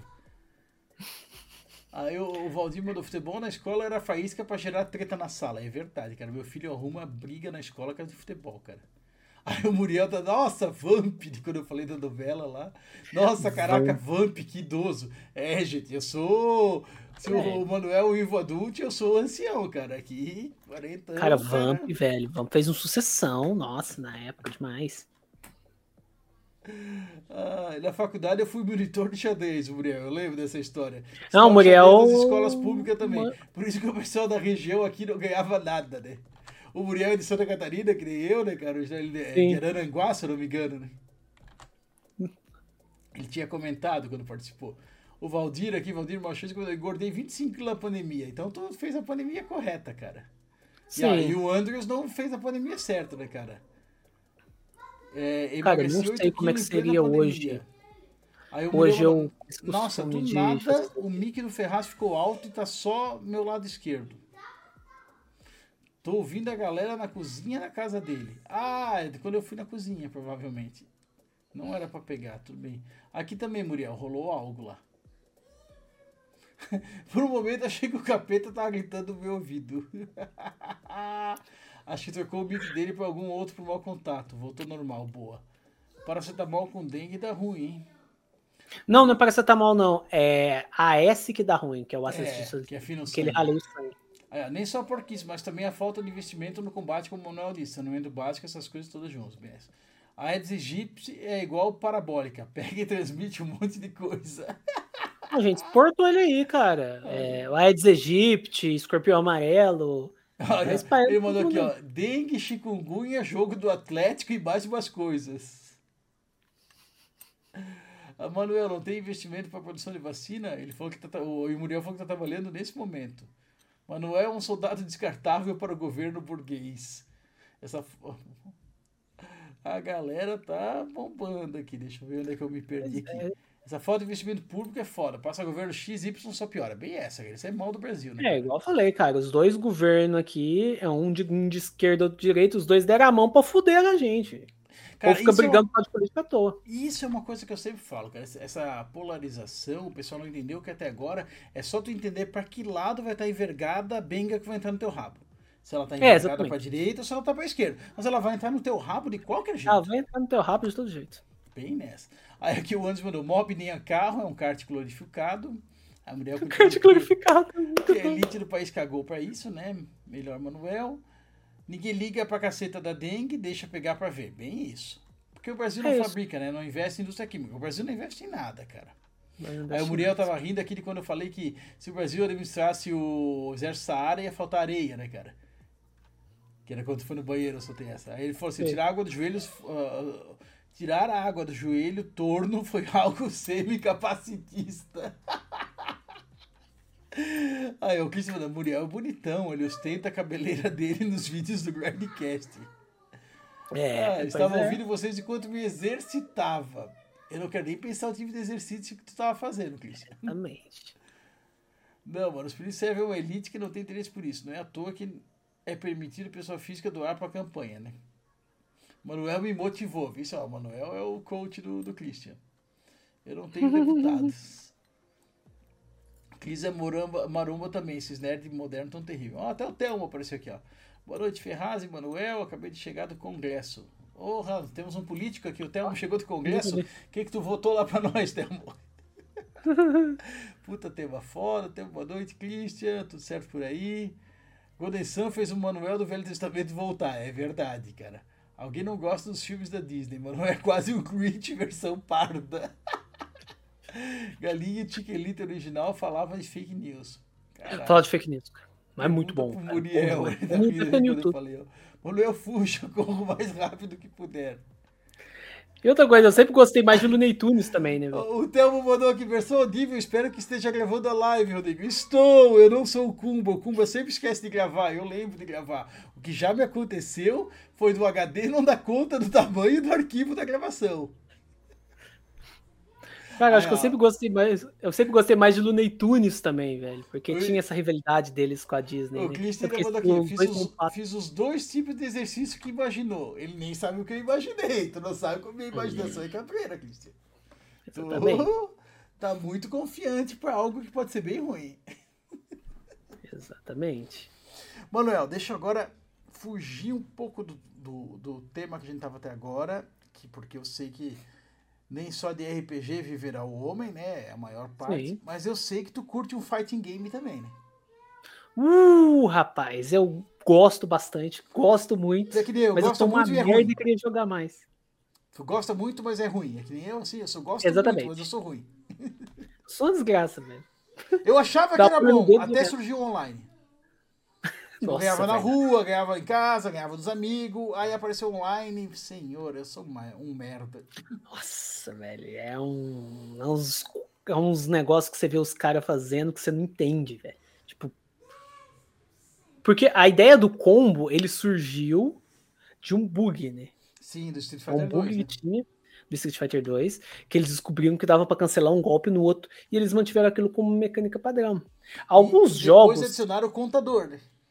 É, alguns jogos eu ainda entendo, mas eu não consigo fazer. Nenhum jogo de luta que eu pegar pra fazer, eu consigo fazer um combo de muitos hits. Mas eu ainda entendo a lógica de Street Fighter, King of Fighters, talvez um Tekken, até o Tekken ele é um pouco mais simples, eu consigo entender. Mas agora pega jogo Dark System, velho, eu nem sei quem tá batendo, quem tá Ah, apanhando, não. quem tá me batendo, quem tá apanhando.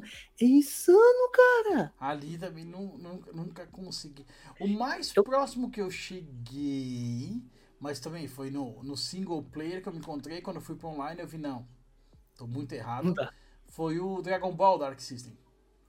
Dragon Ball Fighter Z, né? Isso. Ele deu aquele boom na época. Falei, cara, esse jogo é muito bonito. E eu sempre, eu sempre tive ranço de Super, porque eu sou velho, eu não quero saber de Dragon Ball com cabelinho de Smurf.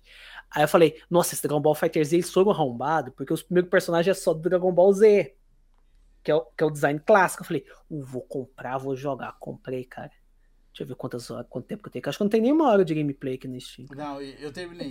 Eu- no single player eu fiz tudo. Parei, cara, que eu tenho é, 63 minutos. Uma hora. 63 minutos. Aí, com jogo de luta eu sou assim. Eu acompanho, eu compro, jogo um pouco, paro. Eu só vou jogar de novo, às vezes, sei lá, vem um amigo meu aqui em casa que gosta também, a gente joga, a gente dá uma risada, tem alguém que você conhece e joga, e depois eu paro de novo. Eu sou o perfeito comprador desses jogos de luta. Quem sustenta SNK é eu, basicamente. Eu tinha uma época quando eu tava na, no, no meu ápice de, de emulador, né? De Mami. E aí eu Mami. juntava a galera Ó, isso faz uns 20 anos fácil. Juntava os brother pra vir lá em casa pra nós tomar um Cuba, fumar. Eu fumava, faz 10 anos que eu parei. Fumar um cigarro e jogar Street Fighter Alpha 3. Hum, Alpha 3. E ainda eu, eu tinha aquele adaptador que eu botava na USB do PC e cabia dois controles de Play 2. Ah, já tive um, aquele lá. É, botava os dois e tal. Eu tinha, eu tinha um controle de Play 2 original e tinha um controle USB de, de, de Play 2 que era ruim. O original era Nossa, meu, né, mas cara? Os que outros que se fudessem pra jogar, né? Controle de Play 2 é ruim pra jogo de luta, né? Aquele D-pad dele é uma desgraça, velho. Mas na época era o ápice, né? Era uma maravilha.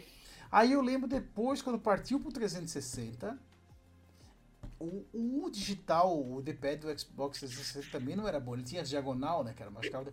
Mas eu me adaptei. Você se adaptou. Eu peguei a manha ali. Meu Um camarada Deus. meu que, cara, sempre me espancou no Street Fighter, meu amigo que, que já é falecido, que a gente conversou antes, o Lee. Ele, ele era, putz, o cara mais foda que eu conheci em jogo de luta, cara. Ele participava dos campeonatos online, desses de, de mame da vida do, do Street Fighter 2, do Champion Edition, desses ali, cara, e ganhava, assim, ele era dos tops, sabe? E daí no, no Street Fighter 4 eu consegui me adaptar no controle e ele jogava no Xbox com um adaptador para usar o controle de Play 2. Gente, porque ele acostumou com o controle de Play 2. Bem nessa. Quando eram os dois no controle do Xbox, daí eu conseguia ganhar porque eu tinha vantagem de estar adaptado ao Você controle. tinha vantagem porque o, o estilo é diferente. Entendeu? Pô, jogava. E eu, cara, o Street Fighter 4 pra mim é o ápice dos Street Fighters. Aquele Super Street Fighter 4 eu acho o melhor de todos. Você acha ele melhor que o 5? Cara, o 5 eu acho muito ruim. O 5 ele foi o que ele foi o que explodiu, né, bastante, né? Cara, o 5 é o que menos vendeu. Foi? Uhum. O 5, o que mu- muda, o que pouca percepção, ele engana, é que daí ele pegou a fase de YouTube. Ah, sim, ele pegou. coisas. O outro não. Esses jogadores. Tokido, Punk, Sim. essa galera. Cara, mas o, o Tokido, o, o- os mais antigos, assim, eles já. Eles vêm do Street Fighter Já. Alpha, do 2. o né, Tokido, ele jogava KOF 13, velho. Não, antes, ele era do KOF 98. 98. O Street Fighter V, o meu problema com ele, ele é mais KOF que Street Fighter. Você acha? Eu acho, cara. Tu pega assim, ó. Coisa que sempre funcionou no Street Fighter. Do 2, as suas milhões de variantes, né? Alpha, etc., até o 4. Né? Aquele é o core do jogo. Chega no 5, não funciona. Por exemplo, o cara agachado, soco forte, sempre foi o gancho. E o gancho sempre foi antiaéreo. Sempre. No 5, não. Ah, é verdade. Porra, no Mudando. 5, o soco fraco em pé do Bison é antiaéreo. Pior que é mesmo. Eu, eu me irrito Tá muito KOF nesse sentido. É, e eu me irrito muito quando o frame, né, a imagem, não bate com o hitbox. Um so, o, o Bison em pé dá um soco aqui na, na linha, não é nem no peito, é na linha da cintura. O soco faz. Na linha de cintura. É um antiaéreo. Como que tu vai quebrar uma voadora com isso? O que que tu tá acertando, cara? Entende? É, isso, isso é uma coisa que me, me incomoda muito. O visual do jogo tem que funcionar. Eu não tenho que decorar onde é que é o hitbox ou não sei o que. Se eu preciso disso é porque o jogo tá mal feito. E tem Aí outra coisa também, né? Cara, pega aquele personagem daquele né? Abigail, cara. Ah, o Abigail. A hitbox ele é toda zoada. Tu dá a rasteira, a rasteira passa pela perna dele, mas tu não acerta ele. Porra, E tem outra coisa também que a galera reclama muito do Street Fighter V, que é os agarrão, né? Dá muito dano os agarrão muito daquilo, dano velho. e uns frame skip muito maluco, né? Nossa, eu vi os campeonatos do Punk, com aquela carinha dele, nossa, ele dava agarrão de. Era agarrão de um lado, era agarrão do outro. Eu gostava muito no 5 do Aidon, que jogava com a Laura. Que eu gostava de Sei. jogar com a Laura. Cara, ele tinha um estilo muito foda. Eu tentava reproduzir, eu não conseguia chegar nem perto da unha, sabe? Mas eu achava o estilo dele que ele jogava com a Laura. ali. Cara, que daí é dash cancel e não sei o. Caralho, mano. E- mas não, a Laura ela é difícil de usar. mas foi é- dash cancel e não sei o que. Cara, isso nunca foi Street Fighter, né? Isso sempre foi KOF. Sempre foi. Sabe? Aí eu acho que o Street Fighter 6 já volta mais pro Street Fighter.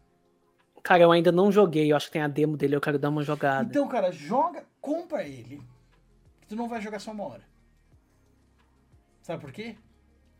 Porque O Street Fighter tem um modo RPG. Ah, aí O melhorou. Arthur dele, cara, tu tem característica do personagem, tu tem level, cara, tu tem batalha random, de certo modo, mas aquelas que tu vê, tu enfrenta. Cara, eu nunca imaginei na minha vida que eu queria um RPG de Street Fighter. Aí quando eu joguei, eu não queria mais jogar outra coisa. Eu fiz 60 horas até terminar. Era igual o, o Chronicles of the Sword Soul Calibur no Play 2. Isso! Putz, como eu jogava isso. Não, eu jogava Soul Calibur. Cara, eu, eu interessei no último Soul Calibur que teve, acho que foi o, o Seis. 4, 5, que tem o, o que tem o, o, o. Geralt. Tem o Geralt, o Haomaru, a 2B e tudo mais. É o 6, não eu é? interessei. Não, Isso, seis eu é o interessei. cinco. Falei, é, Não, acho é o eu sei. 6, é o 6, é o Eu- 6. Eu vou comprar esse jogo. Eu pesquisei. Tem Chronicles of the Sword? Não. Não, Vai tomar no seu cu. não tem. Cara, isso Porque eu sou 2 era meio- muito bom, cara. Eu sou meio retar... é, eu sou meio no seguinte, eu gosto de jogo de luta, mas se o jogo de luta é 3D, eu já que eu gosto quando tem esse sistema clássico do porque o primeiro jogo de luta que eu joguei foi o King of Fighters no N-Gage, né? Aí depois que eu conheci o Street Fighter, Samurai Shodown e tudo mais. Então eu gosto desse estilo clássico. Esse estilo linear que tem no Street Fighter. 2D, né? Quando tem uma terceira. É. Quando eu tenho uma terceira dimensão, eu bugo. Então eu só vou jogar se tiver alguma coisa interessante, por o exemplo. Tekken agora o foi mais forte pra isso, né? O Tekken já era mais. O, ele era gráfico 3D, mas visual mais 2D. Até tu tinha o sidestep ali, mas não era tão forte. Agora ele já pegou mais, né? Agora o Tekken ele é mais de tu girar na arena e coisa arada.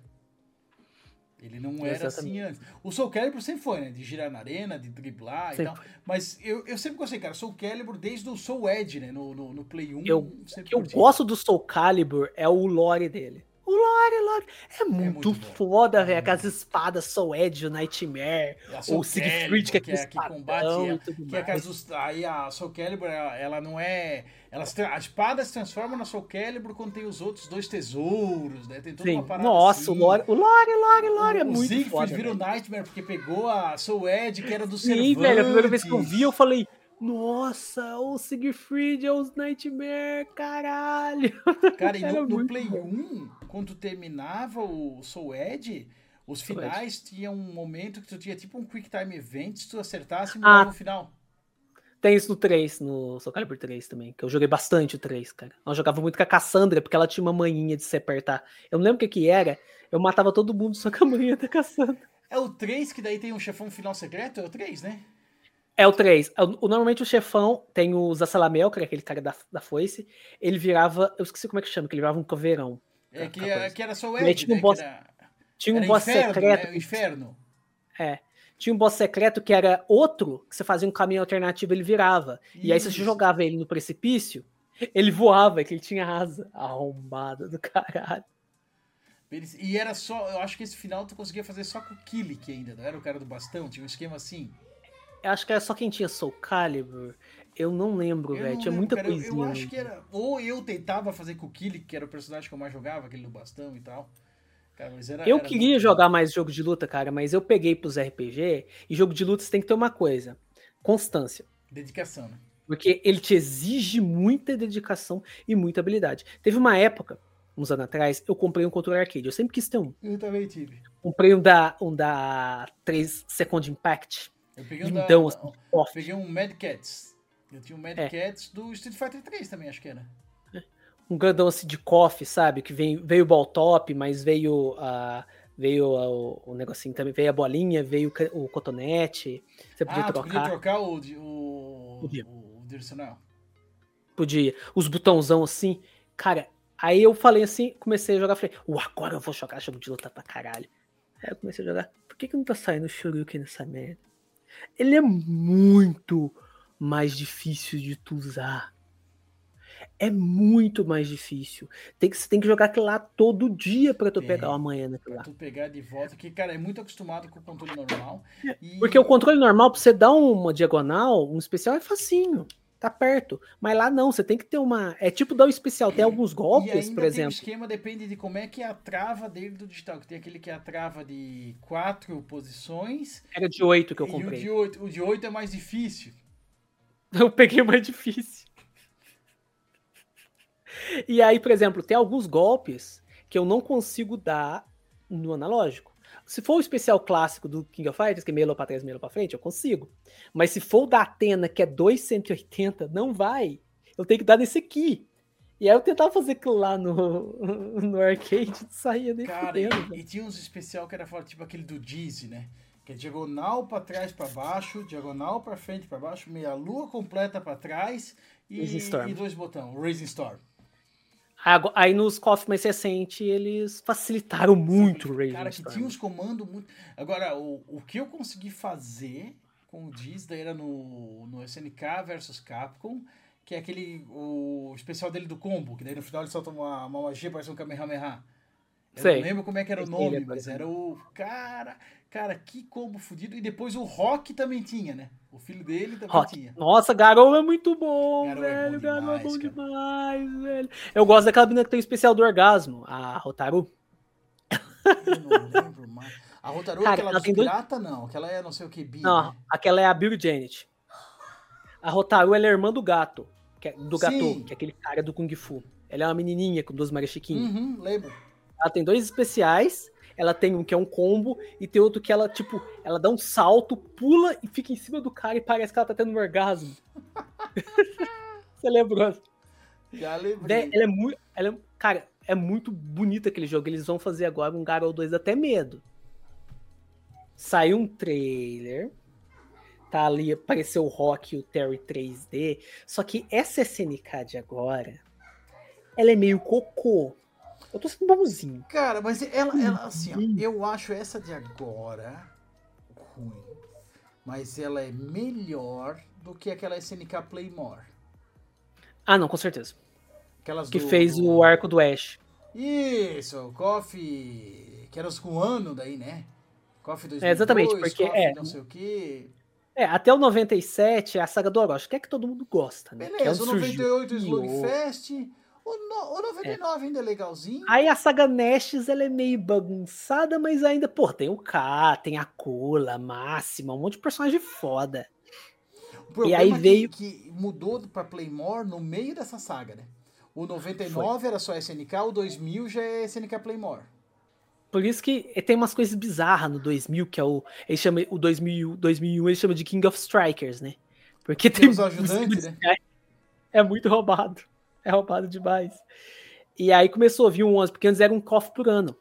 E aí isso começou a capengar, aí começou a lançar menos de um cofre por ano. Aí isso mudou. Mudou pro 11, depois veio 2002, que é o que a galera mais gosta, né? Junto com o 98. Porque ele, Aí ele, é, veio- um- ele é que nem o 98, ele é um monte de personagem avulso e foda-se, né? Exatamente. Eu acho que King of Fighters tem que ser assim, cara. É, porque parece um isso Mugen, cara, e é divertido. tá uma merda a história de King of Fighters. né? A história do. Esse, o arco do Ash é uma bosta. É uma bosta. Eles descaracterizam um personagem que é o Yuri. Pra quê? Pra dar o poder pro personagem horrível que é o Ash, né? Um personagem. Tem graça muito- nenhuma, cara. Forçaram o cara e não pegou, né? Exatamente. Eles voltou ele agora no, no, no 15. Ele tá de volta. E aí tem esse arco do, do KOF 14 e do KOF 15. Que é horroroso. O do velho. 14 eu já achei fraco. O 15 eu nem peguei, cara. O do 14 eu já achei muito. Eu joguei ele. Eu comprei ele no primeiro dia. Eu tava acompanhando os trailers tudo. Ah, Comprei ele no primeiro dia. Aí eu vi que aquele boss lá tava dando trabalho. Ele é um boss bacana, a Otomahaga lá. Você tem que ficar de olho nela porque ela causa muito dano. Porque o boss do, do KOF 14 é uma piada. meu Deus, sem graça. Aquele verse. Nossa, o verse. Nossa, você pisca ele já morre, né? Aí. Não, ele não é carismático, ele não é nada, né, cara? Ele tá lá. É. Essa também do, do, do coisa é uma merda. Porque todo mundo pensava, porque voltou New Face Steam. Voltou. Finalmente eles fizeram um trio. Quando, quando saiu o trailer do trio do, do Kyo, do Yori e da Shizuru, eu surtei, velho. Orgasmo. Eles são um trio? O Kyo, o. Yori e a Shizuru? Sim, que era um trio inoficial, que é um trio. Vocês pegar o final verdadeiro do 97. Isso. Então, Cara, o 97 tu fazia até um save antes do Orochi. Né? Tinha isso no Sim. Play e no Neo Geo.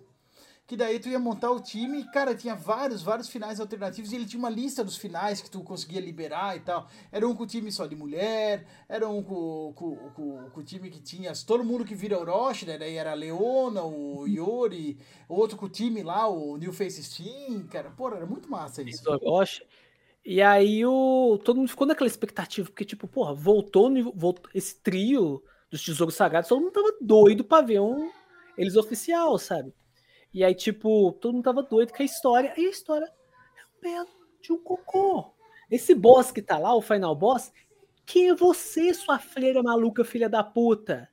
O que você tá fazendo aqui? Esse protagonista, que é o Shunei, que merda que é essa, velho? Olha o design daquela porra. Eu não sei que. Cara, Eu quero Pra- que fazer o King of Fighters sem o kill de protagonista, cara? Não faz sentido. Assim, eu gostei. até hoje, cara. Eu acho que o K é um bom protagonista. Eu acho ele foda, cara. Eu acho ele estiloso. Eu adoro aquele especial que ele tira o óculos, e bater. O K é foda. Mas Ash. É o Ash que é o protagonista da série dele. Cara, mas o, o, o K é um personagem foda, mas eu não acho ele um protagonista foda. Pra trama, entende? Ele é um personagem foda. Mas pra ser o, o mocinho, vamos assim dizer, ele não bate. Não bate. Ele poderia ser um sidekick, ele poderia ser até um antagonista. Pelo estilo dele. Tem, tem uns trio também do KOF 15 que não faz sentido. Eles voltaram o K99, né? Agora ele chama Cronen. É o K99. Eles voltaram ele. O povo achou que ele não Porque no, no 2002, o Limited Match, eles colocaram aquele Nameless. Que é muito tosco, velho. Cara, é no. É uma versão Edge, velho. É no 2000, tem um que tem dois kill ainda, né? Tem o kill atual e tem os kill clássicos, né? Tem duas 99. versões. 99 tem 3 kills. 99, né? Isso. É, porque eles fizeram esse negócio. A história Nest é uma bagunça que é um monte de clone do Kill. Os dois, o único legal que é o K e a Kula, né? Eles fizeram o K, o K descontrolou contra a Nest, fizeram a Kula como anti-K, né? E aí acontece, a Kula odeia a Angel. Por quê? A Angel matou as duas donas, que eram mãe, as mães dela, né? Que era. Ah, esqueci o nome da, das duas donas, que elas aparecem no, na introdução e no encerramento do, do, dos, normalmente dos cofres. Aparece aquela dona e abraça a Kula. Eu esqueci o nome dela, das, du- das duas. A, a Angel matou elas. Então ela odeia a Angel de todas as forças, com todas as forças. E aí no, no 15 ela tá com trio, na- ela tá fazendo trio com a Angel. Por quê? A Angel deu sorvete pra ela. E ela tinha brigado com o cara. Aff, velho, não. Eu entendo a Angel tá fazendo trio com o K99. Cronen. Por quê? Eles eram da Nestes. Beleza. Eu gosto do Cronen, achei muito da hora eles trazer ele de volta. Ele não pode ser o K99 de antes, porque senão eles iam levar processo dos donos de Akira. Então eu gostei, porque não voltou o Nameless, que o Nameless é um um boneco Edge sem graça. Eu gosto do que voltou o K99. A Angel, beleza. Mas, porra, não faz sentido, velho. Por quê? Então, eles Isso- falaram que o próximo KOF, É tipo o Não vai ter salvar história. o mundo, né? sim, eles falaram, não, tipo isso, né? Eles falaram que o próximo KOF não vai ter história. Eu falei, excelente. Continue assim, faz Dream Match, Slug, que é... Slugfest Rematch é o que faz ele funcionar bem. Exatamente, cara. Mas tem uma coisa legal nesse KOF, eu ainda tenho ele ainda. Jogo ele. Não. Tava esperando sair alguma DLC que me interessasse. Saiu o Trio Orochi, mas eu ainda não comprei. Saiu o Kim Kapawan. Kim Kapawan de DLC, velho. Porque os caras não conseguiram animar a calça dele a tempo de lançar um jogo. Foi por isso que o Kim não tá no, no rosto principal. É o primeiro KOF Calma, calma, calma. tá. Como é que é? Repete isso aí. O Kim não tá no roster principal do KOF 15. Não tá. Ele ficou como DLC, né? Ficou como DLC. Por quê? Dizem boatos. Você lembra, né? A calça do Kim sempre foi muito bem animada. Porque aquela Uhum. calça Calça de, de No Taekwondo, 14, né? 14 parece que é uma calça jeans. 14 é, feio. verdade, é verdade. Dizem boatos. Que o Kim não saiu no roster principal. Porque eles não estavam conseguindo animar a calça dele. Cara, Eu não duvido. o, o, o KOF 13, né, cara? Eles tentaram fazer aquele negócio de desenhado à mão. Cara, mas no Ficou gameplay ficou feio. Eu, eu acho o Coffee, os sprite, o trabalho de sprite lindo. Sim, Só que mas e- E animação... mudaram o design de alguns personagens. Isso, mas na animação ele também não ficou bom, não ficou fluido, sabe? Parece que falta frames, sei lá. Falta, falta, Que falta. daí, ah, E pô, é tudo, é tudo desenhado à mão, aí tu não consegue animar ele mecanicamente, Como? tem que desenhar tudo. como, ficou Eles fizeram nas tudo zero, os sprites tudo do zero. Eles, tive- alguns personagens tiveram que perder golpes. E alguns personagens O não pareciam eles. o. Ralph Clark, não parece eles. O Ralph tá gordo. O, o Ralph, o moveset dele tá totalmente diferente, cara. Ele Uhum. perdeu aquele, hor- é, aquele cavalo que ele fazia, Sim. horses, não sei o que, que, ele saía correndo. Ele perdeu os golpes tudo do Ralph. E, e esse, e essa in- incompletude dos golpes continua até hoje no 15. Só recentemente que o Terry foi ganhar a joelhada dele de novo, que é o Power Dunk. Sério que ele tava? Eu não lembrava disso. Tava assim, no 13 ele não tem, 14 ele não tem. Ele ganhou agora no 15 de novo. Custou ganhar. Cara, eu gostava muito do 96, o trio dos chefes. Dizzy, é o- Mr. Big e Krauser. Nossa, o Krauser é foda, velho. Cadê o Krauser nos KOF, velho?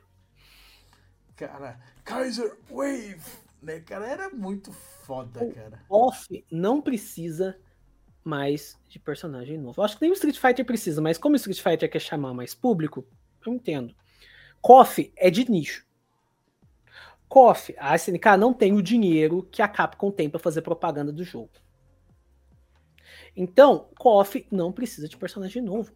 Para de fazer personagem novo. Tá cheio de personagem da SNK que nunca veio pro KOF. Coloca esses arrombados no jogo. e assim, tem, tem algumas coisas que eles fizeram, tipo, tem um, tem um King of Fighters que tem a Nakoruru, né? É o 14. Cara, como é que tu encaixa o Samurai Shodown de mil anos antes? Eles fizeram um rolo lá de time travel, time skip, portal da casa do Porque, caralho. cara, se, então, se tu vai abrir essa porta, né? Se tu vai fazer um, um multiverso da vida, traz a galera, então. Quer dizer, galera, cadê o resto da galera do Cadê o Halmaru, cadê o Genjuro, cadê o Jinyan, um Earthquake? Porra, o Samurai tem personagem legal pra caralho pra trazer. Eles lançaram uma DLC que tem o trio. Mas aí é DLC, né? Que é o Halmaru, a Nakururu e aquela dona lá da. Que é a gostosa lá com uma espada de pirata. Esqueci o nome dela. A Charlotte? Ela é, ela é nova do. Ela é nova do Samurai Shodown. Desse último Samurai Shodown que apareceu. Eu, não- esse esse jogo novo eu joguei pouco. Eu joguei. Eu comprei ele também. Eu, eu peguei o Pipipichu no, no, no Switch. Só. Cara, eu primeiro eu peguei ele pirata, levei um couro do boss. Eu gosto daquele boss porque ele, ela come teu rabo. É a Makusa, não é? Não, é o. Ah, esqueci o nome dela, cara. Shizuka. Isso. Ah, é a, Ela é a do 2, não é? Não, ela não tem nenhum. É nova, é nova. A do 2 é outra. De 2 é outra. É uma dona lá. Mas tem uma Makusa de, de DLC. Makusa é. Nossa, o especial da Makusa é muito bom, velho. E eu gosto do. O que eu gosto do Samurai Shodown é que ele é mais convidativo pra quem não joga muito jogo de luta. Porque é muito fácil você causar muito dano no jogo. Golpe forte, né? Golpe forte. E nesse Samurai Shodown, eles adicionaram aquele. aquele tipo aquele golpe que a tela fica preta, preta, é, preta e branca, sabe? Aquilo lá vai. Se o teu personagem tiver com a vida baixa, vai a vida inteira Sim. num golpe só. E tem os especial secreto, que é frente 180, dois botão. É muito fácil de acertar. É igual Claro, pra todo mundo, né? Vez, era. Exatamente, eu gosto muito dele por causa disso, mas tem um pro- eu tenho um problema com aquele jogo, eu não tenho paciência pra esperar. Então eu vou pra cima do inimigo e eu morro. Cara, tu vai no ataque forte, defendeu, tu fica exposto, o cara te bate de fraco e de médio e te espanca, né? Eu Não, jogo no, pra eu jogo no no mesmo estilo, eu perco por isso. Eu ir no in-game, beleza, eu consegui zerar. É, pra matar Shizuka, você não pode pegar personagem que tem ataque de range. Você derrotar ela com a Makusa é difícil. Mas você derrotar ela com o Haomaru é fácil. Com a Baiken é fácil pra caramba. Porque você tem que ficar perto dela. Perto dela, é, a primeira forma dela é de boa, né? Que tipo, Ah, tem duas Aí fases, cê- né? é, você bate, chute baixo, defende. E a segunda forma dela é que é difícil. Isso daí das Porque duas a segunda- fases eu lembro dela. Não, a segunda forma dela ela já começa com especial. E ela tem o especial dela é muito rápido. Então você tem que ter sorte dela não te usar o especial. Porque se ela usar, você morre. O especial dela eu acho que é menos de um frame.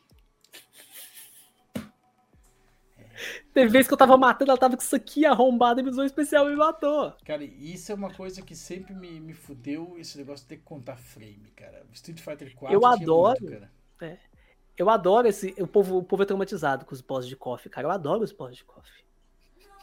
Eles pegar tua cara, fazer assim no chão, ó. O Gal, Coisões né? o Gal tá aí pra isso, né? O Gal, cara. Mas pra mim o mais difícil eu não derrotei até hoje. Eu não zerei o KOF 11.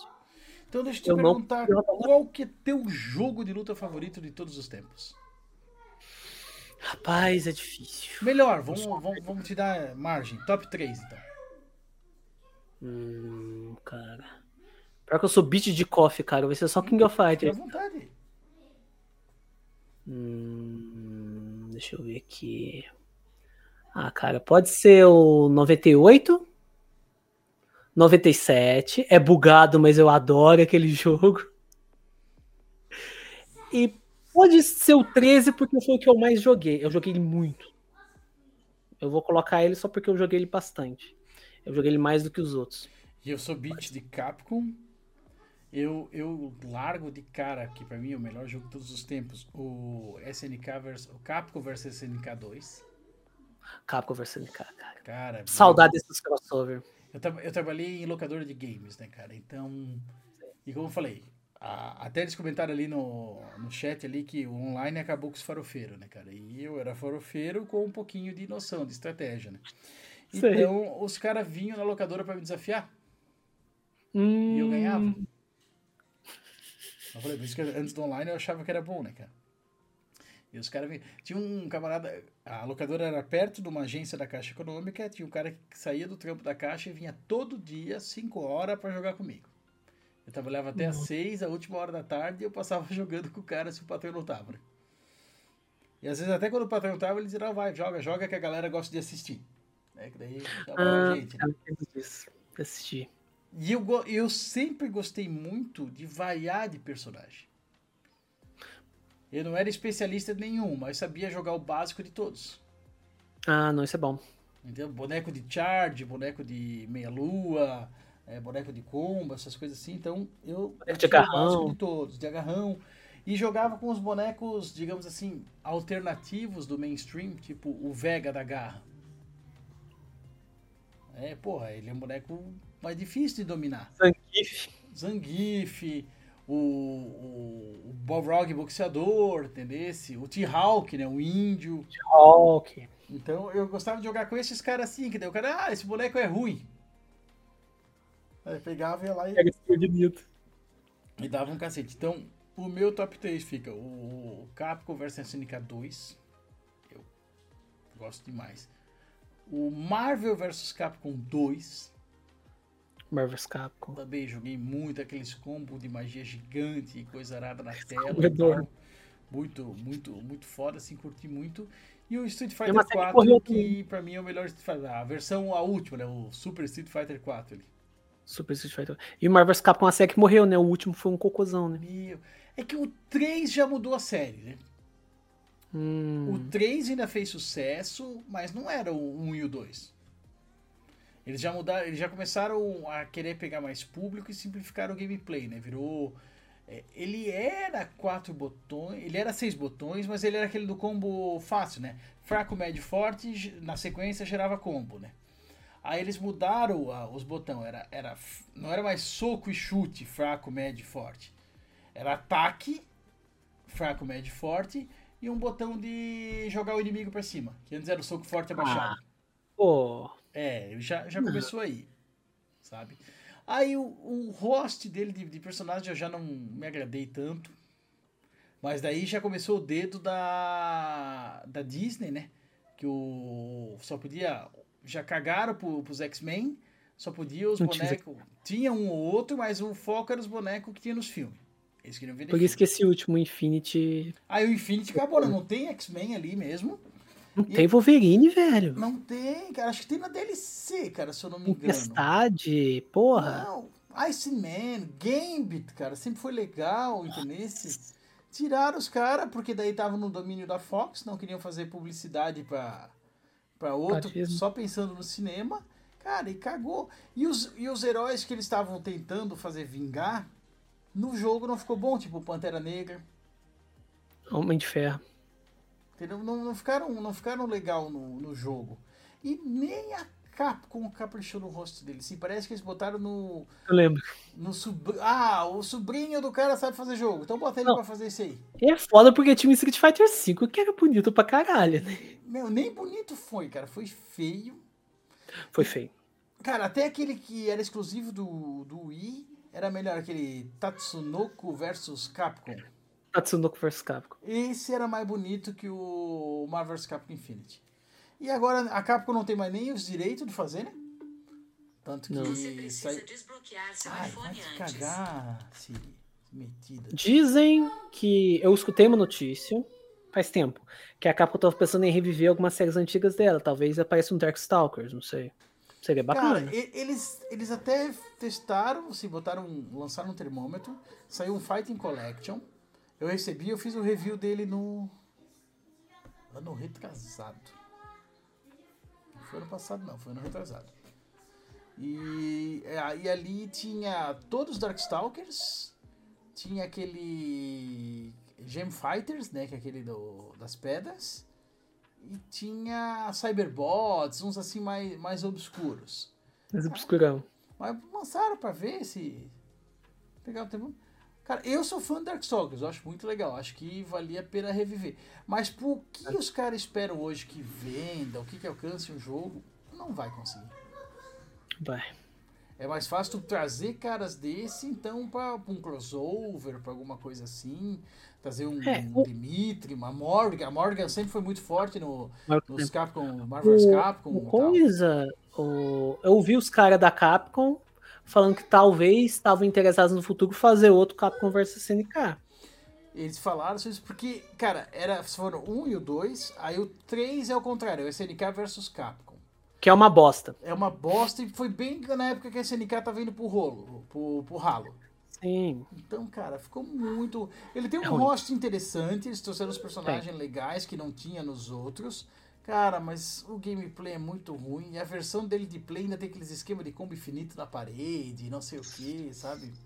Só Não, pior. não é muito ruim. É porque eles fizeram né, um acordo, né? A Capcom ia conseguir os direitos dos personagens da SNK pra fazer os Capcom vs SNK, e a SNK ia ter os direitos dos personagens da Capcom pra fazer o SNK vs Capcom. O ideal seria os dois fazer uns dois jogos foda e cada um ganhar os dinheiro deles. Só que a Capcom fez muito bem e a SNK não, porque a SNK já tava mal das né? Porque a SNK ela tinha focado no início em fazer aqueles jogos pro Neo Geo Pocket. Tem, o, tem, o, tem as versões Pocket do. do SNK Marvel's- Gauss. Isso. A tem o Yuri, a Gauss, Mr. X. Tem o. Tem o Capcom versus SNK, sim. Tem o 1 e o 2 e tal. Mas, cara. Não, não, não é o foco, não é o que traz a galera, né? É, atualmente, eles estão lançando as DLC do KOF, tá mantendo um público aí, tá mantendo o público engajado, e a galera tá empolgada nesse Garou aí. Cara, eu não sei, porque o primeiro Garou Meu, é sprite, é full sprite, é lindo aquele jogo.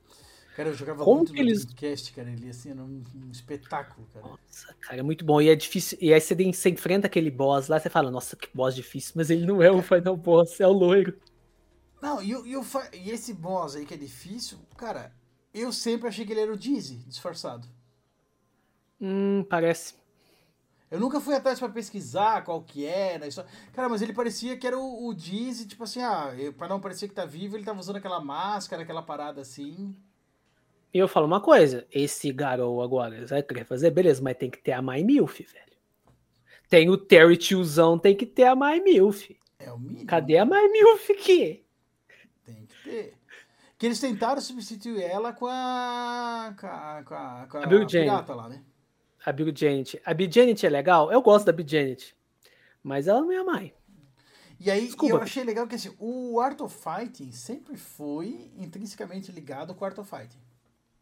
Sim. né? Eles se passavam em épocas diferentes, tanto que no, no Art of Fighting 2 tu tem o Dizzy jovem, de boss secreta, Tem. Né? E no, no Fatal Fury Special tu tem o, o Ryo velho de, de É, boss. ele vestido de Mr. Karate. Isso! E Né, que, era, que era o que o Takuma usava no 1, né?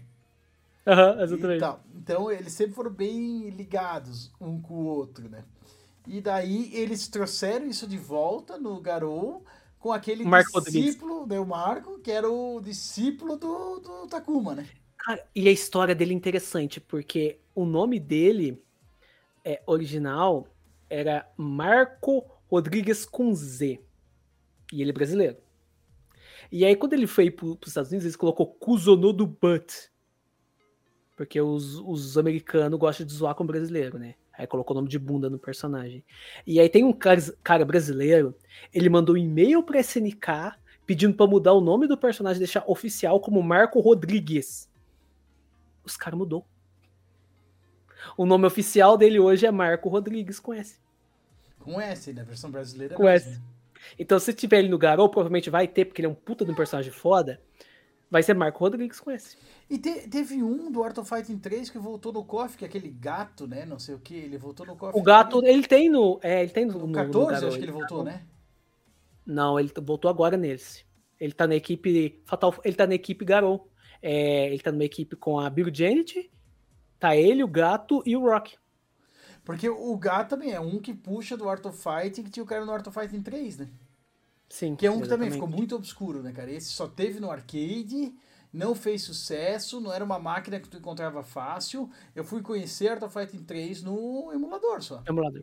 Emulador. E era uma, uma série que eu gostava muito. Raul Shokoku, aquelas coisas tudo. assim. Nossa, cara, Raul que cara é muito bom, velho. E agora é engraçado que assim, ele é o, é o jogo da SNK mais inspirado no Street Fighter, Sim. né? Aí eles quiseram só, ah, copia, mas não faz igual, daí fizeram a barra de, de Ki lá, essas coisas. E depois a Capcom tirou sarro disso com o Dan Hibik, né? O Dan. Aí tinha, eu gosto muito foda, cara. A Capcom tinha o Dan Hibik que zoava o- os personagens da, da SNK. E a SNK tinha Yuri. A Yuri zoou os personagens da Capcom. A Yuri, ela tem o Shingokusatsu. Tem um, tem um, tem um coisa, tem um, tem um King of Fighters que ela tem o Shingokusatsu do Akuma. É verdade, a tela escura, né? É, ela tem aquele, aquele soco dela zoando o Shoryuken, ela dá bundada. Então, tanto que no Capcom vs NK2 tem uma introdução própria do, da Yuri com o Dan Hibiki. É verdade. Cara, isso era uma coisa muito legal. Quantos personagens que tinham isso, né, cara? De introdução própria, que davam um diferencial. Desde o primeiro, desde o do Capcom SNK 1 tinha isso. o primeiro, Os dois aprofundaram. A Sakura com a, com a Yuri, que uma é bem baseada na outra, né? A, se não me engano, a Yuri veio primeiro. Aí tinha. Porque tinha disso. E, e você vê no- nos bastidores eles conversando, os caras eram amigos, velho. No- Na, na SNK tinha um fliperama de Street, uma máquina com Street Fighter e na Capcom tinha uma máquina com, com, Com of KOF, Fighters. Eles eram parça, eles conversavam, eles jogavam um com os outros. E Eles tipo, essa ideia, rivalidade. Tinha sugestão, a coisa acontecia assim, né? Sim, a rivalidade era só pra poder fomentar o mercado. E era muito bom, velho. Ah, Era muito legal. foda. E eu, eu vivi esse tempo de, de arcade. Ah, um game não, não botei na lista, mas. Tu não citou, acho que não, né? Não é tua, tua vibe, mas eu sempre curti os Mortal Kombat. Mortal Kombat. Porque eu Eu cresci sempre fui horrível em jogando. Mortal Kombat. Eu cresci jogando, entendeu? Os primeiros lá do, dos gráficos de, filmado, né? Do, do Motion clássico. e tal, clássico. A Fatality, tudo. Aí depois tem aquelas porcaria do Play 2, cara, que dá pra ignorar, né, cara? O Deadly Isso é uma Alliance, bagunça com a o história que eu nem- entendo mais, cara. Aí tem o pior de todos, que é o, o Mortal Kombat versus DC. Ali eles chegaram no, no fundo do poço. Mas foi bom que aconteceu, porque depois, na sequência, veio o Mortal Kombat 9. Né, que é só Mortal Kombat, o título, na verdade, mas todo mundo chama de Mortal Kombat 9, que rebutou a série. né? Ah, ele rebutou, né? Ele Que a série tava rebutou. uma zona do caralho. Pô, e, cara, e aí a história dele, ele, ele entrou com o modo história bem legal, começou com isso. Eles elogiam o modo história dos Mortal Kombat. Cara, e ele reconta a história dos três. Baseado Hum. no que aconteceu pra rebutar. Aí tem algumas mudanças. Em vez do Smoke virar máquina, quem vira é o Sub-Zero. Daí tem o Cyber Sub-Zero, o Smoke é só humano, entendeu? E agora tem o remake do 1, né, que tá saindo agora. Saiu, né? É que Saiu. aí, aí é o ponto, cara. Os caras exageraram na, na pegada. Aí foi isso, Mortal Kombat 9. Aí saiu Mortal Kombat 10, que quase que recontando a história do 4. Aí saiu Mortal Kombat 11, que criaram uma história toda nova, mas com uma personagem, uma vilã que controla o tempo. A Crônica. Aí tu abriu a porta, né? Ah, pegou as pernas. Aí, aí tanto que tipo, termina o jogo, ali o, o Liu Kang. Galera que não gosta de spoiler vai chorar agora, né? Pô, Spoiler de jogo velho, cara, azar o tempo. Ah, pelo amor de. Deus. Acata coquinho. Aí o, o Liu Kang vira o deus protetor da Terra. No lugar do Raiden. Aí veio a DLC, que é o Aftermath. E ali, realmente, aí quando termina, o Liu Kang vira o protetor da Terra, mas ele ganha o poder da crônica, que é se controla o tempo, e decide refazer a história toda da forma que ele achou que deveria ser. Aí rebuta, por isso que tem um agora de novo. Aí rebutou de novo.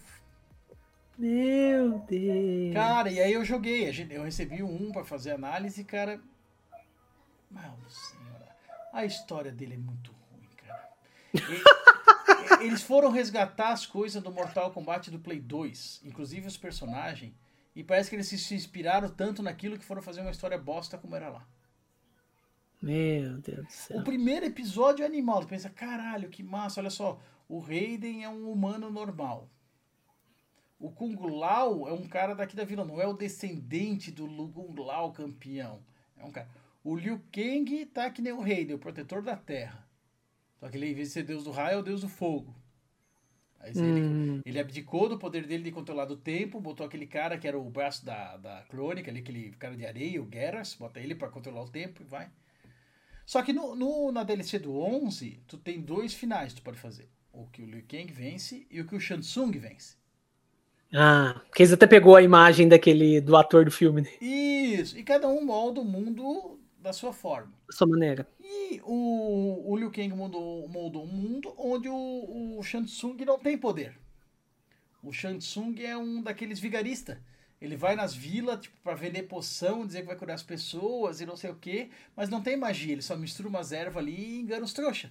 Ou ele vende o Hum, elixir, da- é o elixir mágico, entendeu? Ele E- virou um trambiqueiro. E vai, isso, e vai numa vila que tem um cara que perseguiu. Ele falou: Não, tu me enganou, eu vendi tudo, que tu falou que ia curar minha filha, e eh, minha filha morreu. Eu levei isso pro feiticeiro, pro cara da, da vila. Ele falou que era só ervas e não sei o que e tal.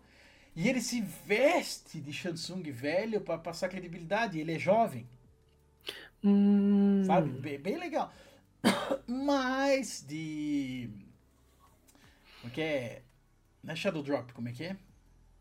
Foreshadowing. Foreshadowing.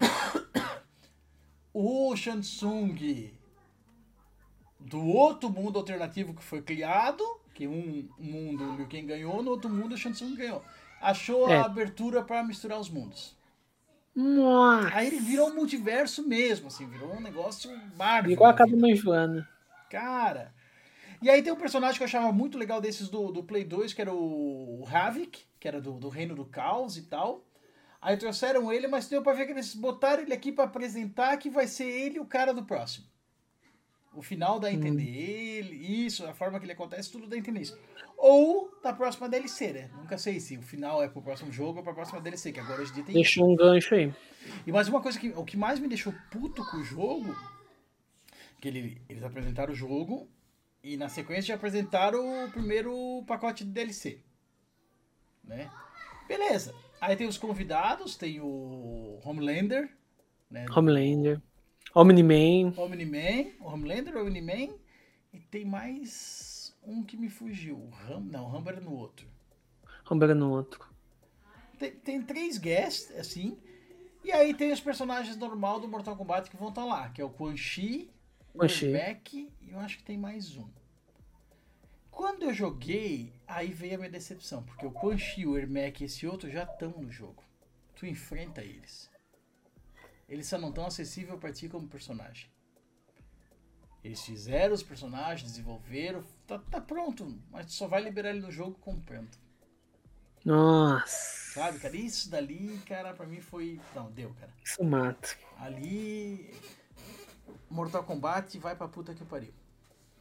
Aí isso mata, velho. Nossa, aí mata mesmo. Ah, o- o- os guests, beleza, estavam desenvolvendo, eles não aparecem. Mas, cara, os outros estão ali. Tu luta contra eles, cara. O personagem tá pronto. Ele não é um camel, né? Não é aquele boneco alternativo. Não, é um personagem completo. Mas ele só não tá disponível pra ti. Ele vai estar se tu pagar mais. Sendo que ele faz parte do jogo, sabe? Disfarça um pouquinho, pelo menos, né? Porque isso é uma coisa que Eu os caras. Os caras tinham descoberto isso também no Street Fighter versus Tekken.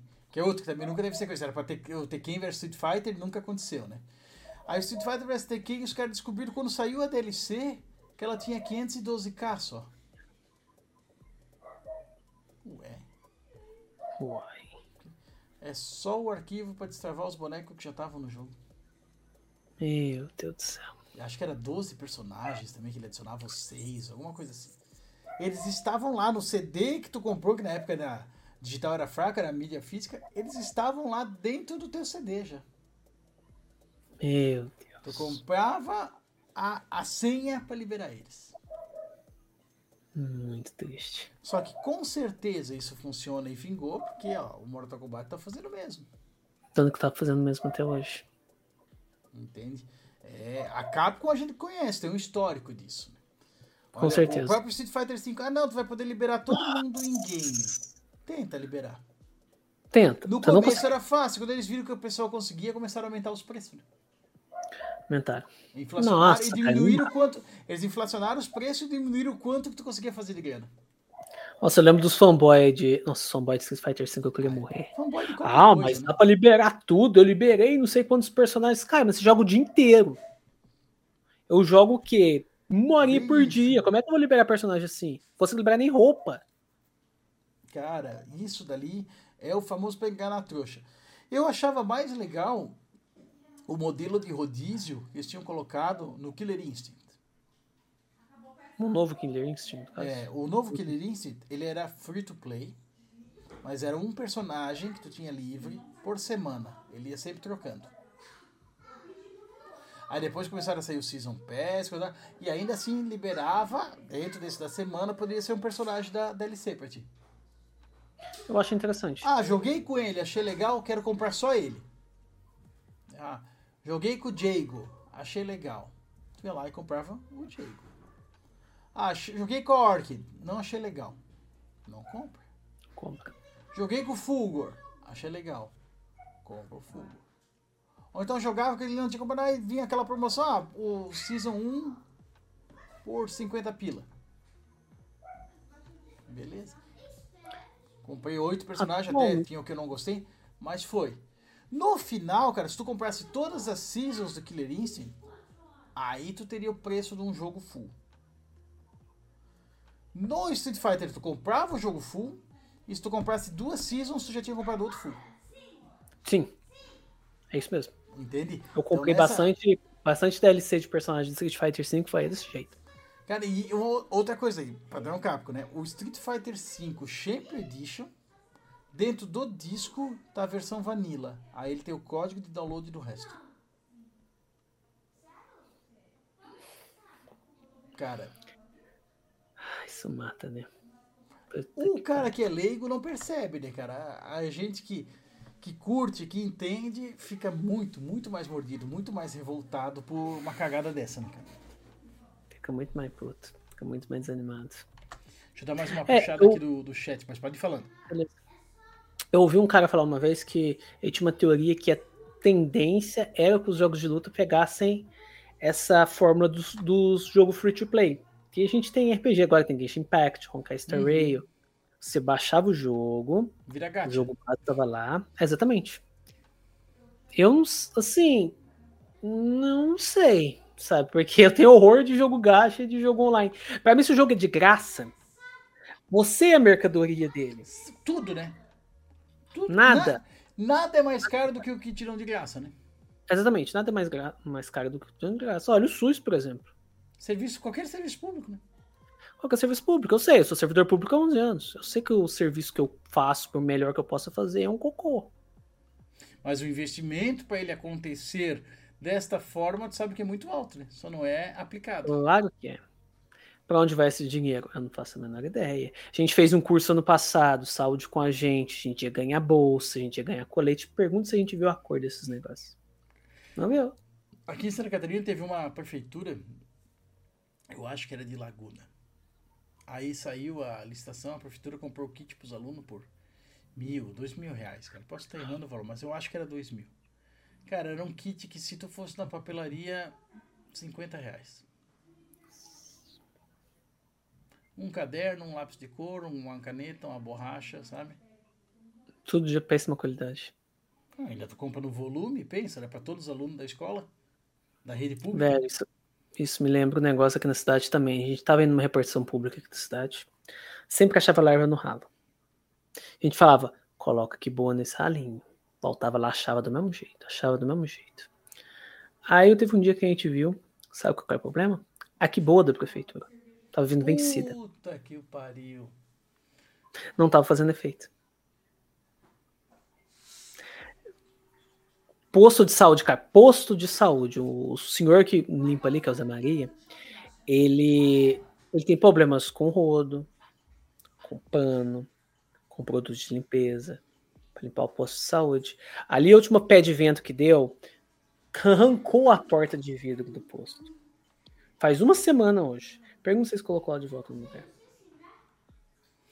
Quando Cara, chove, infiltra. Aqui virou meme que numa ponte de asfalto caiu um pedaço. E a prefeitura resolveu fazer um deck de madeira.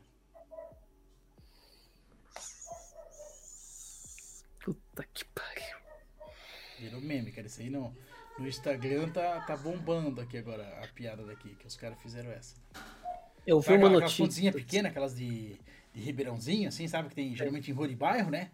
Cara, Aham. mas ela é feita de concreto, caiu, cara. Caiu a lateral, caiu tipo a passarela, assim. Os caras fizeram um deck de madeira ali, encaixaram. Eu vi uma notícia hoje que teve uma cidade, eu não sei qual que era, uma ponte que ligava uma cidade à outra, Rio importante pra caralho, caiu. E aí a prefeitura falou, vai ficar não sei quantos mil, não Não vai... quantos não vai- vai milhões e só tanto 2026. Beleza, os caras fizeram uma organização, fizeram uma vaquinha, construíram a ponte. É muito mais barato. 20% do valor e ficou pronto em sei lá quantos dias.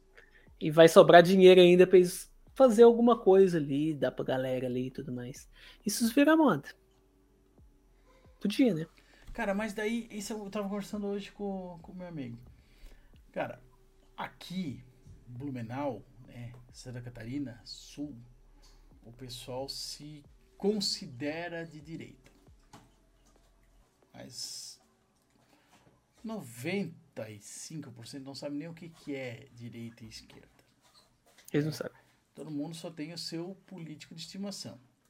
É, exatamente. E aquela polarização. Eu odeio esse porque eu sou desse. Ah, eu amo esse e odeio o outro, né? Aquela A parada. última eleição tinha muito, teve muito isso. O pessoal não aprendeu que tem que odiar todos ainda, né? Quando o pessoal aprender que tem que odiar todos, vai funcionar melhor.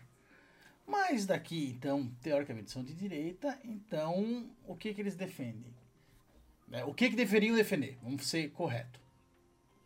Menos Estado, meritocracia, essas bandeiras comumente Mas liberais. certo? As bandeiras liberais.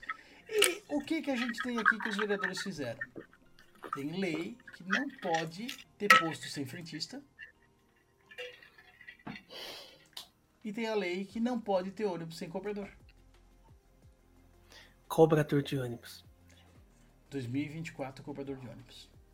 Cobrador de ônibus. E é tudo com cartão, com negócio automático, não sei o que. Cara, acho que tem, sei lá, 2% da população que usa dinheiro ainda para embarcar no ônibus. Coisa que tranquilamente o motorista podia cobrar.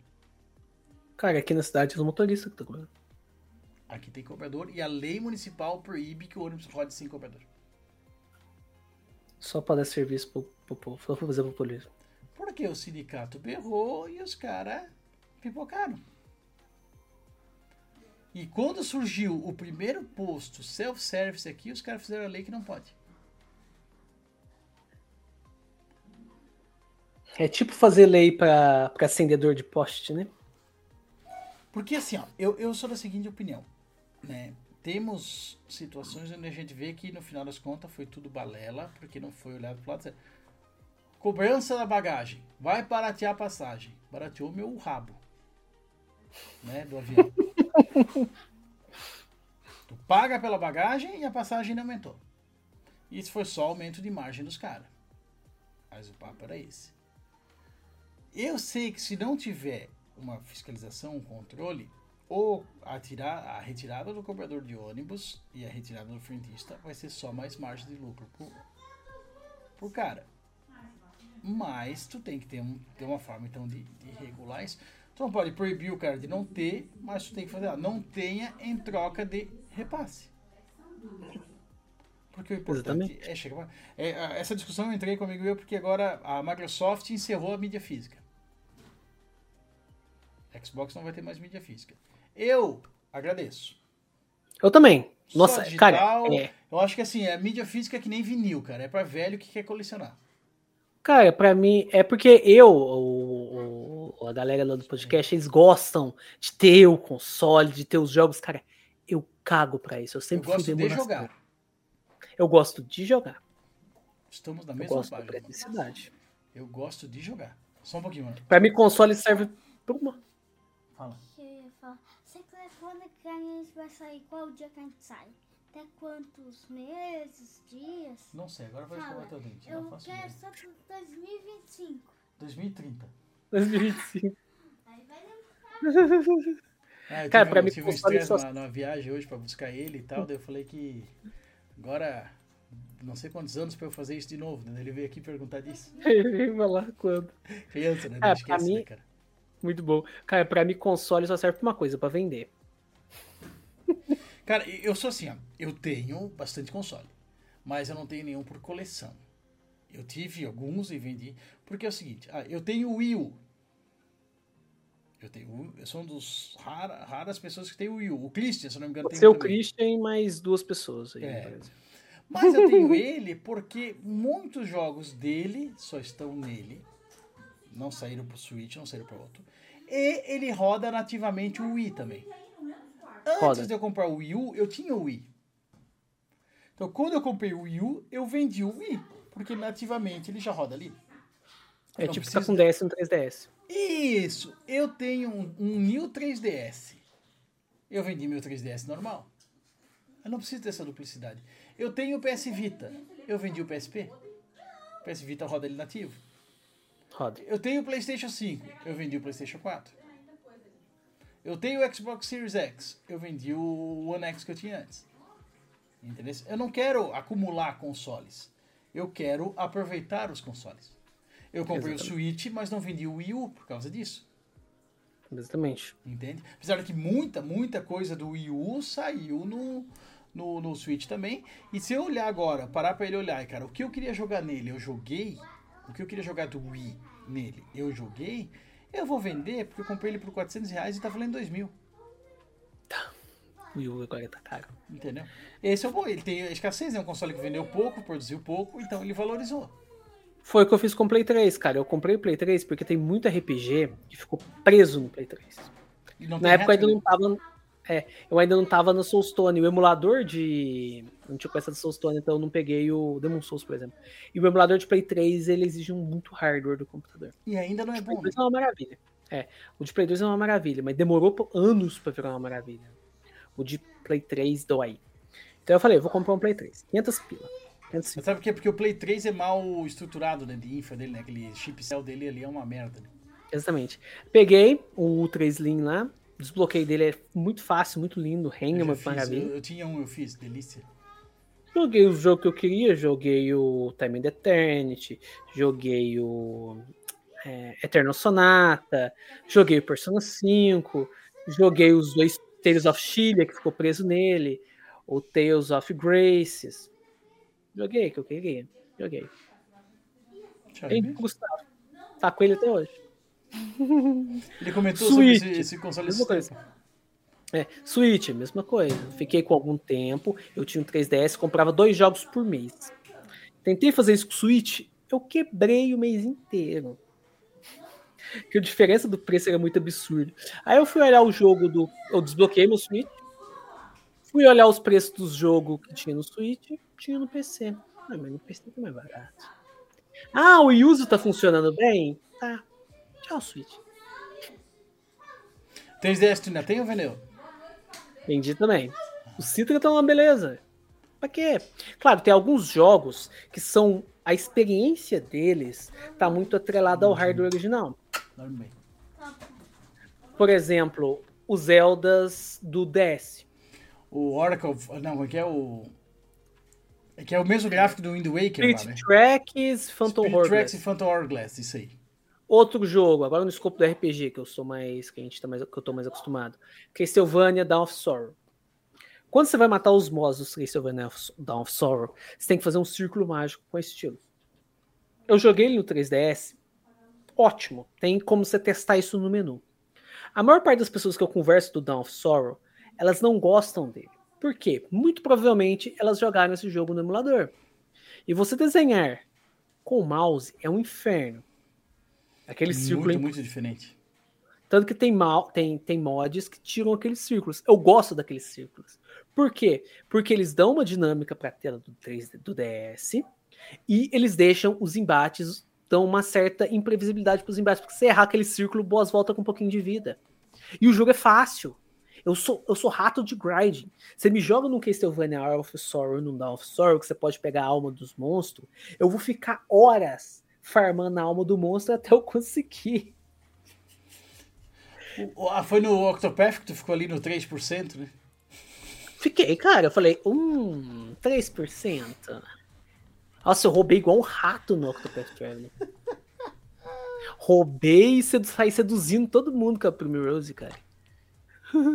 saí seduzindo a galera e saí roubando. É uma maravilha. Até nesse. E tu pe- ficou, pedacinho e ficou escrutinando as pessoas. Escrutinando não, porque é chato, não tem nada. É, Você você descobre um, um pontinho ou outro, uma coisinha ou outra. Eu falava, ah, não vale a pena eu ficar fazendo save camps aqui. Mas pra roubar vale a pena. pra seduzir vale a pena. Eu ficava fazendo isso. Se paga, né? O retorno, né? Deixa Exatamente. aqui Fallout. Com, com o chat aqui, já vamos entrar no Fallout. Deixa eu só seguir aqui, porque depois Beleza. acumula muito. Vamos lá. O Christian falou que ele fez, se exercitou enquanto ouvia sobre políticas públicas de combate à dengue. O Andrews falou que lá que todo farofeiro amaldiçoa a vinda do online pro jogo de luta, não é verdade? E o Christian falou, eu e o Manuel dentro de uma jaula caindo no soco no Blast Blue. Quando? Cara, eu não vou nem saber o que, que tá me batendo, porque é muito confuso. O Andrews mandou, Street Fighter Alpha 3 no Fight Kid é uma gracinha, só tem viciado, é verdade, cara. Street Fighter 4, o melhor jogo da luta de todos os tempos. Ah, esse Andrews é fera, hein, cara. Esse é- Porra. É. Porra, Andrews, tu é do meu time, cara. Já já curti. Janela de um frame para dar link. Você tem que ser um semi-monge para jogar bem. Aí o Christian falou, por isso tem jogos com sprites tem muito mais vantagem em relação aos modelos 3D, quando se trata de leitura visual dos movimentos frames. Verdade. O, o que tá ali, o hitbox, o hurtbox, é muito mais realista que o 3D. Sim. Aí o Andes mandou, corra desse tipo de coisa, coffee, kill, me traumatizou. Arcade com resistor de 8 direções é para profissional. Ah, aquele negócio que a gente falou do controle. O teu era o de 8, né? Era Era de mais 8. difícil, tu estava no Proficient. Devia ter pegado de 4. É, o cara quer chegar no hard já, tá dizendo. Qualquer nome do coffee que não seja mais Leona e Blue Mary eu ignoro. Justo, justo, justo. E o Leona Mari- gosta bastante de jogar com a Leona. O, Mari- o Muriel já foi dormir. Eu terminei o serviço aqui e vou de base. Boa noite, gente. O Valdir. Macheus que mandou aqui, ó. Brasil é foda. Teve um traficante que fez uma ponte no Rio por 10 do valor do que a prefeitura gastou para projetar a ponte. Ninguém pra tancar o Brasil não é fácil, É, não. E o Valdir comentou aqui que o busão tá mais avançado. Pelo menos você faz um cartão no- rapidão no terminal, carrega ele, passa no leitor e roda a catraca do busão e já era. É, aqui até tem isso, mas assim, para manter o esquema como é, tu tem que numa central da companhia de ônibus para fazer o cartão. E aí a recarga tu pode fazer nos terminais. Sabe? Bota uma burocracia. Que tem que dar carga pra galera, né, cara? Tem que ter lugar pra todo mundo, né, cara? Imagina Meu como é que os caras vão viver sem, sem os Aspone pra dividir o salário, né, cara? Os caras acham que rachadinha é só lá, cara. Eu não, eu, eu procuro na vida o vereador que não faz rachadinha, não conheço nenhum. Eu. Não conheço vereador que não faz rachadinha. Acho que vem junto com o cargo, assim. Os cara, pelo menos eles ins- institucionalizaram isso, né? Eles acham que faz parte. Sim, sim. elegi vereador, o salário dos funcionários é meu. Tipo isso. E tu que tá no serviço público, tá mais perto, sempre ouve e, e vê os relatos reais, né, cara? Sempre tem alguém ganhando um, cara. E não só vereador, meu, ah, indicou o cara lá na secretaria da puta que o pariu. Tá levando uma beirada. Sim. É, Triste, é velho. muita Tem- gente fazendo hora que eu muito sei. dinheiro, né, cara? Eu vou ser bem sincero, velho. Vou ser bem sincero. Tem hora que você acorda, serviço público, você pensa nas mamatas, você pensa nas putarias que tem nesse serviço. Você tem vontade de mandar tudo pro caralho. Sem vontade. Então, qual que é a dica para ficar muito tempo num serviço público? Infelizmente. Uhum. É, é a vista grossa. Pega o surdo muito. Porque se você surtar, tu vai se fuder. Você vai ficar estressado. Não vai adiantar droga nenhuma. Você tem que fazer o seu serviço? É claro que você tem que fazer o serviço. Você está sendo pago para isso. Faça o melhor que você pode fazer. Mas não tenta mudar o mundo que você não vai conseguir. Não dá. Infelizmente, cara. É, é, é, o foda é isso, sabe? A minha vantagem também é que, como eu sou efetivo, eu consegui pedir diminuição de carga horária. Eu trabalhava 8 horas por dia. Tô trabalhando 6. Diminui o salário? Diminui. Mas dá uma diferença, velho. Porque, nossa, eu, eu, eu almoçava 11 horas, para até às 11. Voltava meio-dia, a parte da tarde é enorme. E a parte mais Agora eu quente, vou- né? Agora eu vou dar 7 a 1. Passa rapidinho. É. Eu tô pagando por qualidade de vida. Não abro, não. E vale, vale muito a pena. Vale, vale muito a pena, cara. Tem meu tempo pra fazer minha academia, pra poder fazer minhas coisas. Recebo a menos, recebo, mas ah. Fazer o quê? E, enquanto isso, consegue jogar RPG. Exatamente. Bem que eu não costumo jogar muito durante a semana, cara, porque RPG tem problema. É, normalmente são grandes períodos. É muito difícil um RPG você conseguir jogar um pouquinho e parar. Porque às vezes são grandes períodos de tempo, você chega numa dungeon, se for um jogo tático, você chega num combate muito grande, então você precisa de um grande escopo de tempo. Então, normalmente eu deixo pra jogar pra valer final de semana e feriado. É, aceito quando eu quero acabar o jogo rápido, aí eu jogo durante a semana. Mas aí, por exemplo, eu tenho que postar as notícias lá no site, Bom Dia RPG. Aí eu já não consigo postar. Porque demora pra postar Que aquela agora, merda. que É agora tá no, no WhatsApp também, lá no canal, né? Sim, sim, o Torrent ele tá colocando no WhatsApp. Aí eu coloco, é pouco texto, mas aí tipo, você tem que pegar o trailer, procurar no site, procurar notícia, aí às vezes sai um jogo, fala que é RPG, aí você tem que pesquisar se é RPG mesmo. Teve um jogo, Porque tem muito que não é. tem, teve um jogo muito bonito que chama é, é, The Little Good, Good to Shows, ou seja, os bonitos, os pequenos sapatos vermelhos, alguma coisa do tipo. É um jogo muito bonito, muito bonito mesmo. Ele é, ele é meio RPG Maker, mas ele é muito bonito, muito bem bolado. Ah, Ele tem uma- um traço assim, aqueles animes dos anos 90, sabe? Aquele, cara com aquele rosto mais quadrado, aquela boca angular, eu acho muito bonito. Ele saiu como RPG. Tava lá no site, no Steam. Tanto na parte de tag, que é o jogador que coloca, então não conta, quanto na parte do gênero do, do que o desenvolvedor coloca como RPG. Eu, vou colocar ele no site. Saiu a demo, baixei a demo. Cadê o RPG? Não é RPG. Eles falou que é RPG por causa do RPG Maker. Ele não é nem um Zelda-like que a galera confunde muito. Ele é. Ele é, É. tipo um adventure de terror. É. E ele tem um datezinho lá, sabe? Você tem a guria, você pode pegar Ah, uma é guria. Guria. Aí colocar como, date, como RPG. Cara, tem, tem uma vertente do, do, do fandom de RPG, principalmente o americano, galera lá da RPG Codex, que fala que RPG tem que ter escolha. O que define RPG é escolha. Mas aí é uma visão muito provavelmente- western, né? Provavelmente tem gente que fala que visual novel é RPG. Porque da escolha. Cara, esse, eu, eu já vi um tema, porque assim, vamos lá. Até definição de vocês, já foi isso, até eu tive essa conversa com, com o Christian. Cara, ficha de personagem e progressão de level. É, o sistema de progressão ele tem que estar atrelado à tua progressão no jogo pra falar que é. RPG. Mas tu parar pra pensar da prática da coisa acontecendo, tem jogos onde isso ocorre através de itens, de acessórios. Não é diretamente o teu personagem, mas o equipamento que tem isso. E é uma Tipo? progressão tua. O, o, o Prince of Persia novo que saiu agora. Hum, Two Crowns. né? Não, não é Two Crowns, como é que é? The Lost Crown. Duas Crown. É um Metroidvania. Muito mais Vania que Metroid.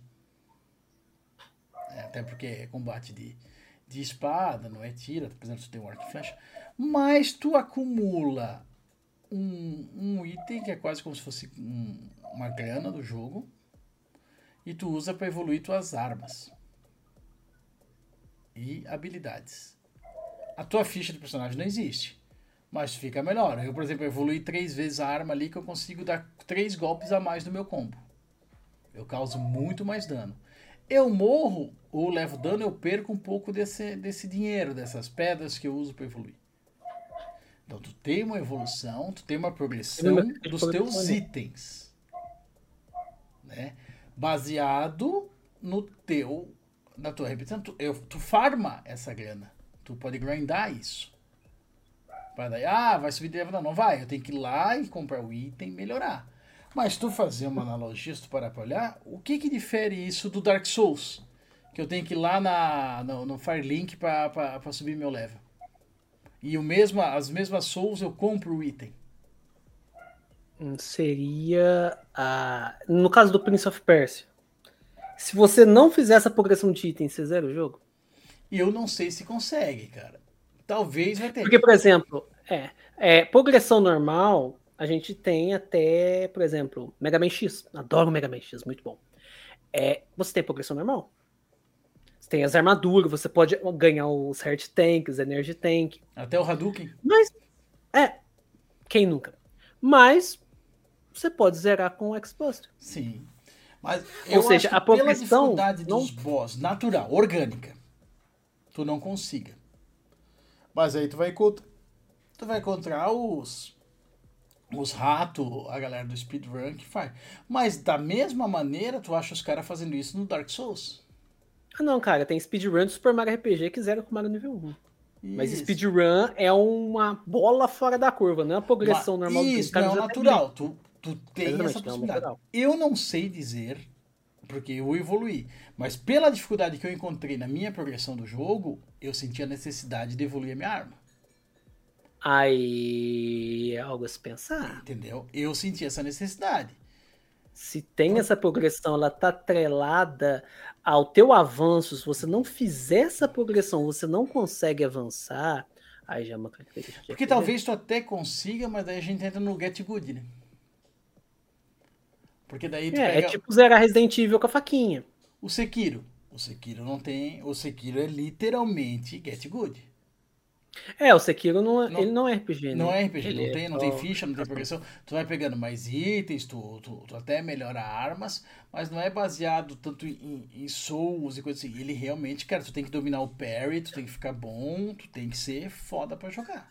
É, o lance do RPG é que se você não usar o sistema de progressão, você não avança, ele te trava. É Dragon Quest 1. Uhum. Se você chegar onde está os esqueletos sem grindar, você não vai conseguir avançar no jogo. Você não consegue. Então, essa é a mecânica. Por que a gente fala, né, que é a mecânica de progressão que seria o definidor do RPG? E não, por exemplo, o roleplay, né? Porque roleplay é meio interpretativo em RPG eletrônico, em jogo eletrônico. Cara, tu pode ter roleplay no Mario World. Você pode ter. Eu sou o Mario, mas você não é o Mario, mas eu estou fazendo roleplay do seu Mario. É muito interpretativo, sabe? E tem jogo que tem roleplay que não é RPG, visual novel. Você tem uma rolha ali do personagem, sabe? Pra pegar as gurias e tudo mais. Mesmo se for um DLC game. Você tem uma rolha ali. Você tem sistema de progressão? Não. E por que a gente fala? Porque os primeiros RPGs, eles eram definidos pelo sistema de progressão. Eles queriam pegar esse sistema de progressão do RPG de mesa e transpassar para o meio eletrônico. Que surgiu nos primeiros RPG lá de Plato, que era um sistema de uma faculdade que os, os computadores tinham umas telas com os input colorido, laranja. Aí os, os estudantes, hum, vamos fazer jogo com esse sistema da faculdade? E eles fizeram esse jogo de plato. Hoje eles, eles, perderam, né? A faculdade apagou, eles fizeram de novo. Hoje em dia você ainda acha alguns sites para poder baixar. E aí o, o Richard Gariotti, que é o cara que fez Última, e o cara do Wizardry, eles viram, eles jogaram esses jogos e, e fizeram versões comerciais deles. Exatamente. O, e, e, até no Plato tinha essa, du, essa dualidade, né? Tinha os jogos de exploração em primeira pessoa e tinha os jogos de exploração em terceira pessoa. Foi o primeira pessoa foi onde foi o Wizardry e o primeira pessoa foi onde Eu foi falar agora, cada, cada um foi para um lado. Cada um foi para um lado e foi o que seguiu o RPG eletrônico. E o Dragon então, Quest foi lá e misturou os dois. Dragon Quest, ele explora o, em terceira o... e o combate é em primeira, né? O RPG eletrônico, o RPG ocidental, ele é filho do RPG de mesa. O RPG japonês é neto do RPG de mesa. Então, tipo, e o que, que eles têm em comum? O que, que o Dragon Quest pegou? Pegou o método de fazer roleplay do Wizardry do Ultima? Não, é diferente. Ele tem algumas coisas parecidas com o Ultima. Por exemplo, você só pode salvar no rei. Isso é coisa de Ultima. Mas a maneira como o Dragon Quest funciona é diferente. Porque, se não me engano, o Ultima 4, que é o que o Dragon Quest foi baseado, ele já tem uma história mais elaborada. Ele já tem conceitos de moral Eu, no, eu no Ultima. lembro de ter jogado o Ultima 4 no primeiro PC que eu tive. Tem um conflito com as gárgulas, se eu não me engano. Mas, se eu não me engano, isso era, sei lá, 98. E daí aquele gráfico era muito feio e eu. Não, jogar em 98, Ultima 4 é forte. Cara, meu Deus do céu, é. É boneco de palitinho, né, cara? Aquele esquema ali, Deus que me livre e Última quatro. de Cara, feio. Última- Agora, se tu parar e, ah, não, eu vou jogar sabendo de quando é que ele é feito, de como é que ele é e tal, é outra experiência, né? É, a Ultima 4 é 85, 86, se eu não me engano. Porque o primeiro Dragon Quest é 87. E é Os de caras ganharam né? uma viagem de pro ocidente. É, exatamente. Eles fizeram isso e viram o Wizardry, viu o Ultima. Vamos misturar esses dois e fazer o Dragon Quest. E o Dragon Quest NES é ainda mais arcaico que o que a gente teve aqui. Porque o Dragon Quest de NES, ele é sistema de password. Ah, E o protagonista-. Ah, E o protagonista e o bonequinho, ele só tem um sprite, o sprite de frente. Igual era a última. Eles fizeram só o bonequinho de frente e isso estourou no Japão. Quando ele veio pro ocidente, mudaram o nome para Dragon Warrior, porque Dragon Quest já tinha direitos. é, eles traduziram o jogo, tiraram de kanji e colocaram na, no nosso alfabeto. Eles falaram: hum, sobrou espaço. Vamos colocar um sistema de save ainda sobrou espaço. Vamos colocar a sprite do, do personagem de lado e de trás. Entendi. Porque eu joguei, como eu falei, eu joguei só essa versão ali que é a- igual a mobile, né? Ela é bonitinha, desenhada à Hum. mão e tal, bem, bem legal. E aquela arte bonita do, do Toriyama, né, cara? É, É linda, cara. porra, É, quando eles massa. fizeram, eles pediram pro Toriyama fazer os, os monstros de Dragon Quest. Ele fez o primeiro, o Slime. O cara ficou estupefato, que é um monstro tão simples, mas é tão carismático aquela merda, que tá cheio, que virou o mascote da Virou um série. mascote, eu falar isso agora. É um mascote, tá cheio de slime no jogo. É, tem o slime normal, o slime vermelho, tem o slime Knight, que é um bonequinho em cima do slime, E tem, o Liquid o- Metal Slime, que é o slime Isso. derretido. tem o King Slime, Tem o que é o. Silver ali, esse metal, o, metal, o Metal Slime, que é difícil tu conseguir dar o hit nele, mas ele dá XP pra caralho, né? Tem todo o esquema Dá- ali. o- ele dá 1000 XP, o, o Metal Slime. O Liquid Metal Slime é 10 mil. O King Metal Slime, não me engano, é 50 mil, 100 mil. No Dragon Quest 8 tem umas putaria pra você, pra você matar Metal Slime. Que tem uma, uma árvore de skill do, do Yangus e do Hero, que é o- a árvore de, se não me engano, da foice e do machado. Que faz o seguinte: é um, é- são dois ataques. Um, você sempre vai acertar critical hit mas você só vai acertar 50% das vezes. É perfeito pra você matar Metal Slime. Se você acertar, ele vai morrer na hora, porque tem pouco HP. E na versão de 3DS, dá a putaria maior, porque não é mais batalha random, os bichos aparecem no mapa. Então se você vê um bichinho prateado lá, você vai correndo pra cima dele. Cara, eu tenho ele no meu 3DS, mas não joguei pra valer, porque na época do Play 2 eu não cheguei a terminar. Aí meu Play 2 foi pro vinagre. Até na época, assim, uma das coisas que eu mais lamentei, eu tinha 100 horas no Final Fantasy XII. Hum, Eu tava pegando a última Summon, o Zodiark, pra daí subir Nossa, ali pra, pra ir pro, pro Final Boss, né? E aí, cara, na época eu acho que foi o meu memory card que foi pro pau. nossa, a memory card era um sisteminha ruim. E depois na sequência o, o Play também logo foi pro, foi pro vinagre. Mas aquela do memory card ali, cara, 100 horas ali, bicho. Muita que- gente Tanto perdeu. que eu fui terminar ele agora, nesse HD Remaster. Que daí Jogo tem a que opção de tu também. botar a velocidade em 4x, né? Não, aí é uma maravilha. É, é, esses negócios de qualidade de vida, como no, no Pixel Remaster tem, né, cara? Tu bota, ah, agora eu quero de, de A a B e não quero me incomodar. Pronto, desliga a batalha e vai. Sim. Ah, não, agora eu quero batalhar. Beleza, tu liga a batalha e vai fazer teu grind. Mas agora É. eu não quero. O Green Day eu tô legal, só quero seguir a porra da história. Vai. É. Eu acho meio. Eu acho um design preguiçoso. Esse lance de você desligar a batalha, sabe? Eu acho que tem, existem maneiras mais interessantes de você fazer isso. Cara, mas É eu um dela, prefiro faz. ele do que o dos remake do Play 1, que é aquele negócio de tu dar 9.999 cada hit. Ah, não. Não, aí é. Aí é, É muito aí é cheater, entendeu? Eu, eu prefiro é de- dessa maneira. E a Square, cara, não sei porquê, no Pixel Remaster eles fizeram dessa forma. E ele tem algumas coisinhas escondidas no menu ali, tu consegue fazer tipo 4 vezes XP, 4 vezes Gil. Sim, tem umas putaria. Tá ali, tu consegue encontrar Que é isso. sério. Mas beleza, até achei legal de É, esconder que é pra quem vai, vai procurar. Mas tu É, pega porque os quem é- Play 1, o- até o, o que não deve ser renomeado, o Remaster, tem isso, o botão que teu ataque é 9.999, enche todas as tuas é barras e não sei o que. que quem, quem é rato de RPG, quem é velho, vai jogar do jeito clássico. Quando eu joguei o Pixel Remaster, eu não acelerei a batalha uma vez do Final Fantasy VI. É o acelerei Quando eu jogo, quando eu jogo os Trails, todos os Trails, eles têm a opção de você acelerar a batalha. No Revere ali, o último que eu passei, eu não acelerei uma vez. E tem a opção de você colocar a batalha bem rápida. Eu não acelerei. Falei, eu, eu gosto das animações aqui. Eu O gosto Final- desse sistema de Final combate. Eu vou é tão acelerar mecânico porque... e repetido que eu usava o acelerador e o alto bait. Não, é não, mas Eu fazia, o- criava, porque o alto de bait problema. ele repete tu, o que tu fez por último, né? Sim. Então eu fazia ali, ah, Certo. pô, beleza. Dei um, um comando pra cada um. Se eu quisesse, ah, não, não é isso que eu quero repetir. Então eu jogava mais um pra mudar e daí ativava. Que cara, ah, beleza, já fiz, já entendi a mecânica, já foi, cara, agora é, é bater forte e passar, né? Que é o básico do Final Fantasy. Exatamente. É, infelizmente. Não é que É, eu, bater pô, um- pega um, um Shin Megami Tensei, um próprio Persona do, do 3 em diante, que aí tem todo um sistema elaborado. Ou até mesmo, cara, o sistema de batalha do Octopath.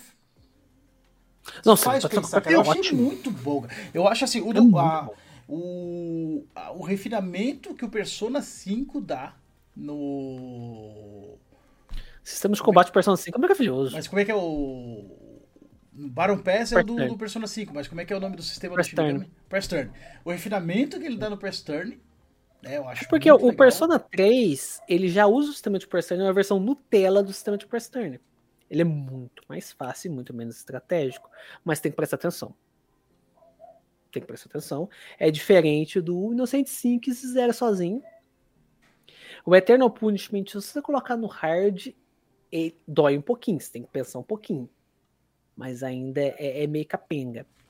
O do 3 melhora um pouco, só que uma coisa que eu não gosto dos personagens Shippuden do Hashino, porque como o Persona 3 e o Persona 4 eles usam as mesmas engines do Shin Megami- do Nocturne, eles pegaram uma das limitações do Nocturne, que faz sentido no Nocturne, não faz sentido no- nos Persona. O protagonista morrer é game over. Por quê? No Nocturne faz sentido. Você é o único humano ali. Os demônios, os demônios. Ah, esse corno morreu, vambora. É um Ctrl C, Persona- Ctrl V demais, né, cara? Esqueceu de, de alterar. Deu tirar. Persona 3. Ah, tá. É porque é o único personagem que você controla. O resto é tudo Berserk. Tá, não devia ser Berserk, não faz sentido. Mas beleza. No 4, por que que manteve? Por que que manteve no 5? Só que meu Joker nunca morreu no 5, porque o 5 é, é bem facinho. Mas é um bom sistema. também. É um ótimo sistema de combate o do Persona 5. O Persona 5, mecanicamente, eu não tenho o que falar do jogo, velho. As dungeons deles são lindas. Muito, muito legal. A única Até coisa que eu não gosto. Aquele lá que tu vai com a. Com a Morgana que vira furgão, até aquele ali é legal dele. O Mementos, os Mementos. Ele é muito Mementos. melhor do que o Tartarus, por exemplo, que vai voltar agora nesse remake, aliás. Pelo visto, não melhoraram ele. Parece que vai ser o mesmo cocô. É, mecanicamente, cara, eu não tenho. A única coisa que eu realmente eu não gosto do- dos Persona do, do Hashino, mas no caso do Persona 5, é ele tá bem polido comparado com os outros, é o sistema de escolinha simulator. Eu acho chato pra Cara, caralho. mas eu acho que daí isso é um problema ocidental, sabia? Porque Não, sabe o que que é? Os, os Eu japa amam isso, né? o simulador japonês. Cara, eu entendo o do Persona 3 ele ser ruim. Porque é o primeiro. Persona 3 é, é ruim, é ruim. O sistema de social link dele é um cocô. Eu entendo ele ser ruim. Mas no 4 e no 5 ainda tá aquela coisa arrastada. E eu vejo outros jogos que se basearam, obviamente, no sistema do Persona 3, que fazem isso melhor, porque o sistema de escola tá interligado com o gameplay, tá interligado com o lore, lore, lore, lore do jogo. Manakime, você aprende alquimia na escola. A escola te ensina mecânica de combate, te ensina fusão. Você tem o calendário escolar ali, você tem as provas, as provas às vezes é boss, é dungeon que você tem que passar de determinado jeito. Eles conseguem E casar com a gameplay e não é um só um aditivo lá pra pegar uns punhetinhos. Né? Pra masturbar, pra masturbação mental do jogador. Uhum. E os Trails, os Cold Steel, que esse também tem sistema de escolinha, é uma escola militar. Você aprende sobre o lore, lore, lore do, do, do, do jogo. E tu tem as viagens de escola, eles usam ela pra desenvolver os personagens. Desenvolver a relação dos personagens e os personagens. Isso está tudo interligado. Então são sistemas bem mais bacanas, é a mesma ideia, mas são melhores implementados. E Persona continua aquela besterol do caralho, aquele professor que não fala coisa nenhuma, te pergunta o que é o ozônio. E o simulado, e o Date Sim é show do milhão, velho. Cara, e o Não, Date. C do Persona 5, que daí ainda tem a parada É da ruim. professora lá, que tem o trampo, cara, aquilo é muito bizarro. Cara, aquela professora ela faz um trabalho de prostituição. Ela é uma prostituta. Sim. Ela é uma, ela é uma puta. Ela é uma puta paga. Cara, é muito engraçado. Eu, eu, é, esse ali quando eu vi, não, agora eu sou obrigado, né, cara? Tem que fazer o, o. Joker pegar a prof, né? Não dá. Essa puta paga, aquela médica devia estar presa. A professora e a médica deviam ir pra cadeia, velho. Junto com os Phantom Steve, né? Que eles tá fazendo lavagem cerebral nos outros. Isso é crime. A, a, a mina do, do xadrez japonês lá é uma farsa. Que a mãe fica forçando ela, lembra? Velho. E aquela menina era pra estar na party. Sim, Ela era pra ser eu tô ligado, ela jogável. era um personagem ali. eh, Mas aí depois eles botaram a Haru no lugar, teve alguém que entrou no lugar dela. Teve uma parada assim. Haru. Acho que foi a Haru Haru. foi, né? Tanto que a Haru, ela, ela, entra muito rápido. Parece que ela cai de paraquedas ali. Ela não tem desenvolvimento. Eles ligou a velocidade 5 do Creel depois que ela entra. Eu achei uma pena a filha lá do, do, do cara do café não ser jogável, né, cara? Ela é só um sidekick, né? Ah, tá falando a, a Sakura? Não é Sakura. Futaba Sakura? Ah, Como é que é o nome dela, cara?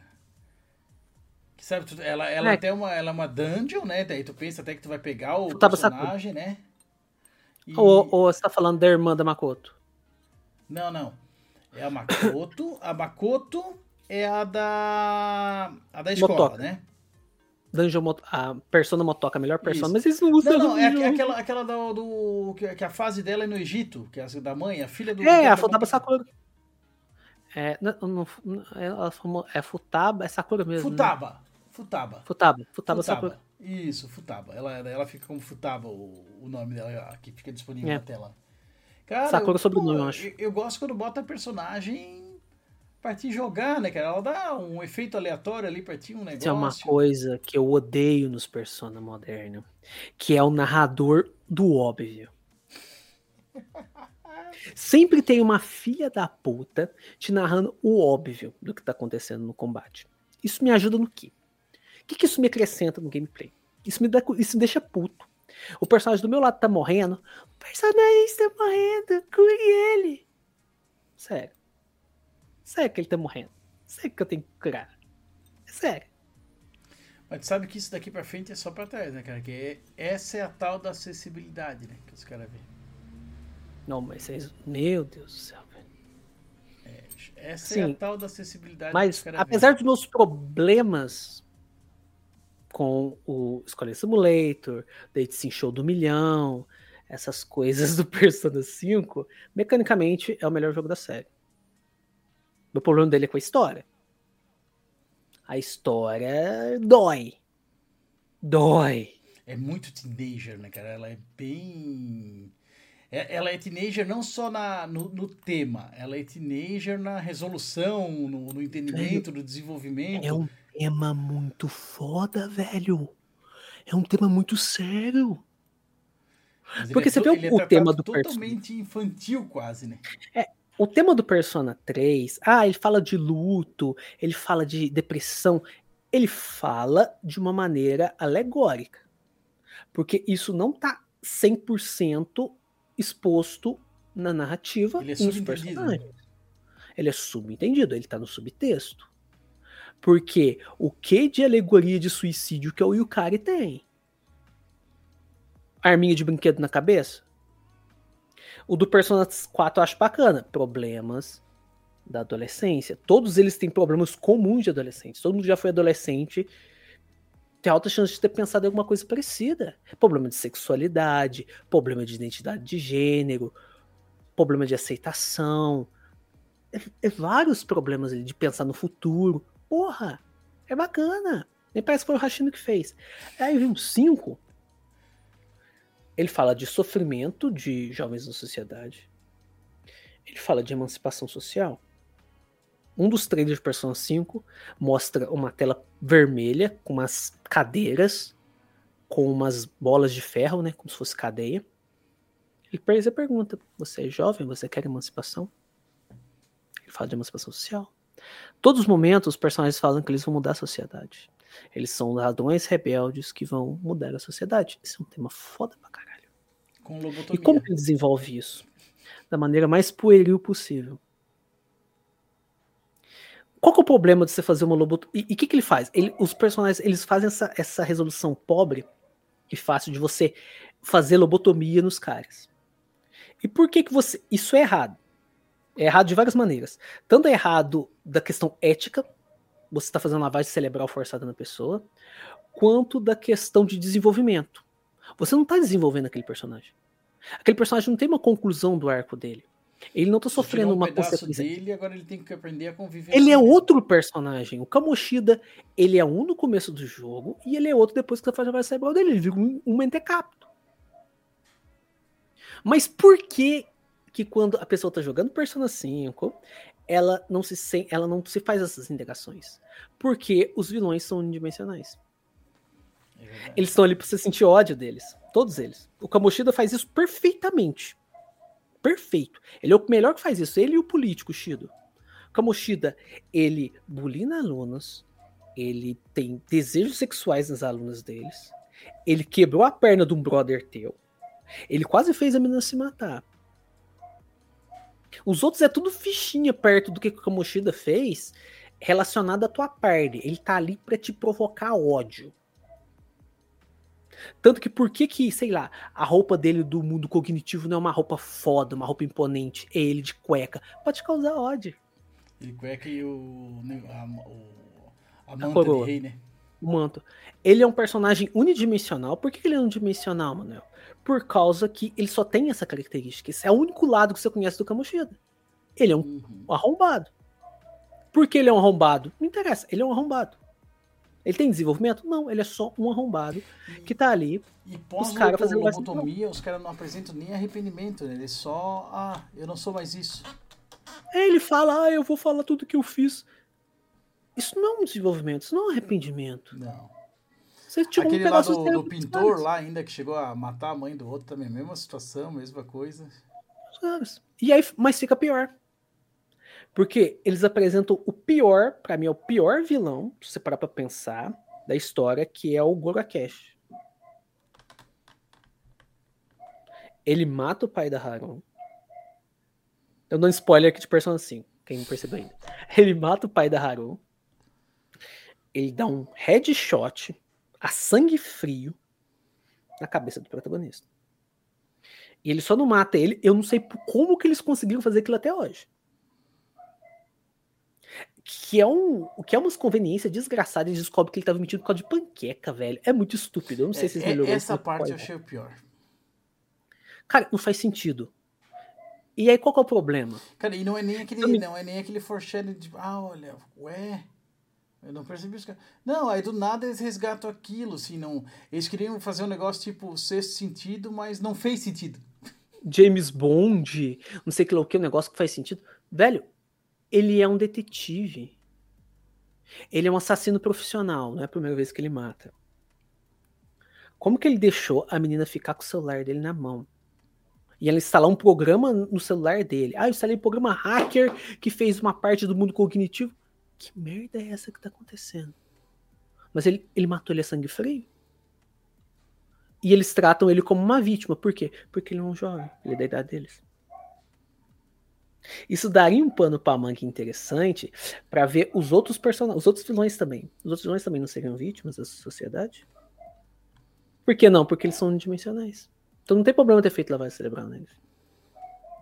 É isso, e eu, e eu achei daí no, no, no, no Royal, não sei se você chegou a jogar o Royal ou chegou. Não. Joguei só Vanilla. É, eu joguei o Royal. E, cara, eu, eu dei sorte, porque um amigo meu tava jogando, ele falou, ó, cara, fica ligado que se tu não fizer o social link até tal parte, tu perde a parte do Royal.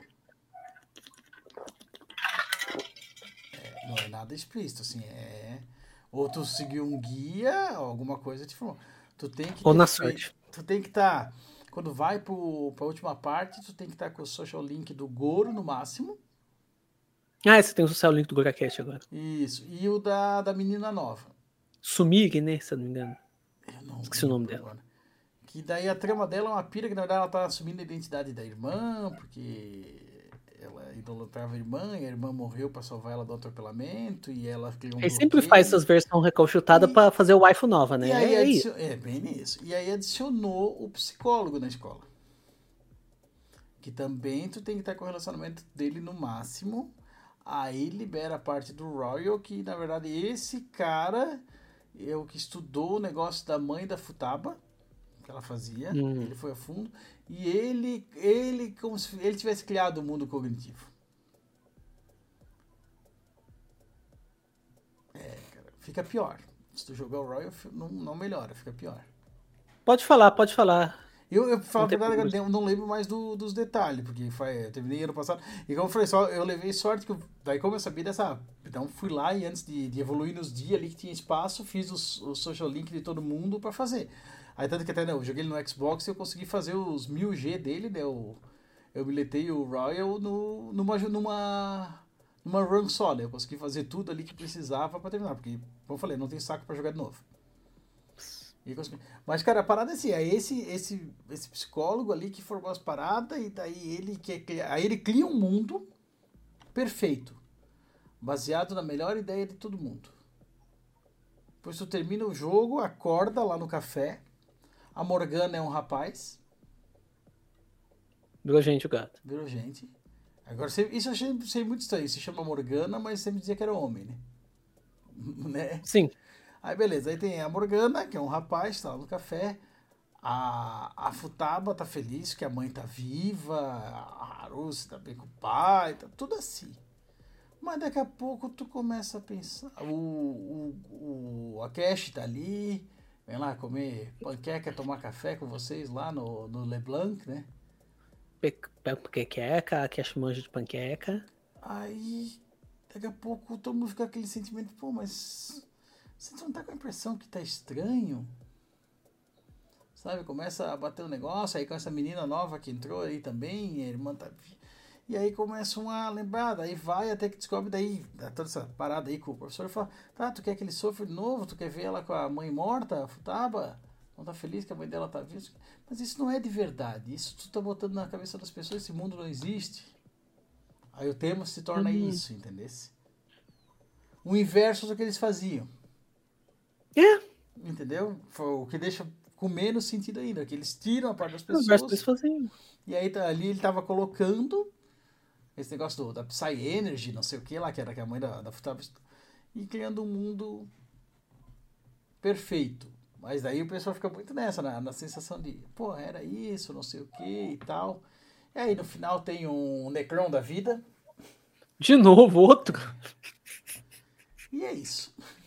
Mais um. Já não bastava o primeiro, não, que o Foreshadowing era que mudou o dublador do Igor, velho, pra se fuder. Eu que nunca tinha jogado os outros antes, então não existiu o foreshadowing pra mim. Velho, é, eu joguei, aí eu comecei a jogar e falei, nossa, mudaram a voz do Igor. Estranho. Beleza. Dubladores morrem, dubladores deixam E, de cara, e um dublador legal, né? O novo. Uma voz legal Aí depois Igor tem. falam. Eu achei que ela combinou, pelo menos no americano, ela combinou com, com o personagem, sabe? Assim, pô, É porque no japonês é Yakuza to Velvet Warrior. Eu já tô acostumado com a voz de velho do Igor, né? E aí eu falei, mas mudou o dublador. Ah, beleza. Aí eu fui ver, é o Foreshadowing. Você tá brincando. Não, o, do 4, o do 4 é o aperto de mão, né? O aperto de mão, quando você aperta o frentista, no PS2, o controle vibra na hora que ele, que ele aperta a tua mão. Se o vibrador tiver estragado do teu controle, pau no seu cu, você não percebe. Se jogado em qualquer versão que não seja do, do, do coisa do Vita que não tem vibrador, você se fudeu. Putz, e, e eu fui jogar o, o Persona 4, fui voltar pra ele agora e ele saiu do Game Pass. Saiu do Game Pass. Saiu agora. Ele tava, tava, tava 3 ou 4 no Game Pass, daí ele saiu. Daí eu até baixei ele no, no Switch, ver se eu jogo. Mas o que eu vou jogar agora, dia 2, tá, lança o 3 Reload, né? Que dele é totalmente na engine do 5 e tal, né? Visualmente é muito bonito, cara. Parece Sim, que tu tá eu espero- um anime, né, cara? É muito legal. Eu espero que graficamente eles melhorem, cara. Porque, tipo, eu cago pra Persona 5. Então, pra mim, o que tiver é lucro. Se sair um jogo pior, eu vou, eu vou, eu vou dar risada e pra mim é lucro. Se é um jogo bom, ótimo. Quero que ele seja um bom jogo. Pra mim também vai ser lucro. Então, o que vier pra mim é lucro. Eu torço pro lado que for. Mas eu, ele tá me cheirando, espero que eu esteja errado, um Persona 5 palette swap. Olha, ele tá me parecendo isso, junto com o fato que ele não é nem baseado no FE, né? Ele é baseado no Persona 3 Vanilla, né? E você sabe que eles vão pegar os eventos do The Answer e colocar como DLC, né? Alguém precisa faturar, né? E o The Answer é. É bem zoadinho. Eu não sei como é que eles vão fazer o The Answer, né? O... Na verdade, quando eu joguei na época, eu gostei mais do The Answer do que do original, porque o The Answer não tem Squalene Simulator. Mas o sistema de fusão de persona é cagado. Explora- A exploração eu acho melhor também, porque não é o Tartarus, né? Eu acho o Tartarus horrível, aquele sistema de Taiga eles tiraram. Beleza. Você controla a party, beleza. O social link estão consertados, beleza. Eles fizeram Isso eles básico, prometeram que ia básico. ter no, no novo, né? Esse do controlar Sim. a parte e o social link corre, Se corrigir. você é homem, você tem o social link dos caras. Você... Ah, você não tem mais a protagonista feminina, né? Então pau no seu cu. É, vai ter social link com todos, né, parceiro? Social link com todo mundo. Mas eu não sei. Eu espero realmente que saia um jogo foda, porque ó, a história do Persona 5, é- Persona 3, ela é legal. Só que ela é contada com a bunda, através de blocos de exposição. Espero que remo arrumem isso. Tem mais tempo de tela pros vilões. minhas dúvidas. Mas eu não sei. Eles já estão se Tem. baseando no, no, no Vanilla. E mexer tanto assim, acho que eles já mexeram mais no, no visual e na, na gameplay. sabe? Porque o Tartarus eu vi que vai continuar. E aquelas Shadows, aqueles inimigos horrorosos do Persona 3 e do 4 continuaram. Por que, que não voltaram os Demons? No 5 Tava foi no bem cinco, legal. velho. Ficou, voltou. Nunca devia ter saído. Por que que tirou? Ah, e, e- e se fosse tirou, ah, mas a gente quer uma identidade própria pra persona. Beleza, mas faz uns monstros legal. É uns monstros feios. É uma mesa, velho. Cara, e, e eu ten- tentei, não, ainda tô tentando, tá lá paradinho me esperando, né? Jogar o Persona 1. Cara, mas envelheceu muito mal, né, cara, pro cara jogar. Cara, o problema do Persona 1 é que ele ainda é muito Shin Megami Tensei, mas sem Shin Megami Tensei. Então ele quer ser um negócio novo, mas ele tá muito pro lado do outro ainda. Tem coisa legal no Persona 1? Tem. Tem umas coisas legais. Mas hoje em dia eu só vejo necessidade de jogar ele se a pessoa quiser fazer algum revisionismo histórico, ver como é que a série desenvolveu e tudo mais. Porque o 2 faz tudo melhor. E, e eu acho que, sinceramente, como eles estão mexendo no 3, que desse. Essa fase do Persona que iniciou ali, né? E, e- e- se segue, ele é o, o mais datado. E eu acredito que, dando sucesso, eles vão fazer isso com os dois primeiros. Eu acho que eles vão fazer com o 4 primeiro. O 4 não ficou tão datado, eu achei. É, mas se, se vender, principalmente, sabe? se vender, eu acho que eles vão fazer com 4. Eu não sei se faria com um e com os dois dois. Talvez eles fundiriam os dois dois em um só, não sei. Eu acredito ser isso. Um, ou talvez até os três num só, né? Um e o dois num pacote, sendo dois as duas versões. Talvez. Mas eu não sei se seria economicamente viável, porque não teve remaster deles até hoje. Porque antes deles fazer o remake do Persona 3, eles lançaram um remaster Pra ver se a galera tava interessada. Mas é que daí tem outro ponto. Eles quiseram expandir as plataformas, né? O Persona Também. tava só no PlayStation. Sim. Como os últimos, os últimos dois Shin Megami e Tensei estão só na Nintendo. E tem um rumor do mesmo cara que cantou a bola dos Persona e acertou, que vai sair o Shin Megami Tensei 3, 4 e 5 no estilo que foi o remaster do Persona 3 e 4. Que ele vai vir para Xbox, Playstation e PC. Eu só É, penso como é que eles vão adaptar o 4 que era de 3DS, né? O 4 vai ser difícil. O 5 é de boa. O Nocturne já saiu, não já? Ou isso O- saiu só pra Switch pra PC? Só pra Switch o HD, né? Só pra Switch? Não saiu nem pra PC? Que eu lembro é só de Switch o HD Remaster. HD Ele Remaster, original é de Play 2, né? Aí eles colocou o Dante como DLC, né? Foi bem bolado. Tem o da Haidoku Zonoha, que é o original, e tem o Dante, né? E tudo mais. O 5 é de boa, o 4 vai ser difícil porque. Ele é Ele é jogo de de dual 3DS. screen, né? Mas dá pra fazer. A gente tem vários ports de 3DS aí. O Aliança. Como é que chama? Aquele, aquele Octopath Clone. Aliança Live. Não conheço. Não o que eu sei. vi que funcionou é aquele do advogado, do Ace Attorney. Porra, e ele é uma visual novel. Funcionou, deixou os sprites HD. Eu até comprei, eu adoro esse Attorney. Só não pego pra comprar pra jogar de novo porque eu já joguei. Esse jogo perde a joguei, graça. Eu, tenho, eu tenho ele, o, o- a primeira trilogia do Ace Attorney, eu tenho ele no, no Xbox. Vale a pena, cara, é muito bom. E daí agora lançou aquela do Apollo Justice no Switch. Que é os outros três. O né? Apollo Justice é muito bom. Aí esse até não baixei porque eu já consegui encher meu cartão do, do SD do Switch, né? Os 256 lá já foram. Cara, é bom os Phoenix Red, cara, porque é uma maluquice, é um negócio doido. Tipo, tem uma ah, tá, chama um papagaio pra corte. Aí tu chama o papagaio. Objection! É muito bom. No, no DS dá pra você falar objection pelo microfone.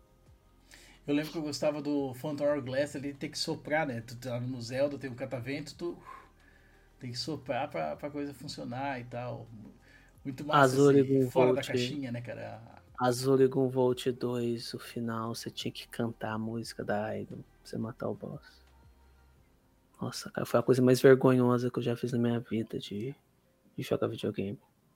Cara, e tinha, um- tinha um. RPG que teve participação do Kojima no Game Boy Advance, que se tu jogasse ele no sol, tu tinha vantagem. Eu sei o nome dele, eu, eu, eu sei qual que é. é ele, o, o cartucho ele vinha com uma plaquinha solar Uhum. pra você deixar, e quando você deixava o, o jogo no sol, o personagem carregava uma barra de energia só esqueceram que jogar com o GBA no sol é um inferno, porque ele não tem Não tem backlight. E aí os caras começaram a descobrir me- meios de burlar isso, e os caras conseguiram fazer isso com, com luz não, não natural e não sei o que. Luz não natural, Acho que era lâmpada incandescente que funcionava. Tinha alguma coisa que funcionava, cara. Dava, dava pra fazer. E hoje em dia tem várias gambiarras pra fazer no emulador, né, e tudo mais. Mas é, é, um- é né? É uma coisa maravilhosa. Manuel, chegamos em 4 horas e 40. Tempo interessante. Exatamente uma da manhã. Uma da manhã falando de jogo de idol cantando no microfone, velho. É, cara, mas passamos por tudo. né? Já falamos de dengue, de serviço público, né? De De exercício. RPG de jogo de do luta. A gente tem que pegar um dia pra jogar jogo de luta, cara. Jogar KOF, jogar Street Fighter. Eu sou parceiro, cara, é só me chamar. Eu só sirvo pra apanhar, cara, mas eu adoro. Gosto É, eu, tô mais pela galhofa, pela risada, né, cara? Essa é a parte que eu curto. também, cara. É muito bom, E- velho. E eu, eu cresci nesse jogo de luta no co-op local, né, cara? O cara com o controle aqui do lado, né? Cara, eu queria ter jogado mais dessa época do fliperama, cara, mas eu joguei muito pouco fliperama. Eu fui começar a conhecer jogo de luta pela N-Gage. Emulação, e emulação é minha vida. Aí o N-Gage te deixou careca, mas olha tudo que ele te trouxe. Cara, é, tem o KOF Extreme 2 do GBA. E aí, tem vários, o N-Gage tem muitos ports. E eles pegaram esse KOF Extreme 2 e colocaram no N-Gage só como KOF Extreme. Eu lembro do E Tony Hawk algumas- no N-Gage. Cara, ele rodava bem. Ah, 3Dzão, assim, cara, rodava bem. Bonito, o primeiro cara. Tomb Raider tem pro N-Gage. É o primeiro Tomb Raider inteiro. Só que ele não tem música de fundo. e ele tem algumas coisas meio cagadas, mas é o jogo inteiro tá lá. E a ROM dele era 15 mega, velho. Um jogo de Play 1. Eles fizeram um trabalho fodido de, de port. Tinha Call of Duty, tinha Splinter Cell. RPG mesmo teve aqueles que eu falei, acho que é 8 RPG. Pô, tinha uma comunidade ativa pra fazer essas paradas. Teve 50 e, 50 e poucos jogos oficiais. E a maior parte deles era port, Sonic N, que era o port do Sonic Advance de GBA e tudo uhum. mais. Esse King of Fighters, que era o port do King of Fighters. Port de jogo de Play 1. É muito próprio jogo Mas depois jogo eu digo assim, pra emulador, pra essas coisas, ele tinha uma comunidade ativa que, que fazia as coisas rodar, rodar nele. Tinha, tinha o Visual Boy, que era o emulador de Game Boy Color. Tinha o, o VNES, que era o emulador de Nintendinho. O emulador de Super Nintendo, o emulador de GBA, emulador de Mega Drive, emulador de Master, é, Mega Drive emulava Master System, Sega CD o NGG explodir. tinha tinha emulador, o emulador de Mega era bom, sem som, obviamente. Tinha cara, acho que tinha, não tinha um collection do Atari, que vinha muito oh, jogo de Atari. Mas sem som é, era limitação ou ele tinha que usar fone de ouvido? Não, era limitação. O, o, o N-Gage funcionava com som de boa, ele tinha som estéreo até. Mas aí o emulador, é, você tinha que jogar sem som, porque se jogasse com som ficava lagado, ficava ah, lento. O processador entendi. do N-Gage é muito fraco, muito fraquinho. E ele tinha que rodar, além do emulador, que era um, um programa que não era oficial, ou seja, ele não era 100%, ele não era otimizado para o N-Gage, ele era otimizado para o sistema Simia. Que tinha várias versões. E ele tinha que estar com o celular ele... rodando de, de background. Né? Exatamente, ou seja, eu só consegui jogar Pokémon com som quando meu cartão de memória queimou, eu coloquei na memória interna. Aí eu coloquei só emulador e só uma ROM de Pokémon, que era uma coisa que cabia, era 3 MB de memória interna. Aí meu, meu cartão de memória queimou, tive que fazer, cobrar conta pra minha tia pra comprar um cartão de memória novo. Aí eu, aí eu consegui rodar com som, porque se eu rodasse cartão de memória, não rodava com som emulador.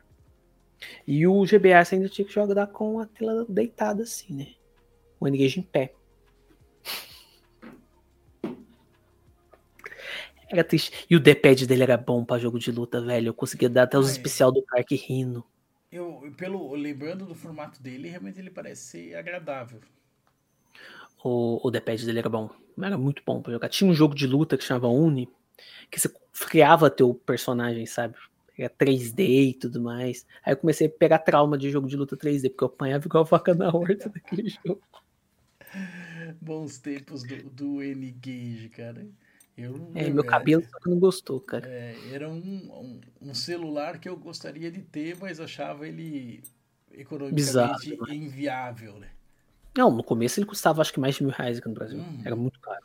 Era Depois muito... meu irmão comprou por 200 pila. Ele baixou de preço muito rápido. Hoje em dia deve estar tá muito caro porque ficou limitado. Aí depois veio o N-Gage QD, que foi um redesign, não tinha mais o side talking, mas Isso. ele perdeu o som estéreo perdeu algumas funcionalidades, foi pro saco. Aí a Nokia tentou de novo com o N-Gage 2, que era um sistema dentro do sistema, dentro da versão 9 do Simia. É verdade, Aí, tentaram transformar em software, né? Sim, eu até fiz um almanac RPG do N-Gage 2, tem um RPG pro N-Gage 2, que é um RPG de pesca, Creatures of the Deep, of the Deep. É bacaninho o RPG até. E, e aí flopou de novo, porque eles lançou uma loja de jogos na época que já tinha a Apple Store. Não adianta. Eles tentaram fazer a OV Store, só que aí foi pro caralho também. E aí teve outra, outra tentativa de celular com videogame, só que foi pela Sony, que foi o Xperia Play. É, o Xperia Play que é o... ele e o PS pegou, né? É, o PS pegou cagado. Porque para Android ele tinha um processador muito merda. Cara, ele era single core Android. Imagina. Ele, sabe qual era o rival dele? Galaxy S2. S2, ó. É a couro. Isso porque o sistema da Samsung era pesado. Porque o S2 era dual core. Cara, e assim, ó, eu, eu trabalhei muitos anos em telecom e a Sony, desde que virou ali a, a, Sony Ericsson e tudo mais, que daí depois sai. Na verdade, depois que deixou de ser Sony Ericsson, que começou a ser só a Sony, que daí tem os, os Xperia, essas coisas, era o campeão de problema. Tá? Eu acho que o último que tinha. Tanto que as operadoras no Brasil, tu pode reparar, saiu. Tu comprava o Xperia em loja, tu não comprava numa operadora. A Sim. TIM não tinha ele no portfólio, a Claro não tinha mais. A Vivo ainda tinha e era só, acho que o Xperia X4. Eu vendi, eu vendi três lá na loja. Dois voltaram com defeito de fábrica. Era ruim, cara. O Xperia Play, ele tinha um. Ele era de flip, né? O D-pad dele.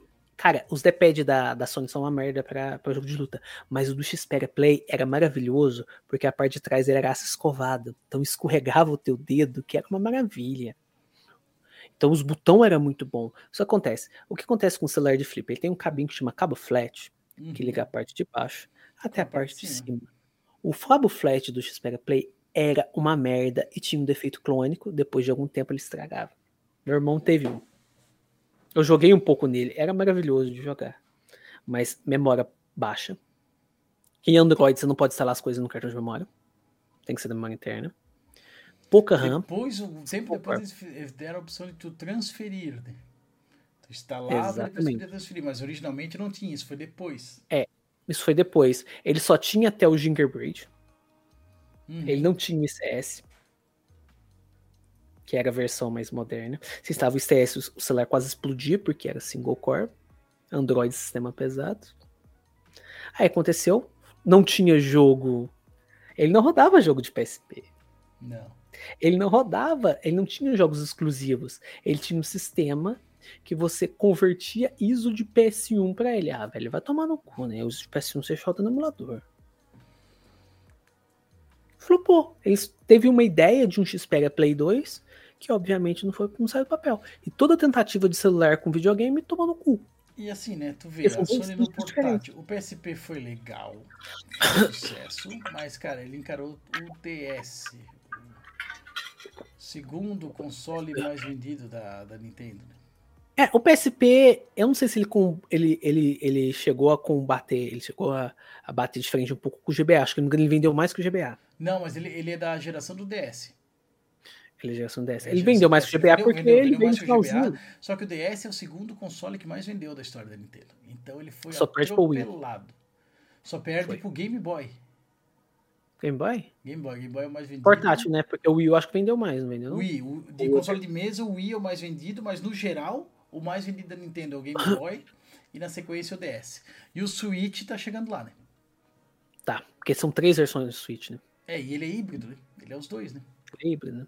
Então, É uma história, é uma coisa muito boa. E aí lançou o Vita, que a gente sabe o que aconteceu com o Vita. E o D-pad do Vita é maravilhoso. Meu irmão também teve, cara. A gente Cara, é. A acredita gente que o D-pad cagado. do meu Vita deu pau? Tive que mandar Sério? consertar. É qual? É a primeira versão? É o primeiro, o? LED, né? É o O LED? bonito. Lindão, lindão, lindão. Cara, é muito bom, velho. Porque, Só cara, que ele não tem muito o jogo. LED lá na época, cara. Pensa. Cara, bizarro. O OLED é uma merda, porque você sai no sol da burn-in. Meu celular tá cheio de burn-in na tela. Ó, eu sou, eu sou jogo dentro de casa, então tá de boa. Ah, não, fez bem, cara. Cara, eu não sei porque eu compro o celular com, com LED, com OLED, é uma OLED ainda. É pra, é pra ficar com raiva com burn-in. Quer tá os pontinhos do WhatsApp lá. Cara, eu lembro do, do. Motorola, aquele que era pra ser inquebrável, Moto X-Force. Meu irmão tem ele até hoje. Não quebra, mas aquela porra daquele plástico por fora deixava a tela dele tão feia. Ele parecia que perdia a resolução. Você quer o Moto G era mais bonito a imagem do que no, no X-Force. E ele é uma ideia, ele foi uma ideia de Jerico também, que ele tem os, aquelas, aquelas gambiarra atrás, né? Aquelas peças atrás, que eu esqueci como é que chama. Ah, o, pra, pra botar os acessórios, né? Que nunca vingou. Isso, ele tinha acessório. Tem a bateria, tem um alto-falante, tem uma câmera que dá zoom, E tem o e tem um projetor. D-pad. Tem projetor, tem um D-pad. É, o D-pad é um cocô, porque meu irmão falou que dá mau contato, o iPad é melhor. Ele tem até hoje, porque ele, meu irmão, às vezes fica bastante tempo com o celular, ele, ele troca de celular até ele exaurir o máximo daquele celular. Ele tá quase exaurindo, ele já exauriu o máximo já do, do Z2 Force. Não sei até quando, sabe? Ele roda Play 2 nele, sabe? É uns negócios muito loucos, emulador de Play 2. Ele gosta de emulador, ele gosta de coisa de War. Ele é dos hack and slash, eu sou dos RPG, sabe? Cada um pra um lado. Foi cada um pro lado. Por isso que tu não gosta do Action, entendi. Eu gosto de action, cara. Eu não gosto de- daquele jogo que não existe. É tá- diferente. O problema é o tático, então. Cara, eu te falar que nem tanto, eu evito de jogar tático, porque eu acho cansativo. Eu hoje Às vezes é umas dessa, batalha- assim, eu pra jogar um tático, eu penso muito, porque, beleza, cara, é uma dedicação. uma Normalmente, exigência. o que me atrai no tático, pra eu pegar, eu vou jogar esse tático. Nunca é o tático, nunca é o sistema de tático. Eu olho estética, personagens, história. Tem que ter algo que me agrade pra eu tancar o tático. Foi isso com Sakura Wars 5, Sakura Taisen 5. Foi assim com Valkyrie Chronicles. Nossa, nice graphics, vou jogar. Eu quebrei o jogo muito rápido. Sniper naquele jogo é muito roubado. Cara, Mas o jogo é bacana. cara. Acho que o último tático que eu joguei pra valer e terminar foi aquele Project Cross Zone. Eu joguei os dois, cara. Eu não gosto deles. O primeiro eu gostei, eu achei legal. Esquece a história, né, cara? Os caras tentaram fazer uma, Não. uma coisa que misturasse e tal, mas eu achei o gameplay dele legal e ele tinha o save no meio, né? Ele tinha um save no meio. É, ele lembra muito Super Robot Wars. Ele é um Super Robot Wars com os personagens de, de jogo de videogame, né? Ele é bom pelo crossoverzão. O Crozone 2, eu joguei os dois. Ele tem umas equipes interessantes. Ele tem a equipe de Fire Emblem Awakening, mas para mim a melhor equipe é a Cosmos de Xenosaga e a Fiora do Xenoblade. Tem muita diálogo dessas duas. Tem uma hora que elas falam: Nossa, eu conheço você de algum lugar. que é o mesmo, o mesmo criador, é tudo pra Uhum. Takahashi. Então, você gosta por esses crossovers. Você gosta desses crossovers quando você conhece as séries e você pega as referências. Quando você vê, por exemplo, é, a galera da- do Street Fighter conversando com o Tekken, você só vai gostar se você conhecer essas séries. Se você conhece, é excelente. Se você não conhece, você fica boiando. Como eu conheci a maior parte das séries, eu entendi a maior parte delas. É a mesma coisa com o Super Robot Wars. Eu joguei um Super Robot Wars do Switch. Eu gostei de, das séries que eu conhecia. É, Cowboy Bebop, Gunsword, Guerras Mágicas de Heart. Mas quando apareciam os caras dos Gundam, velho, eu ficava boiando. Eu falei, o que, que esse cara tá falando? Porque eu não vi um Gundam não até tinha hoje. referência, né? Não tinha referência. Então a graça dos crossovers é, é justamente essa. Uma coisa que eu acho legal, que eu sempre vejo em tira nas participações do, do, do cast, tu joga uns RPGs assim, fora da, da curva. Né? Bastante. O. Como é que é? Não sei o que é Lico lá, como é que é aquele lá que tu sempre fala? Atonelico? Como é que é? Artonelico, velho. Nossa, Artonelico. Artonelico é uma maravilha. Tô com um quadrinho dele ali na parede. E teve um que tu jogou, não de gostar, mas que daí é- também é não, não é tão comum, e tu jogou e. E eu, eu joguei também, que é o. Claro, eu, eu não tive o, o impacto negativo porque eu não tinha. não vivi o hype dele. Mas o I Am Setsuna. Ai, M. Porque Setsuna. daí, ah, Chrono Like, não sei o que, cara. Ele, ele saiu no, no PlayStation, ah, um RPG, vou jogar. E aí eu É, achei é o legal. do nosso cada dia. Aí foi, tipo assim, nada de especial, foi. Eu achei cansativo ele ficar na neve o tempo todo, É, né? Não muda too o much. Snow, né? A história clichêzona, ai, que o cara é o pai da menina, aquelas coisas ali, tudo, tudo não descobrir. Mas um, ele faz um gameplay gostosinho, a- a- as Dualtech e tal, curtinho. É, eu acho que era o Manuel do Antigo Testamento falando mais alto. Eu acho que ele é um joguinho mais ou menos. Não acho que ele faz muita coisa, mas também não acho que ele vai muito pra baixo. Eu, eu acho que o que mais me incomodaria nele hoje, se eu pegasse pra rejogar ele, seria as referências forçadas a Chrono Trigger. Algumas coisas que acontecem no jogo porque é parecido com Chrono Trigger. Aquela menina lá de orelha de cachorro, esqueci o nome dela, que ela é tipo a tua Tiff Sim. ela ter Frog Squash. Por quê? Porque tem Chrono Trigger. O cara lá Dark entrar na tua party no final do jogo. Por quê? Pra aparecer Chrono Trigger. Tem umas coisas que é muito estúpida. Isso me incomoda. O protagonista ser mudo. Por quê? Aparecer Chrono Trigger. Então, tem umas coisinhas Mas que me incomodam coisas. bastante. Eu joguei sem saber que ele queria ser um Chrono Like, aí tu não associa automático.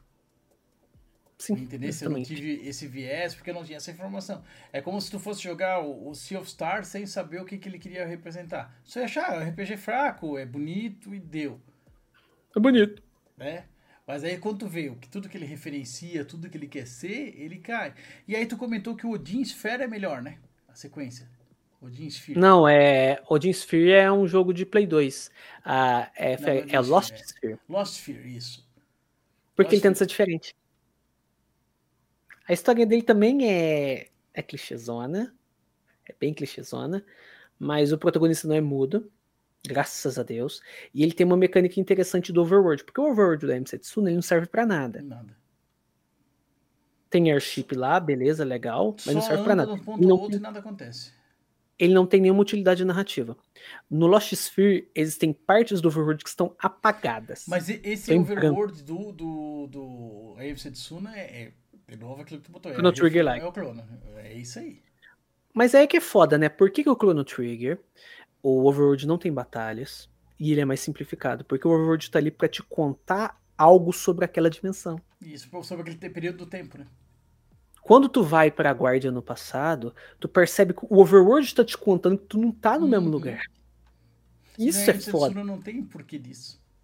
Não tem porquê disso, é um overworld só. No Lost Sphere, se não me engano, são dois overworlds. E o overworld principal tem alguns pontos que estão apagados. Aí você tem que pegar, refazer essas partes do overworld para poder avançar. E eles estão apagados por um motivo que é contado dentro da narrativa. E tem um terceiro do mesmo estúdio, que já foi fechado Oninaki. agora, que é um action daí, né? Em 3D. É, é, parou de fazer. Porque o objetivo deles, do Tóquio alguma coisa, Tokyo, Era fazer Tokyo vários Studio, né? RPGs. Coisa assim. Tóquio Studio alguma coisa, vários RPGs baseados em estações do ano. O I Am Setsuna é inverno, Lost Sphere seria outono, Oninaki seria outra coisa, e a gente teria mais um da próxima estação do ano. Por que, que não teve? Porque o Oninaki não vendeu. Porque ele é genérico. Mas até o Lost Sphere vendeu menos que o AMC Tsuna. Ele vendeu menos que a Anne Setsuna, mas vendeu o suficiente para ter uma continuação. Provavelmente, eu não sei qual, eu não tenho os dados das vendas, mas eu acho que o Lost, eu acho que o, ou o Oninaki ele vendeu menos, ou ele vendeu tão ruim quanto e não e o estúdio foi pro caralho. E foi bem na época que daí a Square começou a, a cortar, né? Que daí depois, não, porque ele era, era vinculado à Square, e daí depois a, a Square vendeu o braço ocidental dela ali, que foi pra THQ, que, é o, que era Eidos e os outros ali, que faziam os outros tipos de jogo. Tomb Raider e tudo mais. E agora a gente vê uma, uma virada dela ali, até do, da questão de com o que, que ela trabalha, que era aquele foco PlayStation, PlayStation, PlayStation, e a conta não pagou, né? Pagou. Agora o Final Fantasy XIV tá vindo pro Xbox. Agora até. Acho que é amanhã, até, se eu não me engano, começa o Alpha. Se não é amanhã, é mês que vem. É por aí, vai ter o. o Alpha não, o beta, né? Do, pra, pra testar servidor dele funcionando no Xbox. Aí tem um rumor forte do Final Fantasy XVI, perder exclusividade. Ele vai perder. Eles já falaram isso, né? É, Eles, só que eles só tinham falado do PC. Falaram do PC. Então agora o papo é dele vir pro Xbox também. E aí tem um papo que é sempre requentado, que é do 7 Remake. 7. 7 Remake. Que é o 7 Remake, aí agora que vai lançar agora mês que vem o 7 Rebirth. E vai ter o é terceiro que, deve ser parte? o 7 Renata, né? Eu tô chamando ele assim por enquanto. Né? É tudo Faz alguma coisa, né? O ótimo. 7 Renata. Deve ser que é pra ser 3, né? Oficialmente eles anunciaram que serão 3. Mas Três não- CDs no antigo, no original é, e três três remakes e tal. E eu, eu não reclamaria se eles deixassem fosse pra lançar no Xbox. Então, cara, pega e lança quando sair o último e lança a coletânea. Também acho, cara. Eu só vou jogar esse Final Fantasy VII Remake quando saírem todas as partes pra PC a menos de dois dígitos. Aí eu compro e aí eu jogo. Eu fui no hype, eu comprei ele físico no, no Play quando lançou. Era bem Sei. na pandemia, comecinho do, do isolamento, né, cara? Joguei, acho que duas semanas a fio, algo assim, ou menos. E fiz tudo, só não fiz de jogar, terminar de novo no hard, como eu falei, não, não, não tenho saco pra jogar de novo. Mas fiz o que Ele tinha. parece ter um combate bacaninha, um cara. combate legal. Combate action interessante. Lembra que no Hearts, Ixi, É. mudei de o ideia. combate dele lembra que no Mas Hearts. parece ter uma mecânica, eles parece que eles fizeram, pensarem em uma mecânica de action ligeiramente baseada no jogo original, porque a ATB é o Isso. teu cooldown, né? Tem, é o cooldown, a troca do personagem. Aí quando tu troca de personagem, que é pra imitar o ATB, só fica em câmera lenta para tu ter o tempo de escolher, mas os, os inimigos estão se mexendo, o personagem Eles que já deu o comando tá mexendo. Eles nunca falaram que era um modo de turnos. Quem chamou foi os fanboy retardados. Mas mesmo assim, nesse modo, trocar o modo action normal, ele tem isso. Trocou o personagem, desce, dá o comando, volta, sabe? Funciona muito bem, cara. Ele tem um gameplay gostoso. O problema Parece dele, pra mim, foi na exploração. Ele, Que é só mid. ele não te recompensa a exploração. Hum, Ah, tu aí tem- pega. Tu tem um mapão. Né? Um pedaço grande ali que tu vai explorar, vai aqui. Não tem Midgard. nada. Tu vai, pô, aqui tem um beco, um canto, eu vou entrar ali e vou ver. Tu não acha nada. Nos lugares que tu acha, tu diz, pô, vou achar uma matéria, alguma coisa. Cara, tu acha, sei lá, tem acho que 16 capítulos. No capítulo 14 tu acha um potion. E é foda, velho, porque é Midgard, né? É, o- é um dos pontos altos do jogo. Pra mim, a minha parte preferida de Final Fantasy VII é Midgard. Cara, e, Muita coisa que podia fazer, cara. É uma cidade cyberpunk, velho. Ele, ele conta um pouquinho melhor a trama, mas aí ele mexe com alguns elementos que daí, tipo assim, o, o Sephiroth tá mais ativo, tem os fantasmas, tem as lembranças. E, e ele deixa muito. é, a- como eu posso dizer? Ele deixa muito cliffhanger, né? Muita coisa pra te pensar, ver o que vai acontecer. Porque tu acaba o jogo e o Zack chega em Midgard. Mas O como Zack. assim? Se Zack o tá Cloud vivo tá agora. vivo, o que, que o Zack tá fazendo? Aí tu não sabe se ele tem mais de uma linha do tempo. Porque, Pelo menos um não mostrou, mas pode ser. É sempre uma carta na manga que o preguiçoso pode usar, né? Sim. Ou se realmente é uma história alternativa onde o Zack não morreu no final. É, na, na, na história do Crisis Core ali e tal. E aí tem esse negócio. E a, desde o começo, a Eris já é muito consciente dos poderes dela. Né, no 7, não, ela primeiro não sabe mais, de rep- é que daí também, isso ficou melhor, né? Que no 7 ela não sabe nada e de repente ela sabe tudo. Ela É, ela é uma natureza e descobriu tudo, né? E ali não, É. ali ela já, já tem isso presente, ela já tem isso nela, Fonte, então- vozes da minha cabeça. As vozes da minha cabeça me disseram como eu uso isso aqui. Isso, e daí a, toda aquela parte dela ser sequestrada, a mãe contar a história, isso tudo foi desenvolvido melhor. Parece que tá melhor construído os personagens, né? Tá. Porque agora tem mais tempo de tela, tem mais tecnologia melhor. Até aqueles personagens ali que eram os pra fechar, pra encher linguiça ali, que era da, do Avalanche, a Jessie, o, o Ed, o Beat, eles são bem melhor desenvolvidos, a participação A deles galera é da legal, internet gostou da DS aí, tem bastante arte dela. Olha, top, no, no original o cara não tinha essa ideia. Não, claro que não, mas era só pra aparecer. Ele é tipo o Biggs e o Ed no começo do Uhum. Final Fantasy VI. Era só Tá ali os- pra morrer. o- aquela, aquela arte lá, Barrett, né, dos cotovelão, lá dos bração, lá, braço de Popeye, Sim. mas É ele- muito bom. Cara, eu adoro aqueles bonequinhos do Final Fantasy VII, cara. O Braço de Papai é muito O bom. gameplay dele é legal, a história ficou melhor, pelo menos ali do, do que desenvolveu. Tem uns pontos assim que a gente fica em dúvida, tem que ver onde é que vai chegar. Mas o que, ela, o que ela se propôs a desenvolver ficou melhor. Tem mais partes, exploração lá. Ah, aquela parte do setor que cai, né? E antes disso, tu vai lá pra fazer o outro negócio até tu ser denunciado. Aí tu vive, tu vai lá no subúrbio, onde é a família da, da Jessie, não sei o que, sabe? Tem, tem uma outra visão, tu tem uma ideia mais legal de como é que o pessoal vivia em Midgard. Então, Ele dá um, dá um in loco, assim, uma coisa mais legal. Mas a exploração dele, cara, me decepcionou demais. Assim. Eu sou um cara que gosta de explorar, de varrer o mapa, de olhar cada cantinho pra ver se tem o item. Tu não é Não vale a pena olhar por cada isso, cantinho. Sabe? Eu gosto do jogo que, pô, velho. tu pega o Nir, cara, tu vai explorar os lugares, tu vai achar uma arma, a arma pode até não ser boa, mas tu vai achar, opa, uma arma nova, vou ver, e não sei o que. Tu acha eu coisa- gostava bastante de explorar as coisas, cara. Porra, é, é bem confortante. E, e ali não, não tem isso, sabe? Então, nesse poder Ixi. decepciona. Vamos ver agora como é. Aí eu depois joguei a DLC também, que daí eles deram na, na PSN. Da, U, da Yuffie, que aparece a Yuffie, né? Isso. Parece a Roupinha Yuffie, de é perso- Mowgli, né? Tem um personagem novo ali que tá com ela, porque daí eles dão uma atenção para aquele núcleo de Utai. Né? Isso é bom. Isso. E ali tu realmente vê que vai ser uma salada que mistura, porque eles trazem personagens do Dirge of Cerberus e mais um, e um cara do, se eu não me engano, do Crisis Core. Então ali nessa DLC começou a misturar, sabe? Se vai ficar só na DLC, não sei. Mas Cara, isso tá me cheirando. Coisa que não tem na, no set normal, apareceu. Tá me parecendo aqueles filmes de Evangelho, Rebuild of Evangelho. Primeiro filme, parecido com o desenho original. Segundo, tem umas coisas aí diferentes. Os personagens não eram desse jeito, não. Terceiro, que diabo que tá acontecendo, filhos da impacto. puta? Que- que- como assim? Tem coisa depois? Hã? O que, que aconteceu com essa menina? Bem assim. Cara, é pior que eu fui assistir esse filme recentemente, emendado com o anime. Eu vi o, revi o anime clássico, com o filme End of Evangelho. Fui assistir os Rebuild. Ah, esse primeiro, beleza. Segundo. Por que, que essa dona é desse jeito? O terceiro. O que que tá acontecendo? Para, para que eu quero descer. Eu acho que vai ser algo mais ou menos por aí. Eles realmente querem recontar a história. Porém, eu ainda acho que eles fizeram essa escolha de dividir o jogo em pedaços, não para contar uma história mais complexa, uma história mais bem elaborada. Foi para ganhar dinheiro. Aí, essa parte Pra maximizar certeza o absoluta. Isso daí não, não, não resta dúvidas. Porque dava com o dinheiro que eles gastaram com o Final Fantasy, com a primeira parte, dava tranquilamente para fazer o jogo inteiro. Cara, ele é dois discos, tá?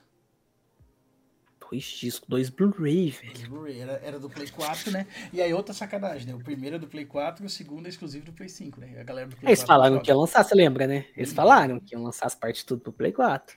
Quem tem Play 4, ó, tomou no rabinho. ainda, depois eles mudaram, mas quando eles deram o Final Fantasy VII Remake na PSN, era a versão de Play, de Play 4 Nossa. e tu não podia fazer o upgrade gratuito nessa versão. Se tu tinha ela em disco, tu tinha o upgrade gratuito pro Play 5.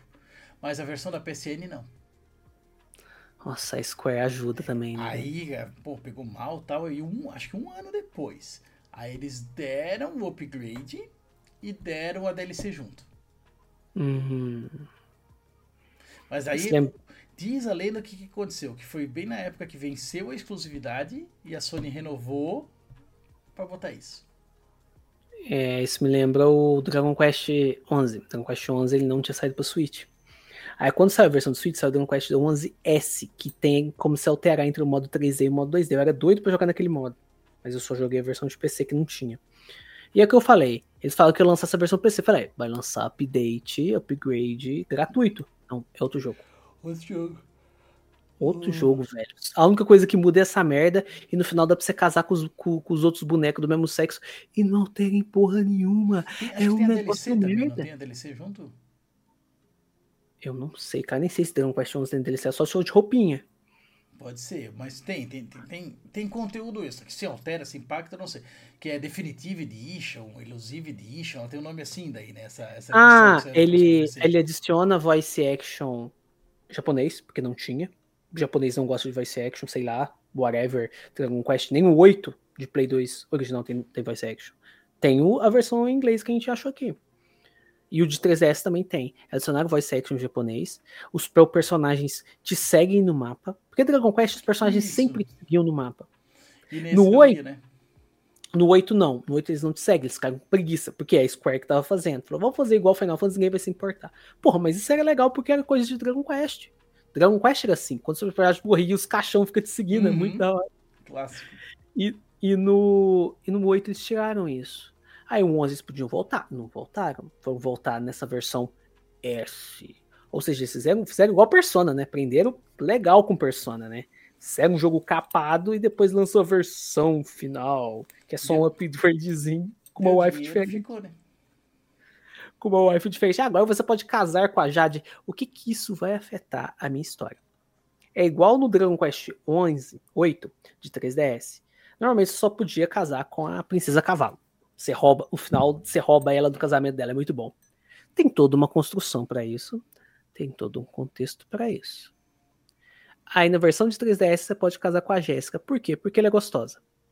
Só isso. Porque ela tá na tua parte. A tua, tua parte dele é gostosa. É por isso, velho. Não tem construção nenhuma. Vai se fuder. E fiz no rabo. bicho. Pra acabar. É, eu vou te falar o negócio. Ó, o Coringa apareceu aqui. Eu Esse não, Coringa. não sei qual que era o tema, mas ele falou, é Boktai. Bokatai. É, Bokatai, que é o, que é o jogo do. Ah, o do, Do- do, do- do- da luz do sol, né? Da Luz do Sol, exatamente. Ah, boa. E aí o Andrews ainda comentou, fala Corinho, tô ouvindo os caras aqui enquanto grindo no Resonância of Fate. Ressonância Fate. É, a galera tá jogando. Então, Manuel, uma e meia da manhã, acho que agora podemos encerrar. Batemos o Sim, a recorde. gente encerrar meia hora É, atrás, mas o, o, o papo rendeu, Rendeu, e né, cara? deixar que não vai ficar aqui até 4 da Chegamos- manhã. É, hein? chegamos em 5 horas e 12 de gravação. Sem contar Muito o que antes bom. que não tinha gravado, que a gente tava conversando enquanto eu preparava aqui o OBS, as coisas. né? Exatamente. Então nós estamos praticamente 6 horas aqui trocando ideia, né, cara? Boteco rendeu, meu amigo. Boteco Eu rendeu. fiquei até sem cerveja pra te ver, ó. Falimos o boteco. Falei pro boteco. Olha, muito obrigado pela tua presença aqui, tá, cara? Um prazer Nada, cara, eu que agradeço. Era o membro que, que faltava aí do, do Grandcast, né, cara? As duas primeiras edições foram o, o Christian e o, e o Guido. Na terceira o Muriel participou também. Agora conseguimos fechar o, o quarteto aí. Tá? aí, a gente até tinha conversado ali na, da outra vez ali. Vamos ver o que, que tem aí dessa, da lista desse ano aí. Qualquer coisa, se eu, se eu conseguir participar um com vocês também, assim, acho que vai ser. Nossa, hora, cara, vambora, velho. Um de tema especial também, que vocês vão ter bastante coisa, né? Não, é, não fica só Sim, cara, a gente tem bastante tempo. Os de tema interessante que a gente não precisa jogar, né? Então rola um papo bacana, rola um papo legal. Fica mais livre, né? Então, tô aqui me, me convidando. Opa, cara, pode se convidar, Tá. queremos muito você lá. E com certeza aqui do Boteco farei mais com, com os demais também. Teremos mais edições.